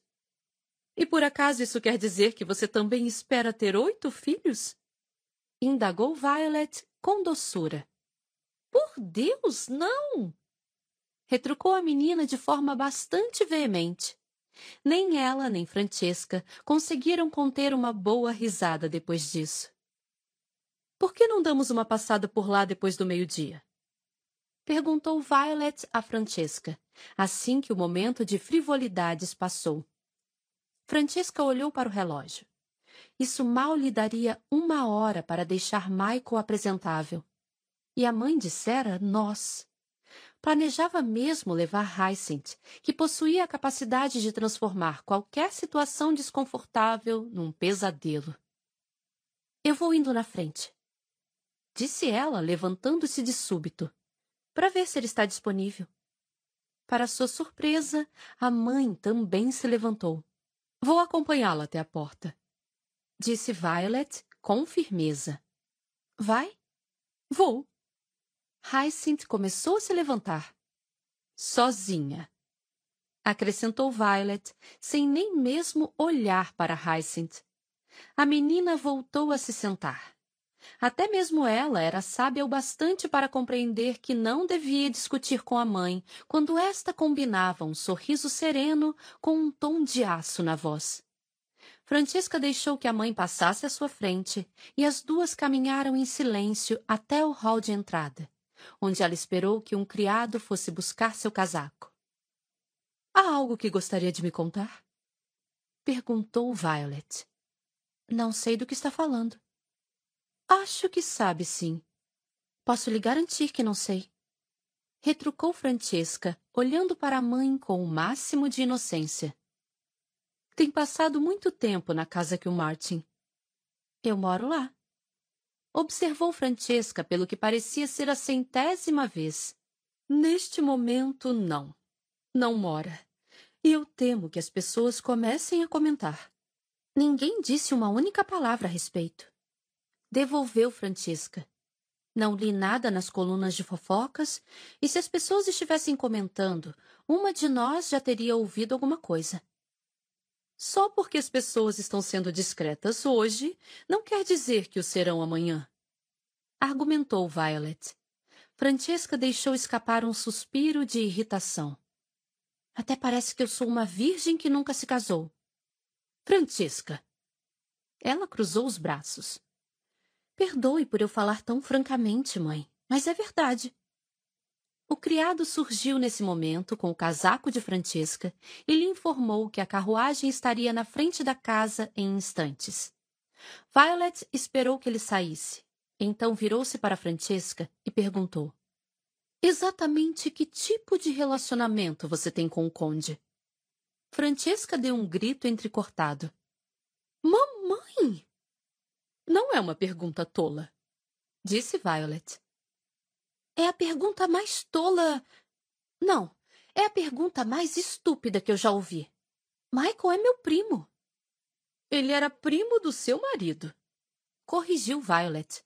E meu também, afirmou Francesca. E meu amigo. Por Deus, de todas as pessoas, não posso nem imaginar. Michael. Mas a verdade é que podia sim imaginar. A doença de Michael mantivera tudo em suspenso.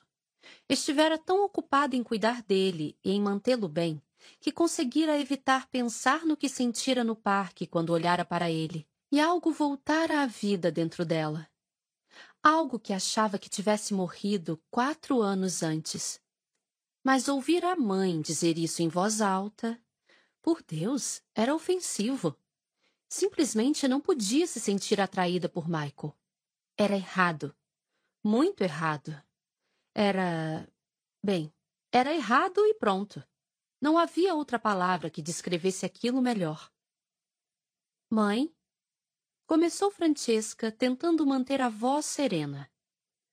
Michael não tem se sentido bem. Eu já lhe disse isso. Sete dias é muito tempo para um resfriado. Talvez seja algo que ele pegou na Índia. Sugeriu Francesca. Não sei. Acho que ele já está quase recuperado. Eu o tenho ajudado a se estabelecer aqui em Londres. Ele passou muito tempo fora e, como a senhora mesma observou, tem muitas responsabilidades como conde. Achei que era meu dever auxiliá-lo com tudo isso. Ela olhou para a mãe com uma expressão decidida, bastante satisfeita com seu discurso. Violet, no entanto, limitou-se a dizer: Eu a verei daqui a uma hora. E se afastou, deixando Francesca realmente em pânico. Michael estava aproveitando alguns momentos de paz e de tranquilidade não que estivesse adorando o silêncio, mas a malária era uma doença realmente cansativa. Quando Francesca irrompeu pela porta de seu quarto com os olhos arregalados e sem fôlego. Você tem duas escolhas, disse ela. Ou melhor, vomitou ela. Só duas? murmurou ele, apesar de não ter a menor ideia do que ela estava falando. Não é hora para brincadeiras. Ele foi erguendo o corpo devagar até se sentar. Francesca. Falou cuidadosamente, uma vez que, pela sua experiência, sempre se devia proceder com cautela quando uma senhora se encontrava em tal estado de agitação. Você está um tanto. Minha mãe está vindo. Disse ela. Aqui? Ela fez que sim. Não se tratava de uma situação ideal mas não era nada que merecesse tanto desespero da parte de Francesca. Por quê? Indagou ele educadamente. Ela acha que. Francesca fez uma pausa, tentando recuperar o fôlego.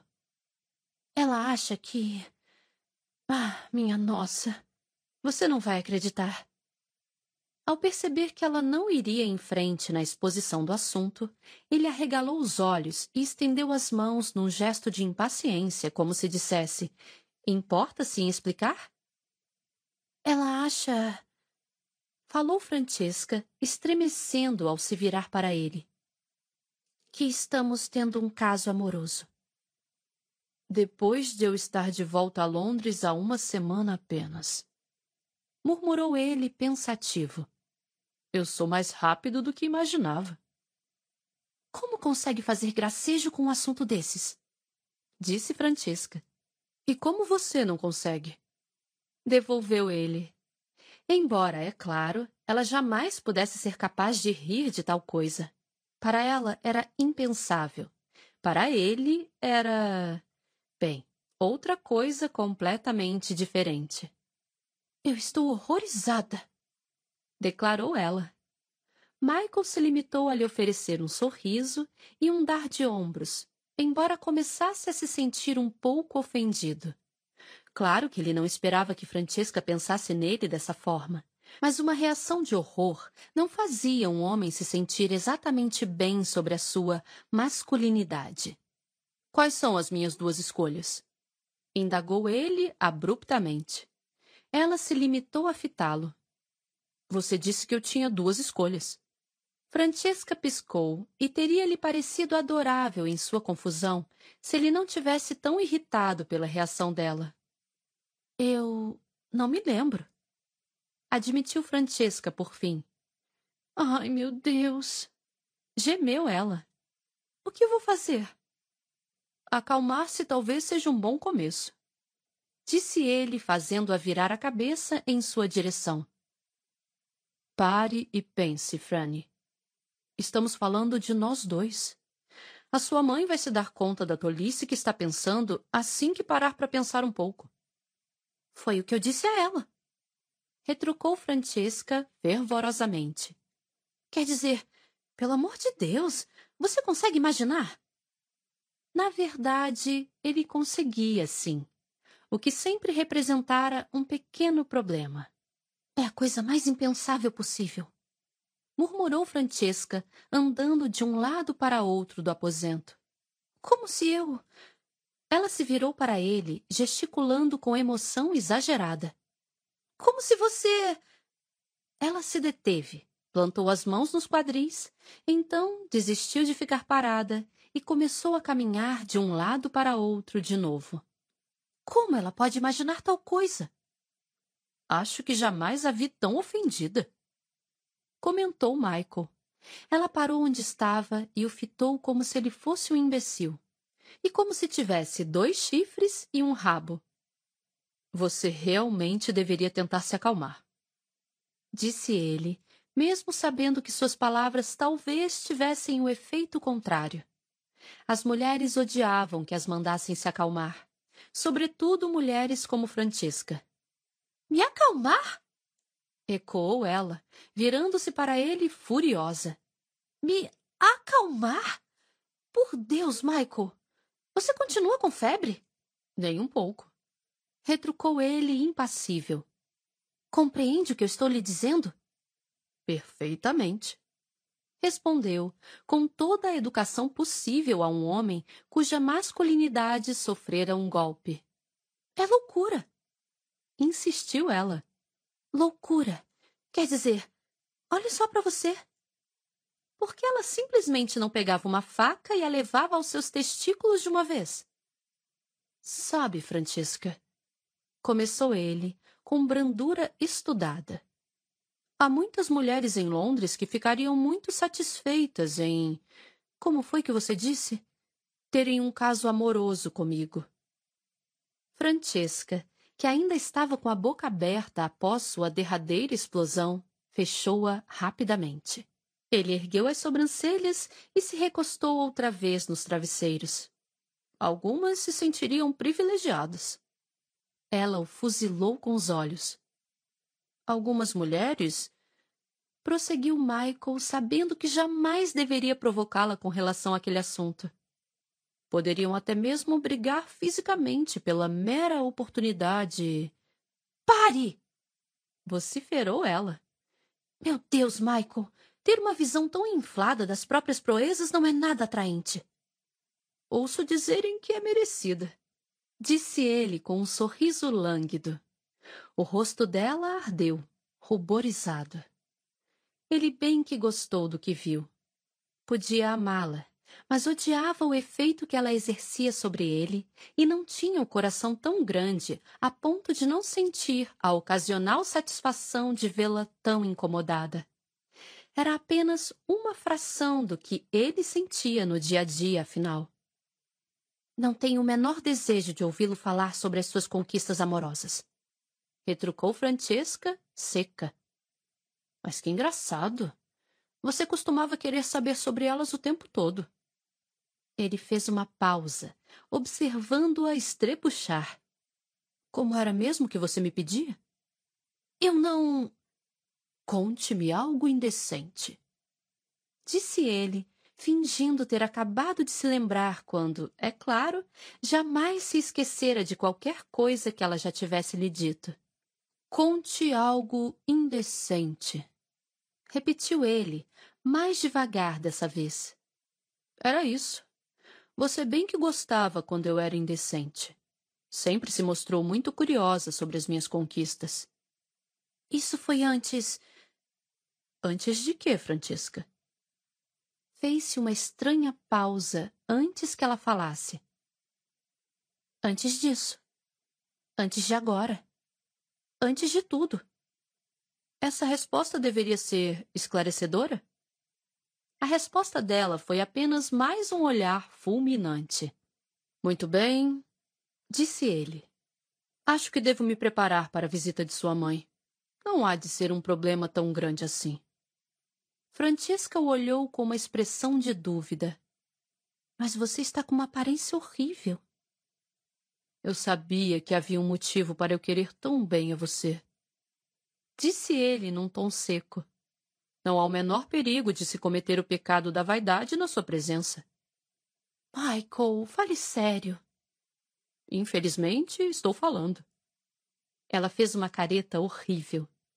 Posso ficar de pé agora, expondo-a a partes do meu corpo que imagino que você prefira não ver, ou você pode sair e aguardar a minha gloriosa presença lá embaixo. Ela saiu correndo, o que o confundiu. A Francisca que ele conhecia não corria de nada. Pensando bem, tampouco saía sem ao menos tentar ter a última palavra. Mas, acima de tudo, Michael não conseguiu acreditar que ela saíra correndo sem contestar sua autodenominação de glorioso. Por fim, Francisca não precisou ser submetida à visita da mãe. Menos de vinte minutos após deixar o quarto de Michael, um bilhete de Violet chegou, informando-lhe que Colin, seu irmão, que estava viajando pelo Mediterrâneo havia meses, acabava de retornar a Londres e que ela, portanto, teria de adiar a visita. E mais tarde, naquela mesma noite, como Francesca havia previsto no início da crise de Michael, Janet e Ellen chegaram a Londres, aplacando a preocupação de Violet sobre Francesca e Michael e a ausência de um acompanhante para os dois.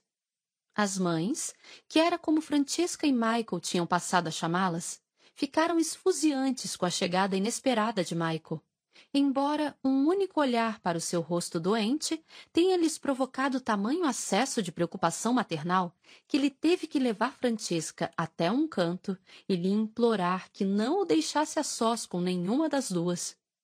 Na realidade, elas chegaram num momento bastante fortuito, pois Michael tivera um dia bem saudável antes de ser assolado por mais um acesso de febre arrasador. Francesca conversou com elas em particular sobre a próxima crise esperada, explicando-lhes a natureza da doença. Assim, quando vissem a malária se manifestar em toda a sua potência, já estariam preparadas. E, ao contrário de Francesca, as duas concordaram com mais facilidade, na verdade, com avidez, em manter a enfermidade em segredo.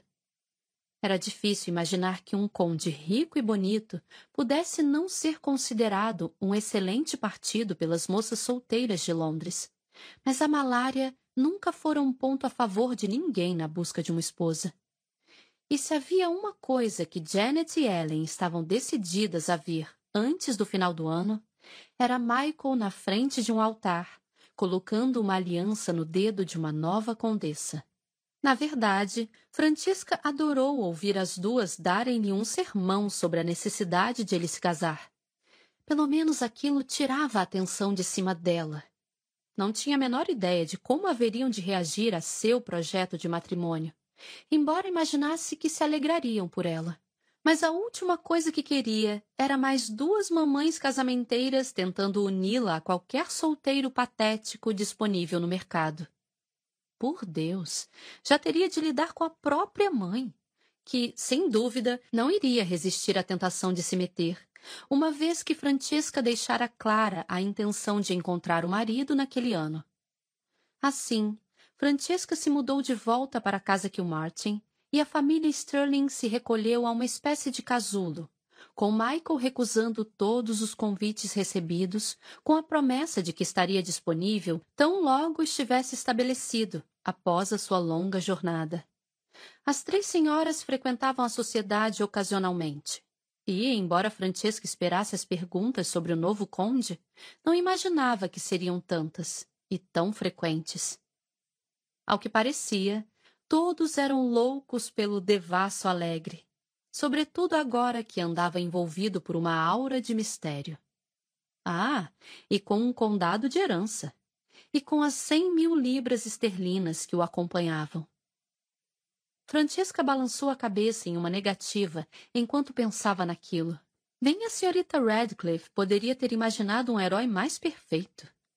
Ia ser um pandemônio quando ele estivesse recuperado. Então, de repente, ele ficou bom. Bem, não tão de repente assim. Os acessos de febre foram diminuindo aos poucos. De qualquer forma, Francesca teve a impressão de que um dia ele ainda parecia abatido e pálido, e no dia seguinte voltara ao normal, tornando-se outra vez robusto e vigoroso, vagando pela casa, ávido pelo sol. Quinino! declarou Michael com um preguiçoso dar de ombros quando Francisca comentou sobre a melhora em sua aparência durante o desjejum. Eu tomaria esse troço seis vezes ao dia se o maldito sabor não fosse tão ruim. Olha a língua, Michael, por favor. Murmurou a mãe, espetando uma linguiça com o garfo. Já provou o quinino, mãe? Indagou ele. É claro que não.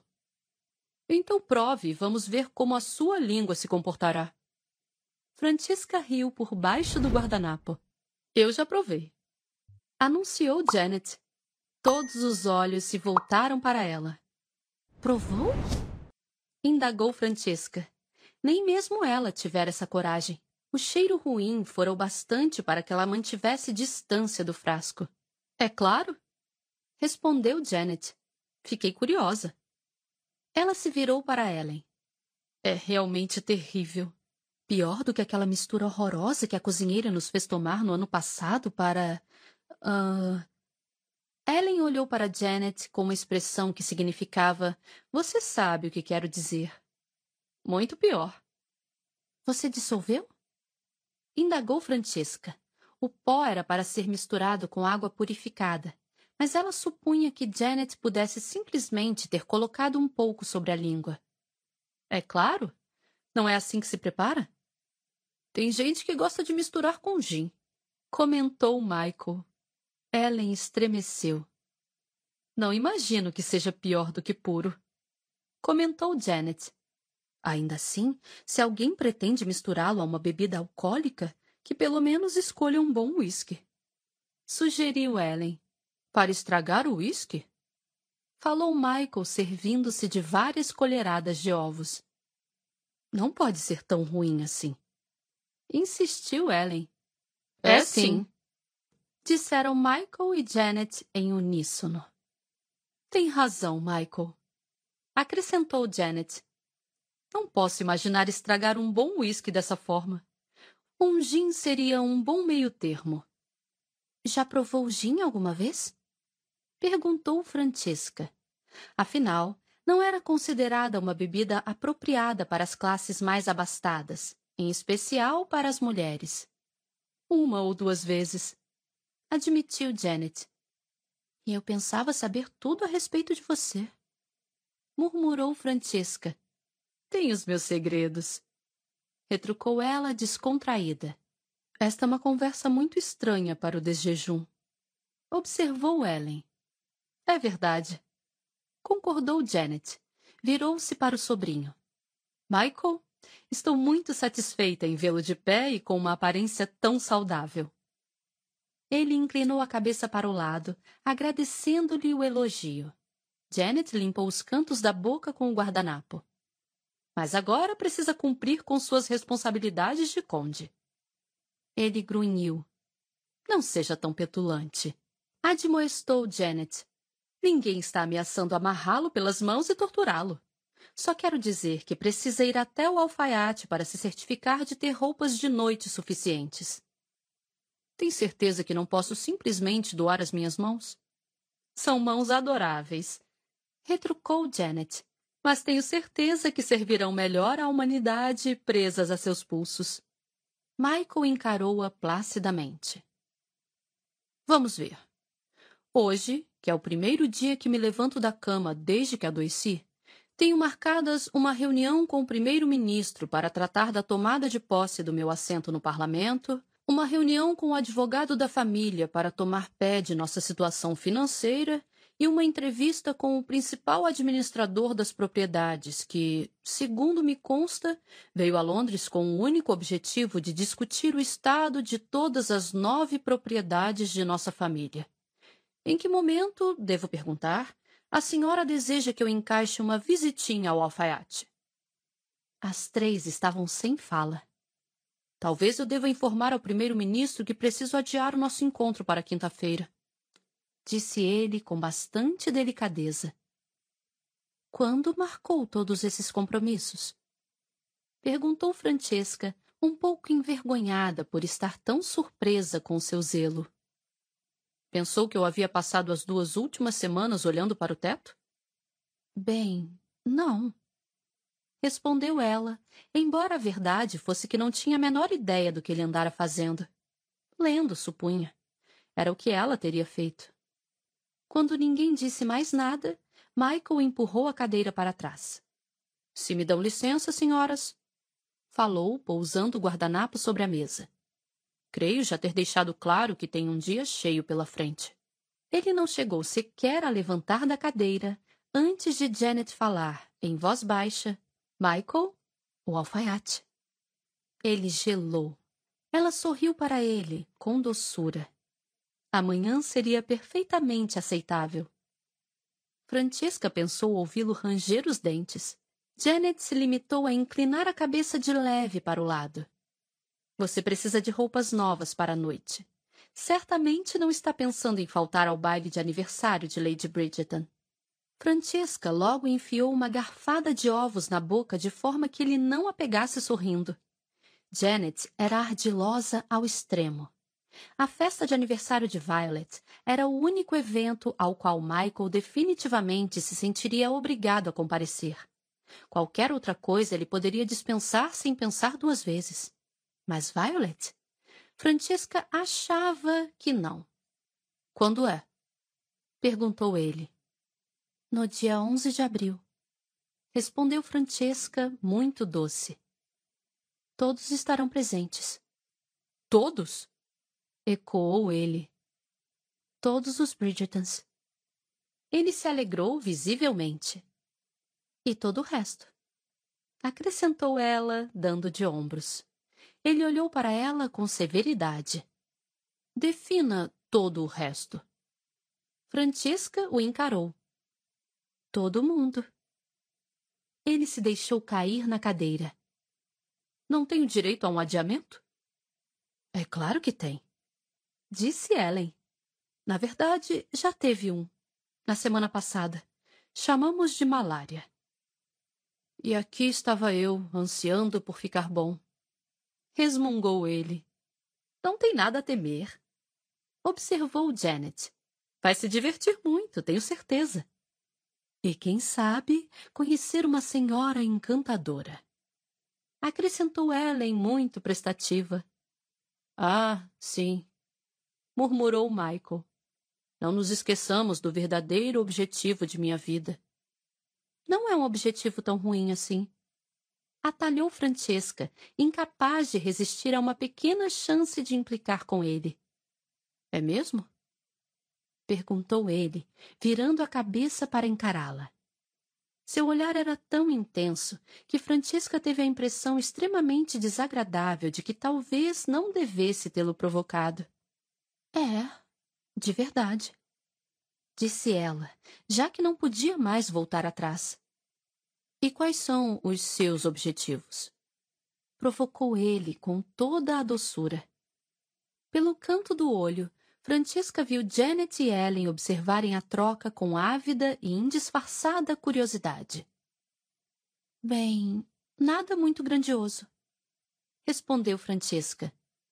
No momento, meu único objetivo é terminar meu desjejum.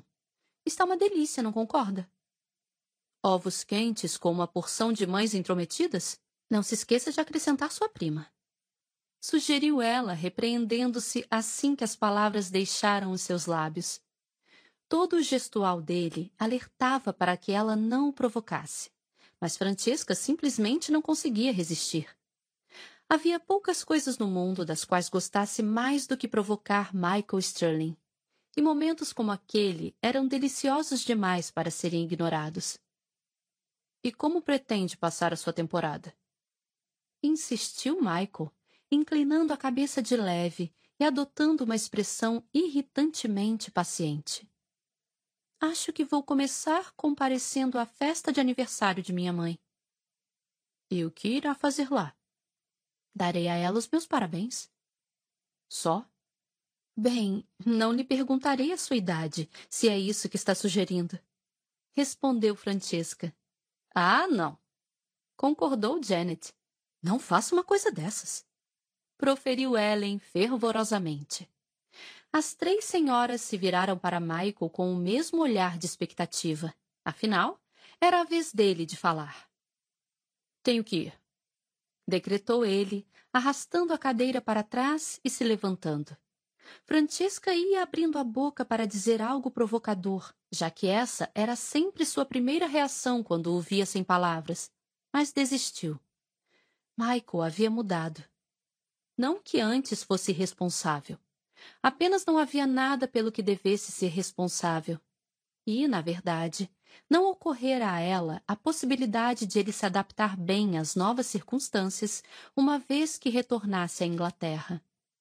Michael, chamou ela, a voz suave imediatamente chamando a atenção dele. Boa sorte com o Lord Liverpool. Os olhos dele encontraram os dela e algo ali luziu. Uma sugestão de apreço, talvez de gratidão. Ou quem sabe tivesse sido apenas um momento de silencioso entendimento. Do tipo que ela tinha com John. Francisca engoliu em seco, subitamente desconfortável ao se dar conta daquilo.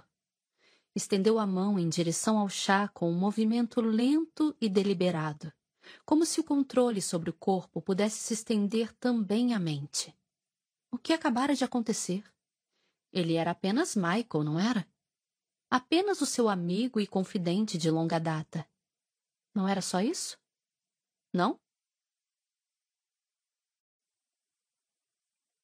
Capítulo 10 Reticências Nada além de marcas feitas pela caneta da Condessa de Kilmartin sobre o papel, duas semanas após o recebimento da terceira correspondência do Conde de Kilmartin endereçada a ela.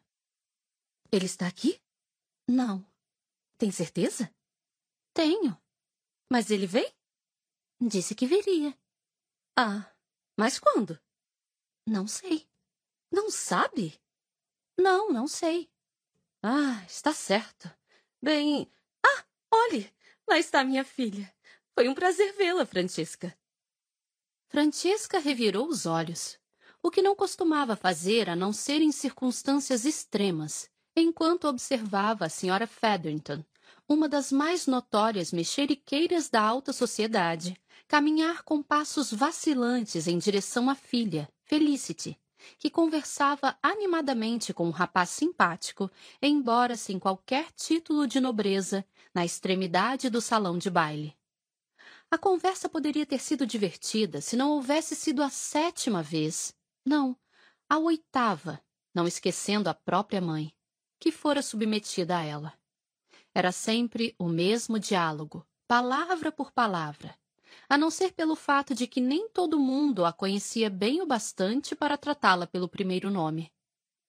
Uma vez que Violet Bridgeton divulgara que o arredio Conde de Kilmartin faria sua reaparição na alta sociedade em sua festa de aniversário, Francisca tivera certeza de que nunca mais estaria livre de interrogatórios, pelo menos não da parte de qualquer pessoa que tivesse algum elo com uma mulher solteira.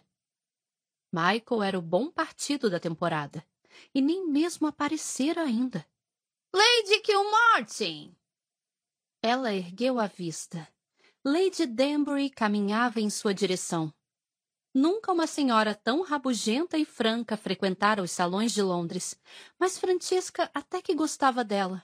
Então sorriu quando a condessa se aproximava, notando que os convidados se afastavam à medida que ela passava entre eles. Lady Danbury? Cumprimentou Francisca. Muito prazer em vê-la. Está se divertindo? Lady Danbury bateu com a bengala no chão sem nenhum motivo aparente. Eu me divertiria bem mais se alguém me contasse quantos anos a sua mãe tem. Eu não ousaria. Qual é o problema? Até parece que ela é tão velha quanto eu. E quantos anos a senhora tem? Perguntou Francesca com a voz doce e um sorriso zombeteiro. O rosto enrugado de Lady Danbury se abriu num sorriso. É, muito esperta. Não pense que vou lhe contar. Então, com certeza, entende por que devo exercer a mesma lealdade para com a minha mãe. Hum, resmungou a velha senhora, batendo a bengala no chão para dar ênfase. Qual o objetivo de uma festa de aniversário se ninguém sabe o que se está comemorando? O milagre da vida e da longevidade? Lady Danbury resfolegou ao ouvir isso. Então perguntou: E por onde anda esse seu novo conde? Por Deus, como ela era direta! Ele não é o meu conde, observou Francisca. Bem, é mais seu do que de qualquer outra pessoa. Isso provavelmente era verdade, embora Francisca não fosse admiti-lo para Lady Danbury. Então limitou-se a dizer: Imagino que o Sr. Conde se oporia a ser rotulado como propriedade de qualquer pessoa a não ser de si mesmo. O Sr. Conde? Que coisa mais formal! Achei que vocês dois fossem amigos. E somos. Confirmou Francesca, o que não queria dizer que ela saísse por aí chamando-o pelo nome de batismo. De fato, não havia motivo para dar margem a boatos não diante da necessidade de manter a reputação irrepreensível na busca de um marido para si. Era o confidente mais próximo de meu marido. Declarou muito diretamente. Eram como irmãos. Lady Danbury mostrou-se desapontada com a caracterização sem graça de seu relacionamento com Michael, mas limitou-se a franzir os lábios e varrer a multidão com os olhos. Esta festa está precisando de um pouco de animação. Murmurou, mais uma vez batendo com a bengala no chão. Tente não dizer isso à minha mãe. Pediu Francisca.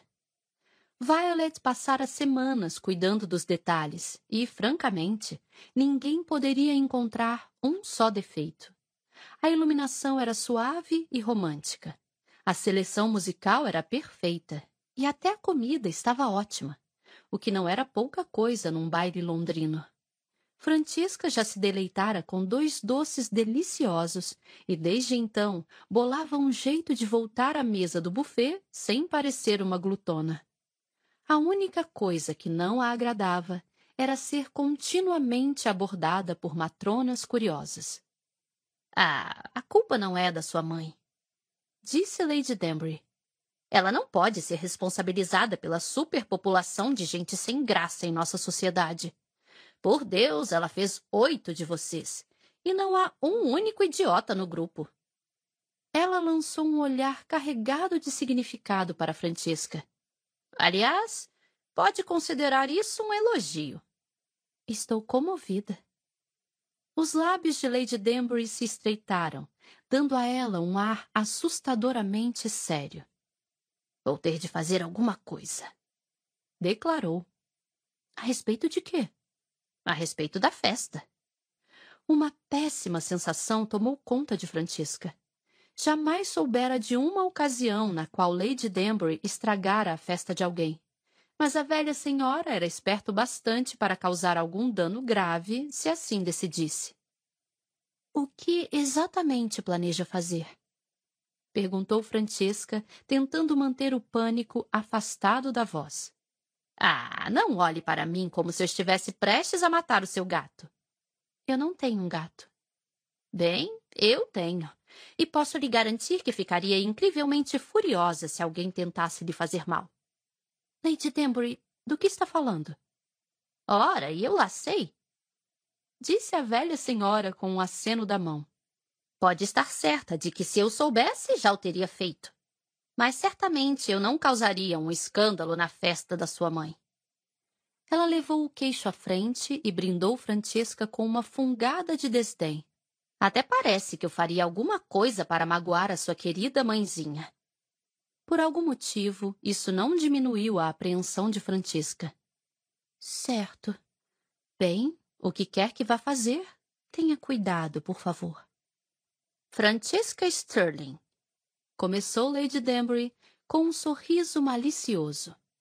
Está preocupada com o meu bem-estar? Pela senhora, não estou nem um pouco aflita. Respondeu Francesca com insolência. É pelo resto de nós que eu temo. Lady Danbury deu uma gargalhada. Muito bem, Lady Kilmartin. Creio que merece um descanso. De mim acrescentou ela, caso Francisca não tivesse compreendido o que queria dizer. A senhora é o meu descanso.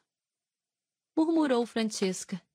Mas Lady Danbury, obviamente, não a ouviu enquanto olhava por cima da multidão, pois soou bastante decidida ao declarar: Acho que vou importunar o seu irmão. Qual deles? Não que todos eles não merecessem um pouco de tortura. Aquele ali. Ela apontou na direção de Colin. Ele não acaba de retornar da Grécia? De Chipre, na verdade. Grécia, Chipre, é tudo a mesma coisa para mim. Não para eles, imagino. Murmurou Francisca. Para quem? Para os gregos? Ou os cipriotas. Uf. Bem, se alguém de qualquer um dos dois povos aparecer essa noite, pode ficar à vontade para me explicar a diferença. Até então, continuarei com minha ignorância.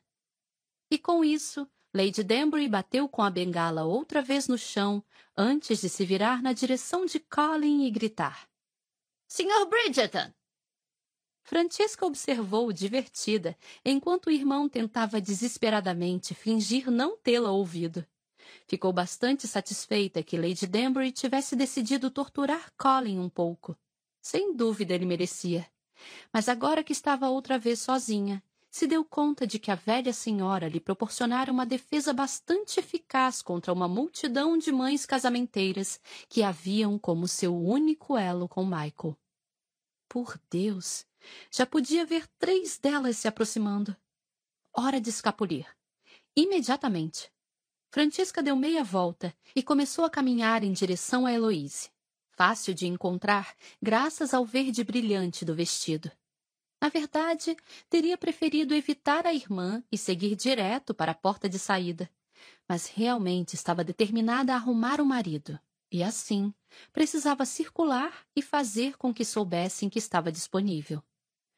Não que alguém houvesse de se importar com qualquer coisa até Michael enfim dar as caras. Ela poderia anunciar o seu plano de se mudar para a África e adotar a prática do canibalismo, e a única coisa que lhe perguntariam seria: E o conde a acompanhará? Boa noite! exclamou Francesca, juntando-se ao pequeno grupo em que estava a irmã. Era todo composto de parentes. Heloise conversava animadamente com as duas cunhadas, Kate e Sophie. Ah, olá, Francesca! Cumprimentou Heloise. Onde está? Não comece você também. O que há de errado? Perguntou Sophie, os olhos cheios de preocupação. Se mais uma pessoa perguntar a respeito de Michael, eu juro que minha cabeça vai explodir. Isso certamente mudaria o teor da noite. Observou Kate. Sem falar do trabalho que a equipe de limpeza teria. Acrescentou Sophie. Francesca chegou a resmungar. Bem, e onde ele está? Quis saber Heloise. E não me olhe como se. como se você estivesse prestes a matar o meu gato. Você não tem gato. De que diabo está falando? Francesca se limitou a suspirar. Eu não sei. Ele disse que viria. Se for inteligente, deve estar escondido no corredor. Comentou Sophie. Meu Deus, acho que você tem razão. Francesca podia imaginá-lo evitando o salão de baile para se instalar comodamente no salão para fumantes. Em outras palavras, longe de todas as senhoras. Ainda está cedo. Acrescentou Kate, tentando ser útil. Nem tanto. Resmungou Francesca. Eu queria que ele chegasse logo para que as pessoas parassem de me perguntar sobre ele. Heloise começou a rir traidora diabólica que era. Ah, minha pobre e delirante Francesca! Começou. Assim que ele chegar, as perguntas irão se multiplicar. Simplesmente irão mudar de onde está ele para conte-nos mais sobre ele. Temo que ela tenha razão. Concordou Kate. Ah, maldição! Gemeu Francesca, procurando uma parede na qual se amparar. Você acabou de blasfemar? Perguntou Sophie, piscando, surpresa. Francesca deixou escapar um suspiro. Parece que vem fazendo isso bastante nos últimos tempos. Sophie a olhou com compaixão e subitamente exclamou: Você está usando azul! Francisca baixou os olhos para o novo vestido de baile. Na verdade, estava muito satisfeita com ele. Não que alguém além de Sophie o tivesse notado. Era um de seus tons de azul preferidos. O traje era elegantemente simples, com um decote adornado por uma faixa de seda azul clara, formando um drapeado. Sentia-se como uma princesa, ou pelo menos não tanto como uma viúva intocável. Deixou o luto, então? Perguntou Sophie. Bem, já deixei o luto há alguns anos. Resmungou Francesca. Agora que finalmente havia deixado de lado os tons cinza e lilás, sentia-se tola por ter se agarrado a eles por tanto tempo. Sabíamos que já estava de volta às atividades normais. Comentou Sophie. Mas nunca trocou as vesti... Bem, não importa. Fico muito contente em vê-la de azul. Isso quer dizer que está considerando se casar outra vez? Perguntou Kate. Já se passaram quatro anos. Francisca se sobressaltou. Só mesmo Kate para ir direto ao assunto. Mas não tinha como manter o seu projeto em segredo para sempre, não se quisesse ter algum sucesso. Então se limitou a dizer: Sim. Por um instante ninguém se pronunciou. Então, é claro, todas falaram ao mesmo tempo, dando os parabéns, oferecendo conselhos e dizendo várias bobagens que Francisca não estava certa de que quisesse escutar. Mas foi tudo com as melhores e mais carinhosas intenções. Então ela se limitou a sorrir, a sentir e a aceitar os bons votos. Então Kate declarou: Precisamos colocar esse projeto em curso, é claro. Francisca ficou horrorizada. O que disse? O vestido azul é um ótimo indício das suas intenções. Começou a explicar Kate. Mas acha mesmo que os homens de Londres sejam perceptivos o bastante para notar isso? É claro que não. Concluiu ela respondendo à própria pergunta antes que outra pessoa o fizesse. Eu poderia pintar os cabelos de Sophie de preto e nenhum deles notaria a diferença. Bem, Benedict notaria observou Sophie lealmente. Sim, bem. Ele é o seu marido e, além do mais, é pintor. É treinado para notar as coisas. A maior parte dos homens. Kate deixou a frase no ar, mostrando-se um tanto irritada com a mudança de rumo da conversa. Mas percebe o que quero dizer, não? É claro, murmurou Francisca. O fato é que. Continuou Kate. A maior parte da humanidade tem mais cabelos do que inteligência na cabeça. Se quer que as pessoas saibam que você está disponível para se casar de novo, precisa deixar isso bem claro. Ou, melhor, nós deixaremos claro por você. Francisca teve visões horríveis de seus familiares perseguindo os homens até os pobres coitados saírem correndo aos berros em direção à saída. O que exatamente pretende fazer? Ora, por favor, não precisa colocar o jantar para fora por causa disso. Kate! exclamou Sophie. Bem, é preciso admitir que ela estava com uma expressão de quem está prestes a vomitar. Sophie revirou os olhos. Bem, estava, mas você não precisava ter mencionado. Eu achei o comentário divertido. Observou Heloise, solícita. Francisca lançou-lhe um olhar letal, já que sentia a necessidade de fuzilar alguém com os olhos e sempre era mais fácil fazê-lo com algum parente. Nós seremos mestres do tato e da discrição, garantiu Kate. Pode confiar, acrescentou Heloise. Bem, certamente eu não posso impedi-las, disse Francesca. Ela notou que nem mesmo Sophie a contradisse. Muito bem, Vou pegar um último doce de chocolate. Acho que acabaram. Avisou Sophie, olhando para ela com uma expressão de solidariedade. O coração de Francesca pareceu encolher dentro do peito. E os biscoitos de chocolate? Também acabaram. O que sobrou? O bolo de amêndoas. Aquele com gosto de poeira? Esse mesmo.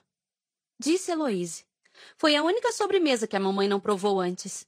Eu tentei avisar, é claro, mas ninguém nunca me dá ouvidos. Francesca ficou abalada. Estava se sentindo péssima e a promessa de um doce fora a única coisa que mantivera o seu ânimo naquele momento.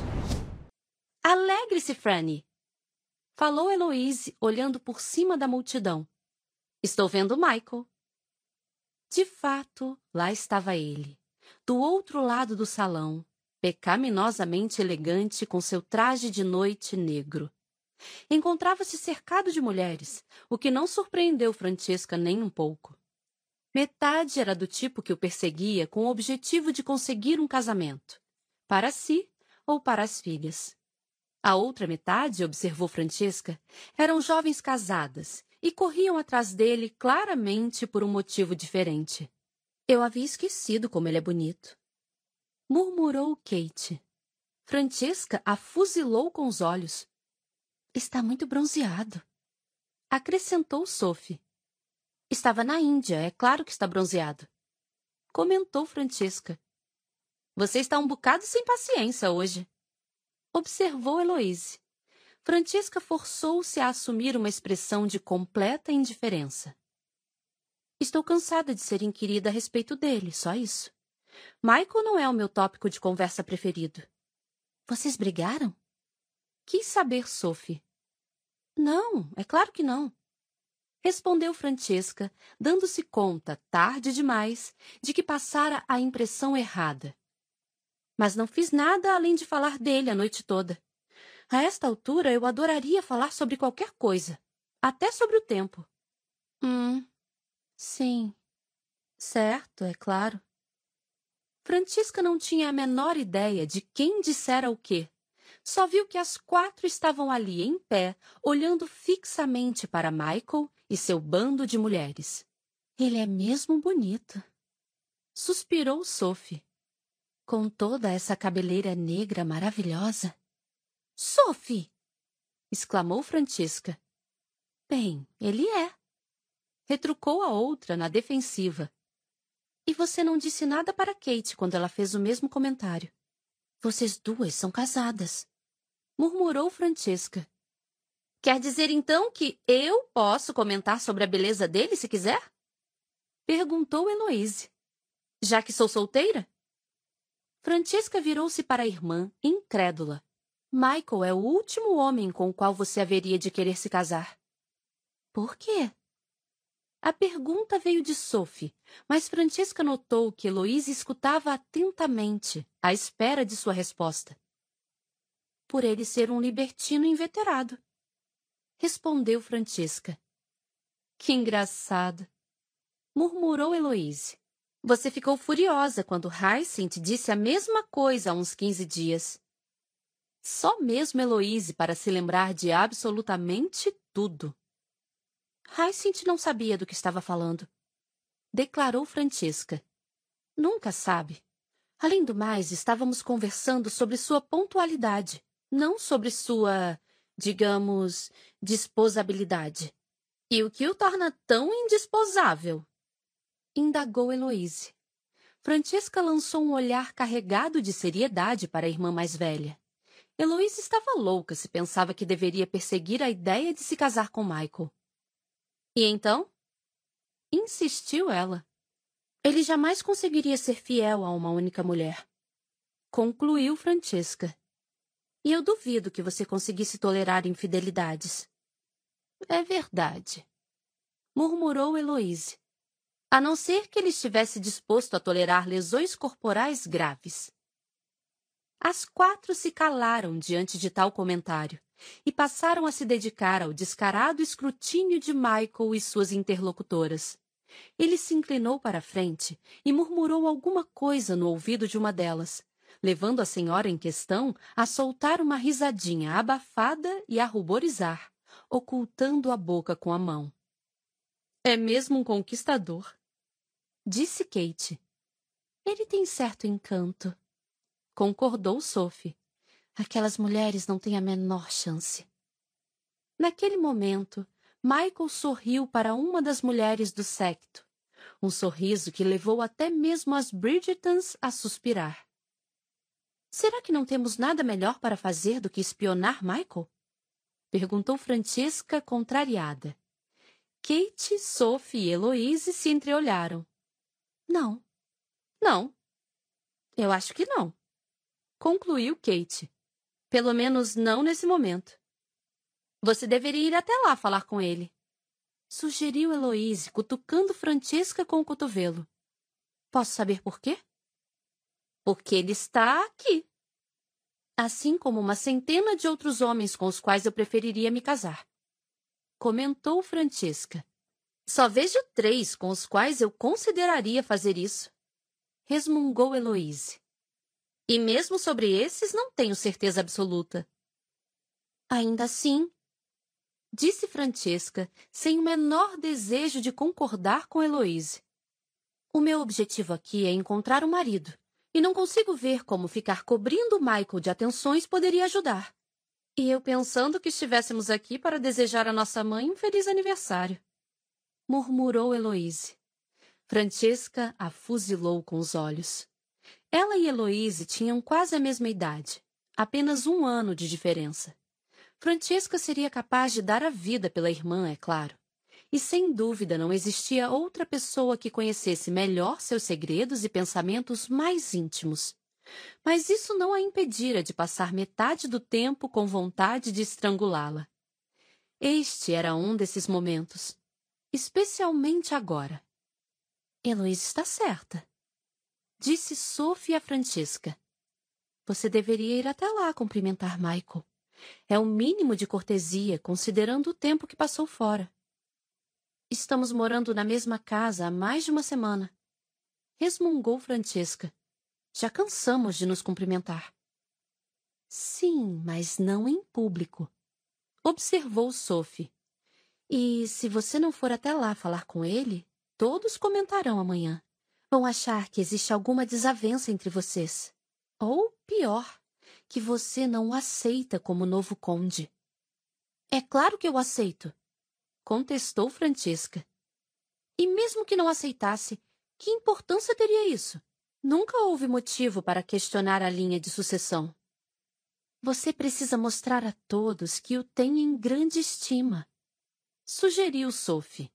Em seguida, virou-se para Francesca com uma expressão de dúvida. A não ser, é claro, que isso não seja verdade. É claro que é verdade. Disse Francesca com um suspiro. Sophie estava certa. Estava sempre certa quando o assunto eram as convenções sociais. Francesca deveria ir cumprimentar Michael. Ele merecia uma saudação oficial e pública de boas-vindas a Londres. Por mais ridículo que isso pudesse parecer, dado que ela passara as últimas semanas cuidando dele durante a crise de malária. Mas não sentia a menor satisfação em ter de lutar para passar por entre a multidão de admiradoras dele. Sempre achara a reputação de Michael divertida. Provavelmente porque se sentira afastada de tudo aquilo, até mesmo superior. Sempre fora uma espécie de piada íntima entre os três: ela, John e Michael. Ele nunca levara nenhuma das mulheres a sério. Então, ela tampouco o fizera. Mas agora não estava mais na posição de mulher casada e feliz. E Michael já não era só o devasso alegre, um irresponsável que mantinha a posição na sociedade com perspicácia e modos encantadores. Era um conde, e ela era uma viúva. De repente, sentia-se pequena e impotente.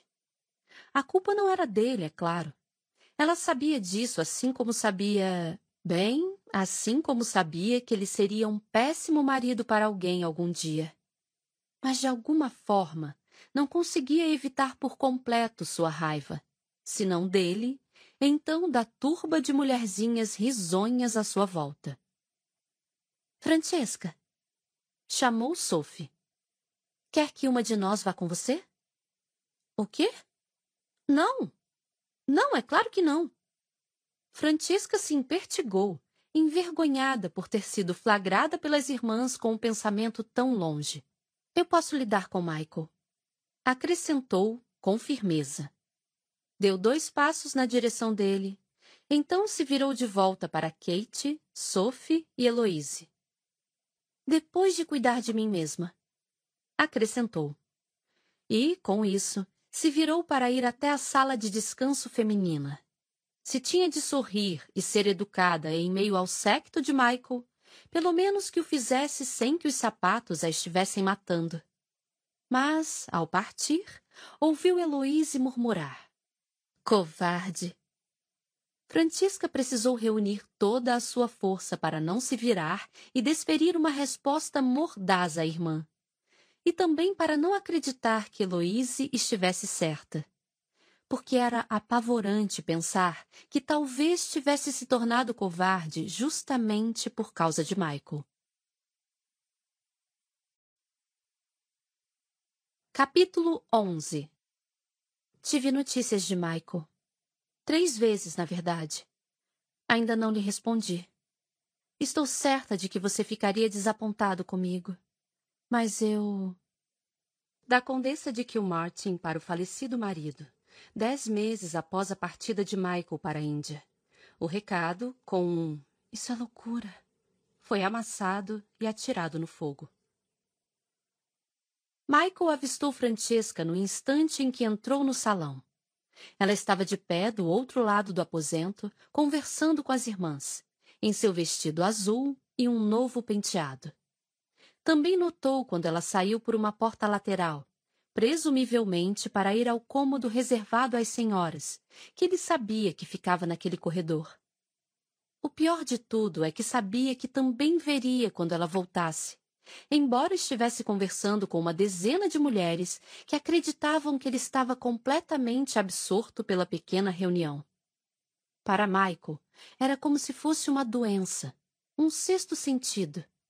Não conseguia estar num lugar em que Francesca também se encontrasse, sem saber o ponto exato onde ela se achava. Fora assim desde o instante em que se conheceram. E a única coisa que tornava aquilo suportável era que Francesca nem ao menos desconfiava. Um dos aspectos que ele mais apreciara na Índia tinha sido o fato de ela não estar lá. Ele nunca precisara estar ciente de sua presença. Mas ela o assombrara ainda assim. Às vezes, vislumbrava cabelos castanho avermelhados que refletiam a luz de uma vela como os dela. Ou alguém ria e, por um centésimo de segundo, soava como ela. Ele prendia a respiração e a procurava, embora soubesse que não estava lá. Era um inferno, em geral, digno de uma boa bebida. Ou de uma noite ao lado da amante mais recente. Ou ambos. Mas isso ficara para trás. Agora estava de volta a Londres, surpreso com sua facilidade em retomar o papel de sedutor inconsequente. Pouca coisa mudara na cidade. Alguns rostos eram novos, mas essencialmente a alta sociedade permanecia a mesma. A festa de aniversário de Lady Bridgerton estava sendo como ele imaginara, embora precisasse admitir certa surpresa com o grau de curiosidade em relação à sua volta a Londres. Pelo visto, o devasso alegre se transformara no conde arrojado. E em quinze minutos já tinha sido abordado por nada menos que oito, não, nove. Não podia se esquecer da própria Lady Bridgerton, damas da sociedade. Todas ansiosas por chamar a sua atenção e, é claro, apresentá-lo às encantadoras filhas solteiras. Ele não sabia ao certo se aquilo era divertido ou infernal. Divertido, decidiu, pelo menos por hora. Na semana seguinte já seria infernal, tinha certeza disso. Após outros quinze minutos de apresentações, reapresentações e propostas mal disfarçadas, felizmente feitas por uma viúva e não por uma das debutantes ou alguma das mães, ele anunciou que iria procurar a anfitriã pediu licença e se afastou do grupo. E lá estava ela, Francisca, do outro lado do salão, o que significava que ele teria de abrir caminho por entre a multidão se desejasse falar com ela. Estava encantadora naquele vestido de baile de um azul profundo, e ele se deu conta de que, mesmo depois de ouvi-la falar tantas vezes em mudar todo o guarda-roupa, era a primeira vez que havia usar algo diferente das cores do meio-luto. Então Michael se deu conta de outra coisa. Ela finalmente deixara o luto. Iria se casar outra vez. Iria rir, flertar, usar vestidos azuis e encontrar um marido. E era bem provável que aquilo tudo acontecesse no espaço de um mês. Assim que Francesca deixasse clara a intenção de se casar outra vez, Os homens iriam pôr a sua porta abaixo. Como alguém poderia não querer se casar com ela? Podia não ser tão jovem quanto as outras mulheres, também atrás de um marido, mas tinha algo que faltava às jovens debutantes: um brilho, uma vivacidade, um lampejo de inteligência nos olhos que davam algo mais à sua beleza. Continuava sozinha, de pé, no vão da porta. Era impressionante, mas ninguém mais parecia ter notado a sua entrada. Assim, Michael resolveu enfrentar a multidão e abrir caminho até ela. Então ela ouviu. E, embora não tenha sorrido exatamente, seus lábios se curvaram e os olhos brilharam, demonstrando satisfação. Quando ela começou a caminhar na direção dele, Michael perdeu o fôlego. Não deveria ter se surpreendido. E, no entanto, se surpreendeu. Cada vez que acreditava saber tudo a respeito dela, que memorizava, mesmo sem querer, cada novo detalhe a respeito de Francesca, algo nela tremeluzia e mudava, e ele se pegava apaixonando-se outra vez. Jamais escaparia daquela mulher. E jamais poderia tê-la. Mesmo com John morto, era impossível. Era errado. Muita coisa havia acontecido, e ele jamais seria capaz de se livrar da sensação de tê-la roubado. Ou, pior, de ter desejado aquilo. De ter desejado John fora do caminho. De ter desejado o título, Francesca e todo o resto. Diminuiu a distância entre os dois, encontrando-a na metade do caminho. Francesca. Falou com a voz suave e amigável. É um prazer vê-la. Igualmente. Disse ela. Sorriu então, mas de forma divertida, e ele teve a inesperada impressão que zombava dele. De qualquer modo, achou que não fazia sentido apontá-lo.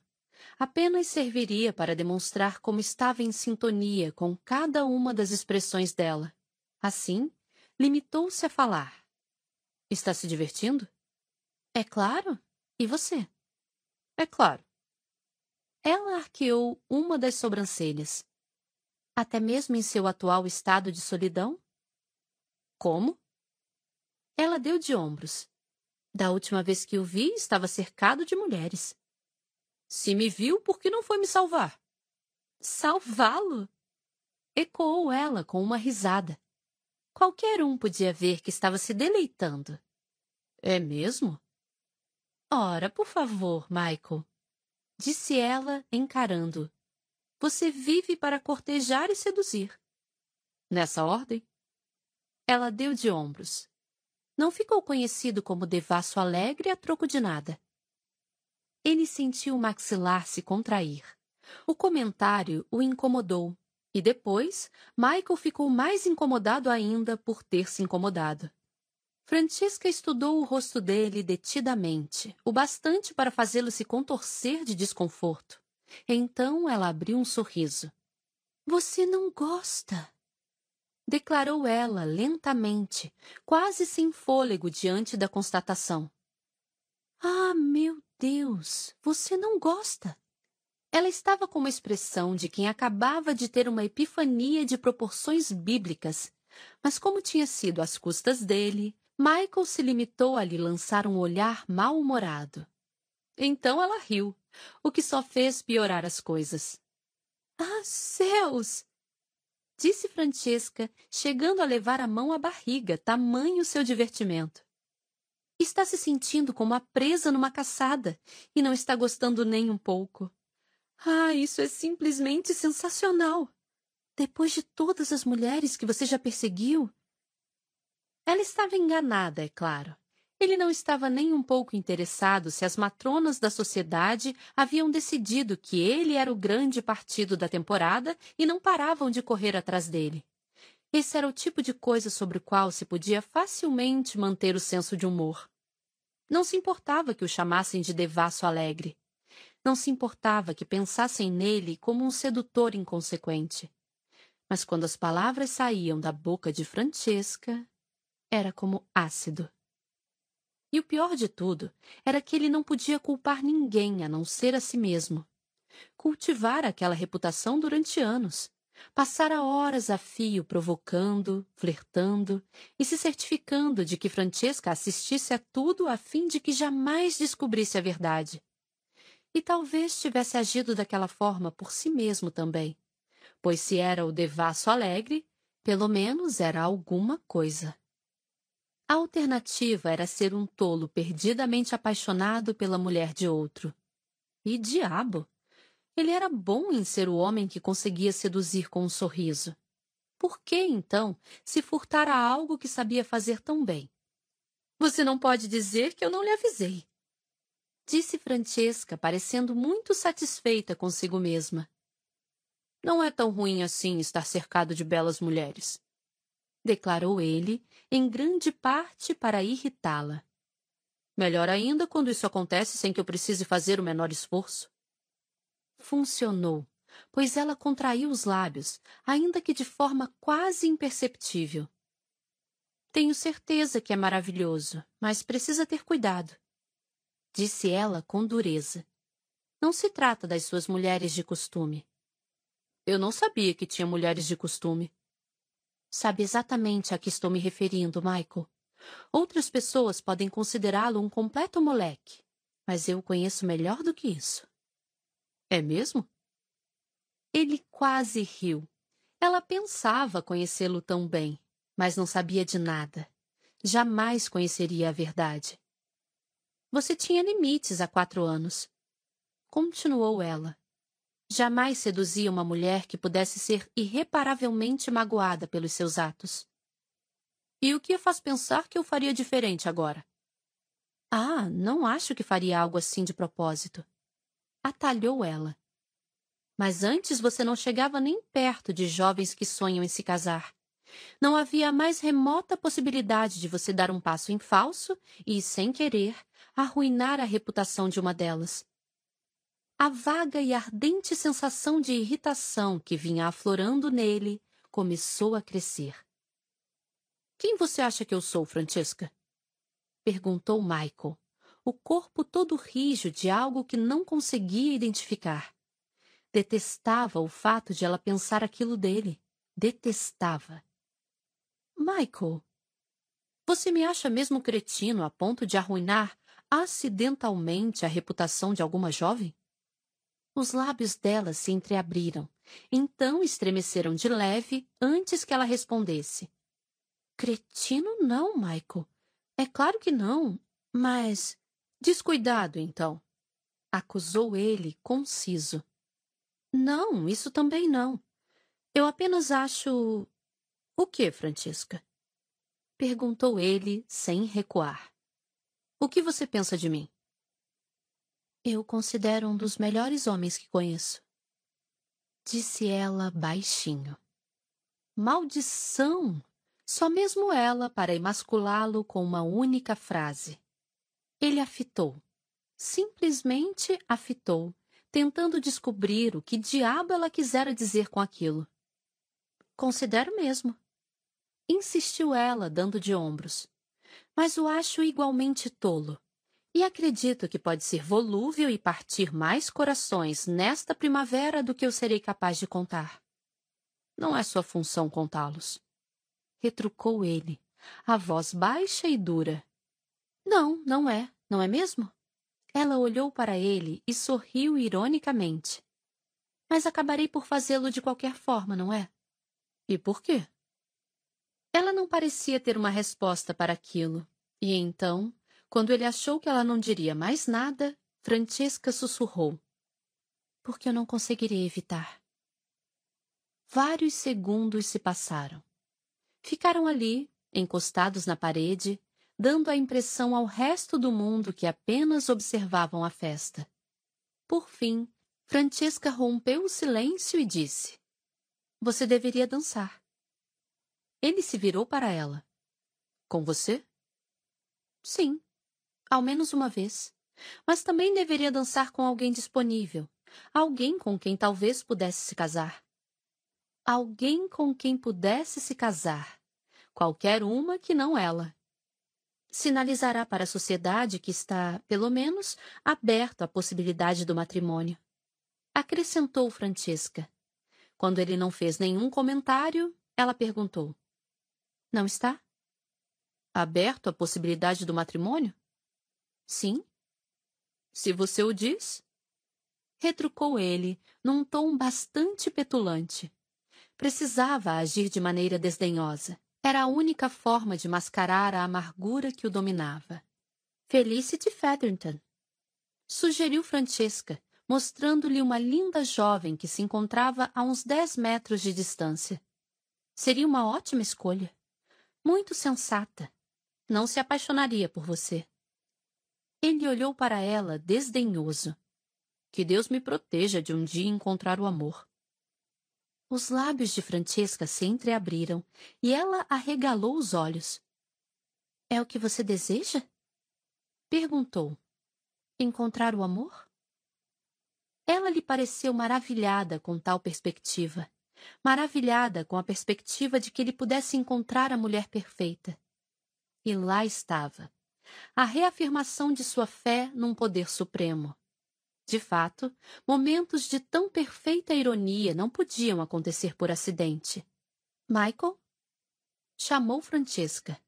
Os olhos dela brilhavam. Ela claramente desejava algo maravilhoso para ele. E tudo o que ele queria era gritar. Mas que diabo, não tenho a menor ideia. Declarou ele num tom cáustico. Michael? Ela lhe pareceu magoada, mas dessa vez ele não se importou. Se me dá licença, disse ele com a voz dura. Creio que haja uma senhorita Featherton com a qual devo dançar. Michael, o que há de errado? indagou ela. O que foi que eu disse? Nada. Nada mesmo. Não seja assim. Ao se virar para ela, sentiu-se tomado por um entorpecimento que, de alguma forma, fez com que uma máscara cobrisse outra vez seu semblante, permitindo que ele sorrisse com facilidade e a encarasse com o lendário olhar travesso. Era outra vez o devasso. Talvez não tão alegre, mas sem dúvida o sofisticado sedutor. Assim como? Perguntou ele, os lábios se retorcendo num misto perfeito de inocência e condescendência. Estou fazendo exatamente o que me pediu. Dance como a Featherton, não foi isso? Estou seguindo as suas instruções à risca. Está zangado comigo. Sussurrou ela. É claro que não. Assegurou ele, embora os dois soubessem que a voz dele estava branda demais, suave demais. Apenas aceitei que você, Francesca, sabe o que é bom para mim melhor do que eu mesmo. E pensar que esse tempo todo eu estive escutando a voz da minha mente e da minha consciência. Mas para quê? Deus sabe onde eu estaria se a tivesse ouvido por todos esses anos. A respiração ficou entrecortada e ela deu um passo para trás. Eu tenho de ir. Então vá. Retrucou ele. Ela ergueu o queixo levemente. Há muitos homens aqui. Muitos mesmo. Preciso encontrar o marido. E deve fazer isso. Concordou ele. Ela estreitou os lábios e acrescentou: Talvez eu encontre um hoje mesmo. Ele quase lhe lançou um sorriso zombeteiro. Sempre tinha de ter a última palavra. É possível. Falou, no exato instante em que soube que ela dera a conversa por encerrada. Àquela altura, Francesca já se afastara o suficiente para não poder gritar uma última réplica. Mas ele percebeu, pela forma como ela fez uma pausa e enrijeceu os ombros, que o ouvira. Ele se recostou na parede e sorriu. Era preciso gozar dos pequenos prazeres da vida sempre que possível. No dia seguinte, Francesca estava se sentindo péssima. E pior, não podia calar um irritante sentimento de culpa, embora tivesse sido Michael quem lhe falara de forma tão insultante na noite anterior. Francamente, o que ela dissera para provocar uma reação tão rude da parte dele? E que direito ele tinha de agir daquela forma com ela? A única coisa que fizera fora expressar um pouco de alegria pela possibilidade de ele desejar ter um matrimônio verdadeiro e amoroso, em vez de passar o resto da vida em meio à devassidão. Mas, pelo visto, ela se enganara. Michael passara a noite toda, tanto antes quanto depois da conversa, dedicando os seus encantos a todas as mulheres na festa. Francesca quase chegara a ficar enjoada. Mas o pior de tudo tinha sido a incapacidade dela em parar de contar as conquistas dele, exatamente da forma como previra na noite anterior. Um, dois, três. Murmurara Francesca ao observá-lo encantar um trio de irmãs com seu sorriso. Quatro, cinco, seis. E lá se foram duas viúvas e uma condessa. Era repugnante, e Francesca estava contrariada por ter ficado tão hipnotizada pelo comportamento dele. E, de vez em quando, ele olhava para ela.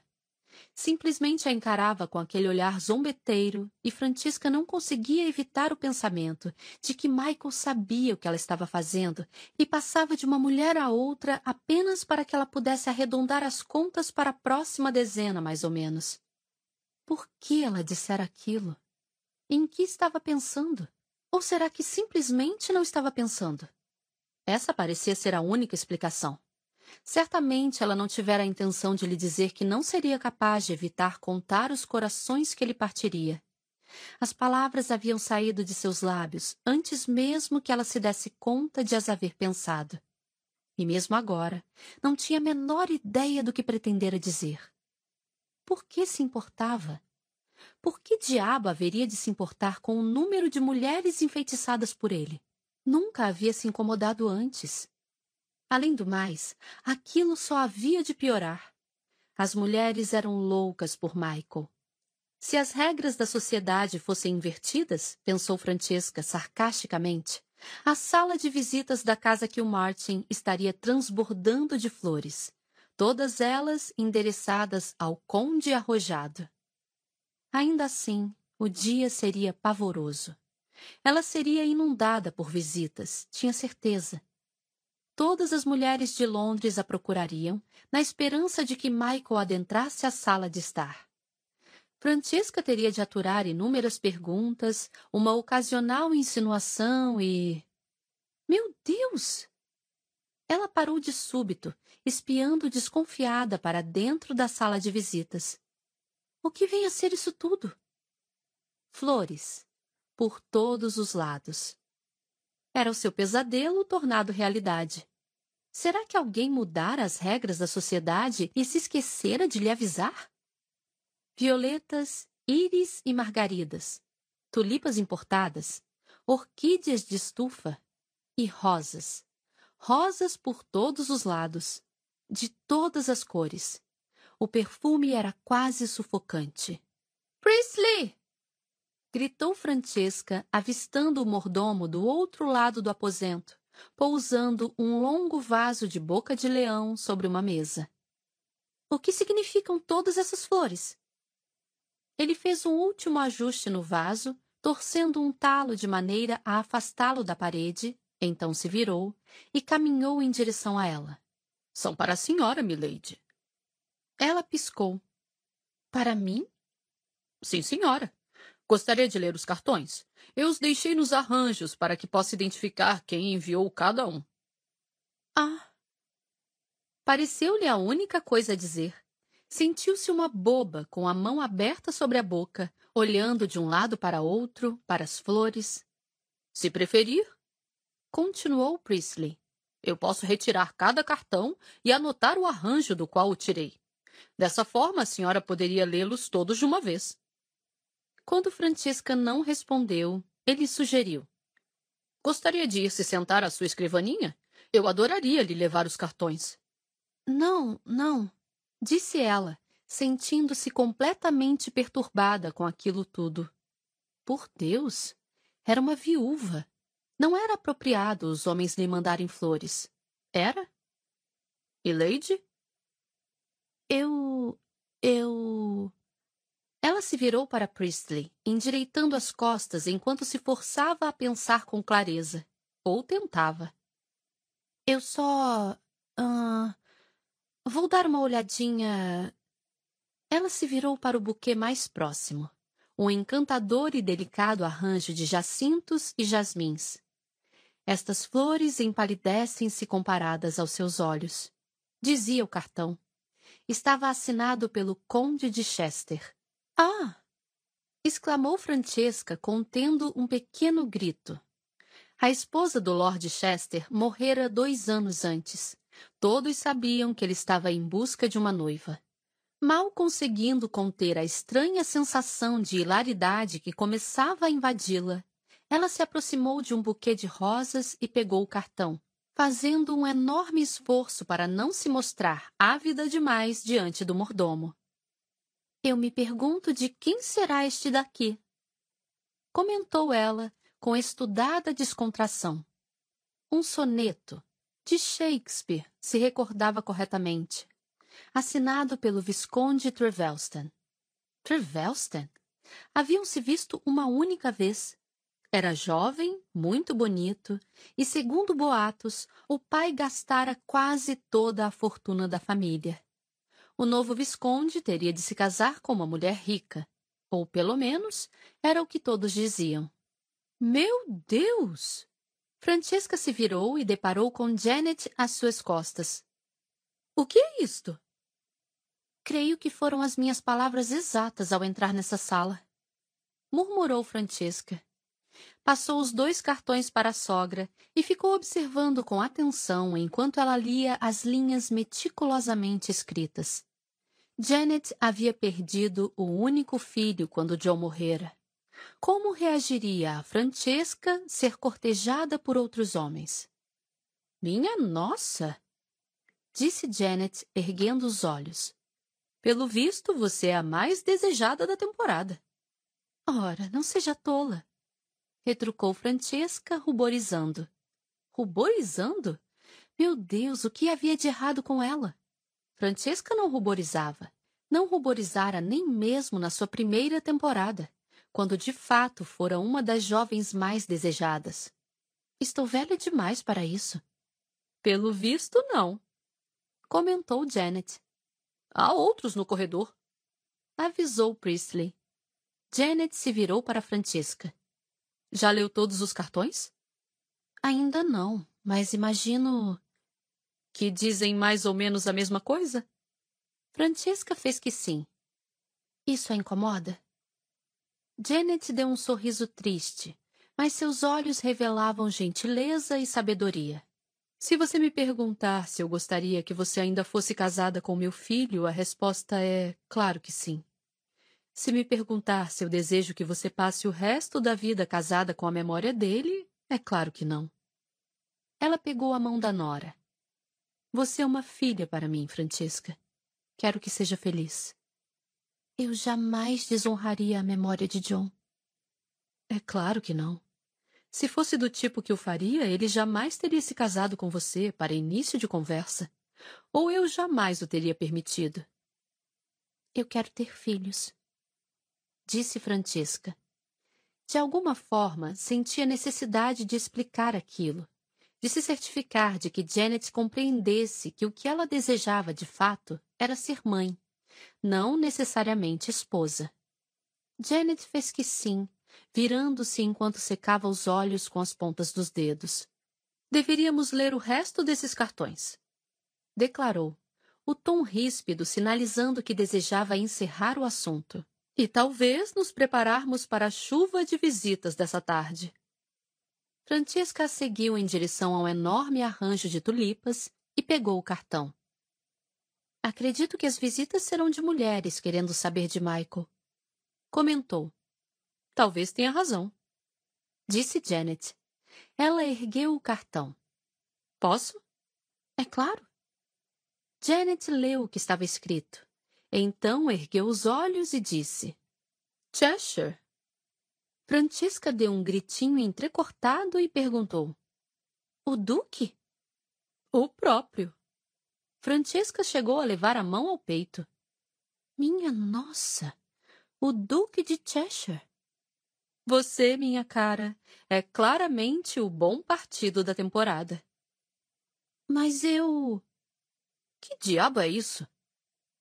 Era Michael, apanhando um vaso que ele quase virara e se mostrando bastante contrariado e desconcertado. Bom dia, Michael, disse Janet alegremente. Ele fez um aceno com a cabeça, então se virou para Francesca e resmungou. Está numa pose de quem se encontra prestes a jurar fidelidade a seu senhor soberano. E este seria você, imagino? Devolveu ela, abaixando a mão. Não se dera conta de que ainda estava com ela sobre o peito. Se você for sortudo o suficiente. Murmurou ele. Francesca se limitou a olhá-lo. Ele retribuiu com um sorriso afetado. Por acaso vamos abrir uma floricultura? Perguntou. Não, mas poderíamos. Respondeu Janet. São para Francesca. Acrescentou. É claro que são. Retrucou ele. Embora eu não saiba quem seria idiota o suficiente para enviar rosas. Eu gosto de rosas, disse Francesca. Todo mundo manda rosas. Observou ele com desdém.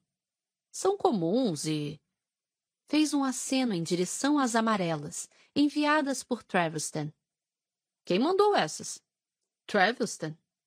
Respondeu Janet. Michael deixou escapar um resfôlego e de súbito se virou para encarar Francesca. Não vai se casar com ele, vai? Provavelmente não, mas não vejo que. Ele não tem nem duas moedas para esfregar uma na outra. Afirmou ele. E como haveria você de saber? Perguntou Francesca. Não faz nem um mês que voltou de viagem? Michael deu de ombros. Tenho frequentado o clube. Bem, pode até ser verdade, mas a culpa não chega a ser dele. Comentou Francesca, sentindo-se na obrigação de defender o homem. Não que sentisse qualquer grande lealdade com relação a ele, mas gostava de ser justa e era sabido por todos que o jovem Visconde passara o último ano tentando reparar o estrago que o extravagante pai fizera na fortuna da família. Não vai se casar com ele e ponto final. Anunciou Michael. Ela deveria ter ficado irritada com a arrogância dele, mas na verdade sentiu-se bastante divertida. Muito bem, então. Começou, com os lábios querendo se abrir num sorriso. Vou escolher outro. Ótimo. Grunhiu ele. Ela tem várias opções. Acrescentou Janet. De fato. Concordou Michael, cáustico. Preciso chamar Ellen, disse Janet. Ela não vai querer perder isto. Imagino que as flores não vão sair voando pela janela antes dela acordar. Observou Michael. É claro que não respondeu Janet com grande doçura, dando-lhe um tapinha maternal no braço. Francesca se apressou em engolir uma risada. Michael odiava esse tipo de gesto, e Janet sabia disso. Mas ela adora flores, comentou a mais velha. Posso levar um dos arranjos para ela ver? É claro, disse Francesca. Janet estendeu os braços em direção ao de Traveston, então se deteve. Ah, não. É melhor que não seja este. Falou virando-se para encarar Michael e Francisca. É possível que ele passe por aqui não vamos querer que pense que escondemos as flores em algum canto oculto da casa. Ah, certo. Murmurou Francesca. É claro. Michael se limitou a grunhir. De qualquer forma, é melhor eu ir lhe contar a respeito disso. Disse Janet, então se virou e subiu as escadas correndo. Michael espirrou. Então olhou com malevolência para um arranjo particularmente inócuo de gladiolos. Vamos ter de abrir uma janela. Resmungou. Para morrermos congelados? Eu visto um casaco. Disse ele de má vontade. Francesca se limitou a dar um pequeno sorriso, mas queria mesmo era rir. Está com ciúme? Perguntou travessa. Ele se virou de forma bastante brusca e a olhou com uma expressão apatetada. Não de mim. Esclareceu ela depressa, quase ruborizando diante da ideia. Meu Deus, não isso. Então de quê? Perguntou ele em voz baixa. É só que. Quero dizer. Ela fez um sinal em direção às flores, uma clara demonstração de sua súbita popularidade. Bem, nós dois temos basicamente o mesmo objetivo nesta temporada, não temos? Ele olhou para ela de forma inexpressiva. Casamento. Esclareceu ela. Céus, ele estava especialmente estúpido esta manhã. Aonde está querendo chegar? Ela deixou escapar um suspiro impaciente. Não sei se você chegou a pensar nisso, mas eu havia imaginado que seria você a ser perseguido de forma implacável. Jamais sonhei que eu. Bem. Acabaria se transformando em um prêmio a ser conquistado? Aquela não era a forma mais simpática de colocar as coisas, mas tampouco era inexata. Então ela se limitou a dizer: Bem, sim, eu acho. Por um instante ele nada disse mas ficou a observá-la de maneira estranha, quase irônica, e então falou, mantendo a voz baixa. Qualquer homem teria de ser um tolo para não querer se casar com você. Francesca sentiu a boca formar um ó de surpresa. Ah! Soltou, completamente sem saber o que dizer. Isso. Isso é a coisa mais simpática que você poderia me dizer agora. Ele deixou escapar um suspiro e passou a mão pelos cabelos. Ela decidiu não lhe avisar que acabava de depositar uma camada de pólen amarelo em meio aos fios negros. Francesca, começou Michael com uma expressão cansada, aborrecida e alguma outra coisa. Arrependimento? Não, isso era impossível. Michael não era do tipo que se arrependia do que quer que fosse. Eu jamais desejaria qualquer outra coisa a você. Você. Ele pigarreou. Você merece ser feliz. Eu. Aquele estava sendo um momento muito esquisito, em especial após as palavras tensas da noite anterior. Ela não tinha a menor ideia de como responder ao que ele dissera. Então simplesmente falou: A sua vez vai chegar. Ele olhou para ela confuso. Na verdade, já chegou. Continuou Francesca. Ontem à noite fui assediada por muito mais admiradoras suas do que pretendentes meus. Se as mulheres pudessem enviar flores, estaríamos agora soterrados por elas. Ele sorriu, mas o sorriso não chegou aos seus olhos. Não parecia zangado, apenas vazio. Ah, sobre ontem à noite. Começou ele, erguendo a mão para ajeitar a gravata. Se eu disse qualquer coisa que a aborreceu. Ela observou o rosto dele. Era-lhe tão caro e ela conhecia cada detalhe. Quatro anos, ao que parecia, não eram capazes de apagar uma lembrança.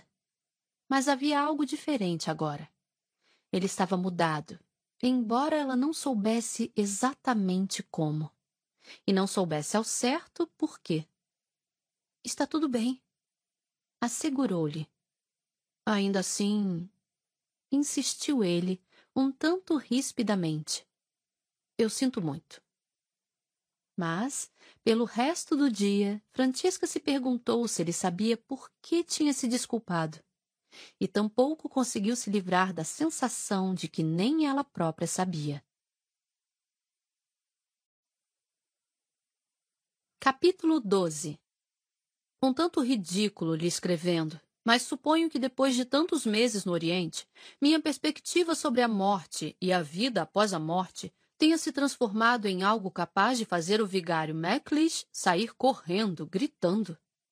Estando longe assim da Inglaterra, é quase possível, para mim, fingir que você continua vivo e que vai receber este bilhete. Da mesma forma que recebeu os muitos que enviei da França. Mas então alguém chama o meu nome e sou lembrado de que sou Kilmartin e de que você se encontra num local onde não pode ser encontrado pelo correio real. Do conde de Kilmartin para o primo falecido, o conde anterior, um ano e dois meses após sua partida para a Índia, escrita por completo e, em seguida, queimada na chama de uma vela. Não que gostasse de se sentir um asno, refletiu Michael no clube enquanto girava um copo de brandy na mão. No entanto, parecia-lhe que nos últimos tempos, pelo menos perto de Francesca, não conseguia evitar agir como tal. Lá estivera ela, na festa de aniversário da mãe, tão feliz por ele, tão encantada por ele ter usado a palavra amor em sua presença, que ele simplesmente perdera o juízo. Porque sabia como a cabeça dela funcionava e estava convencido de que já estava pensando adiante, tentando escolher a mulher perfeita para ele. E a verdade era. Bem, a verdade era patética demais para ser posta em palavras. Mas ele pedira desculpas e, embora pudesse jurar que não agiria como um idiota outra vez, provavelmente ainda precisaria se desculpar muitas vezes no futuro.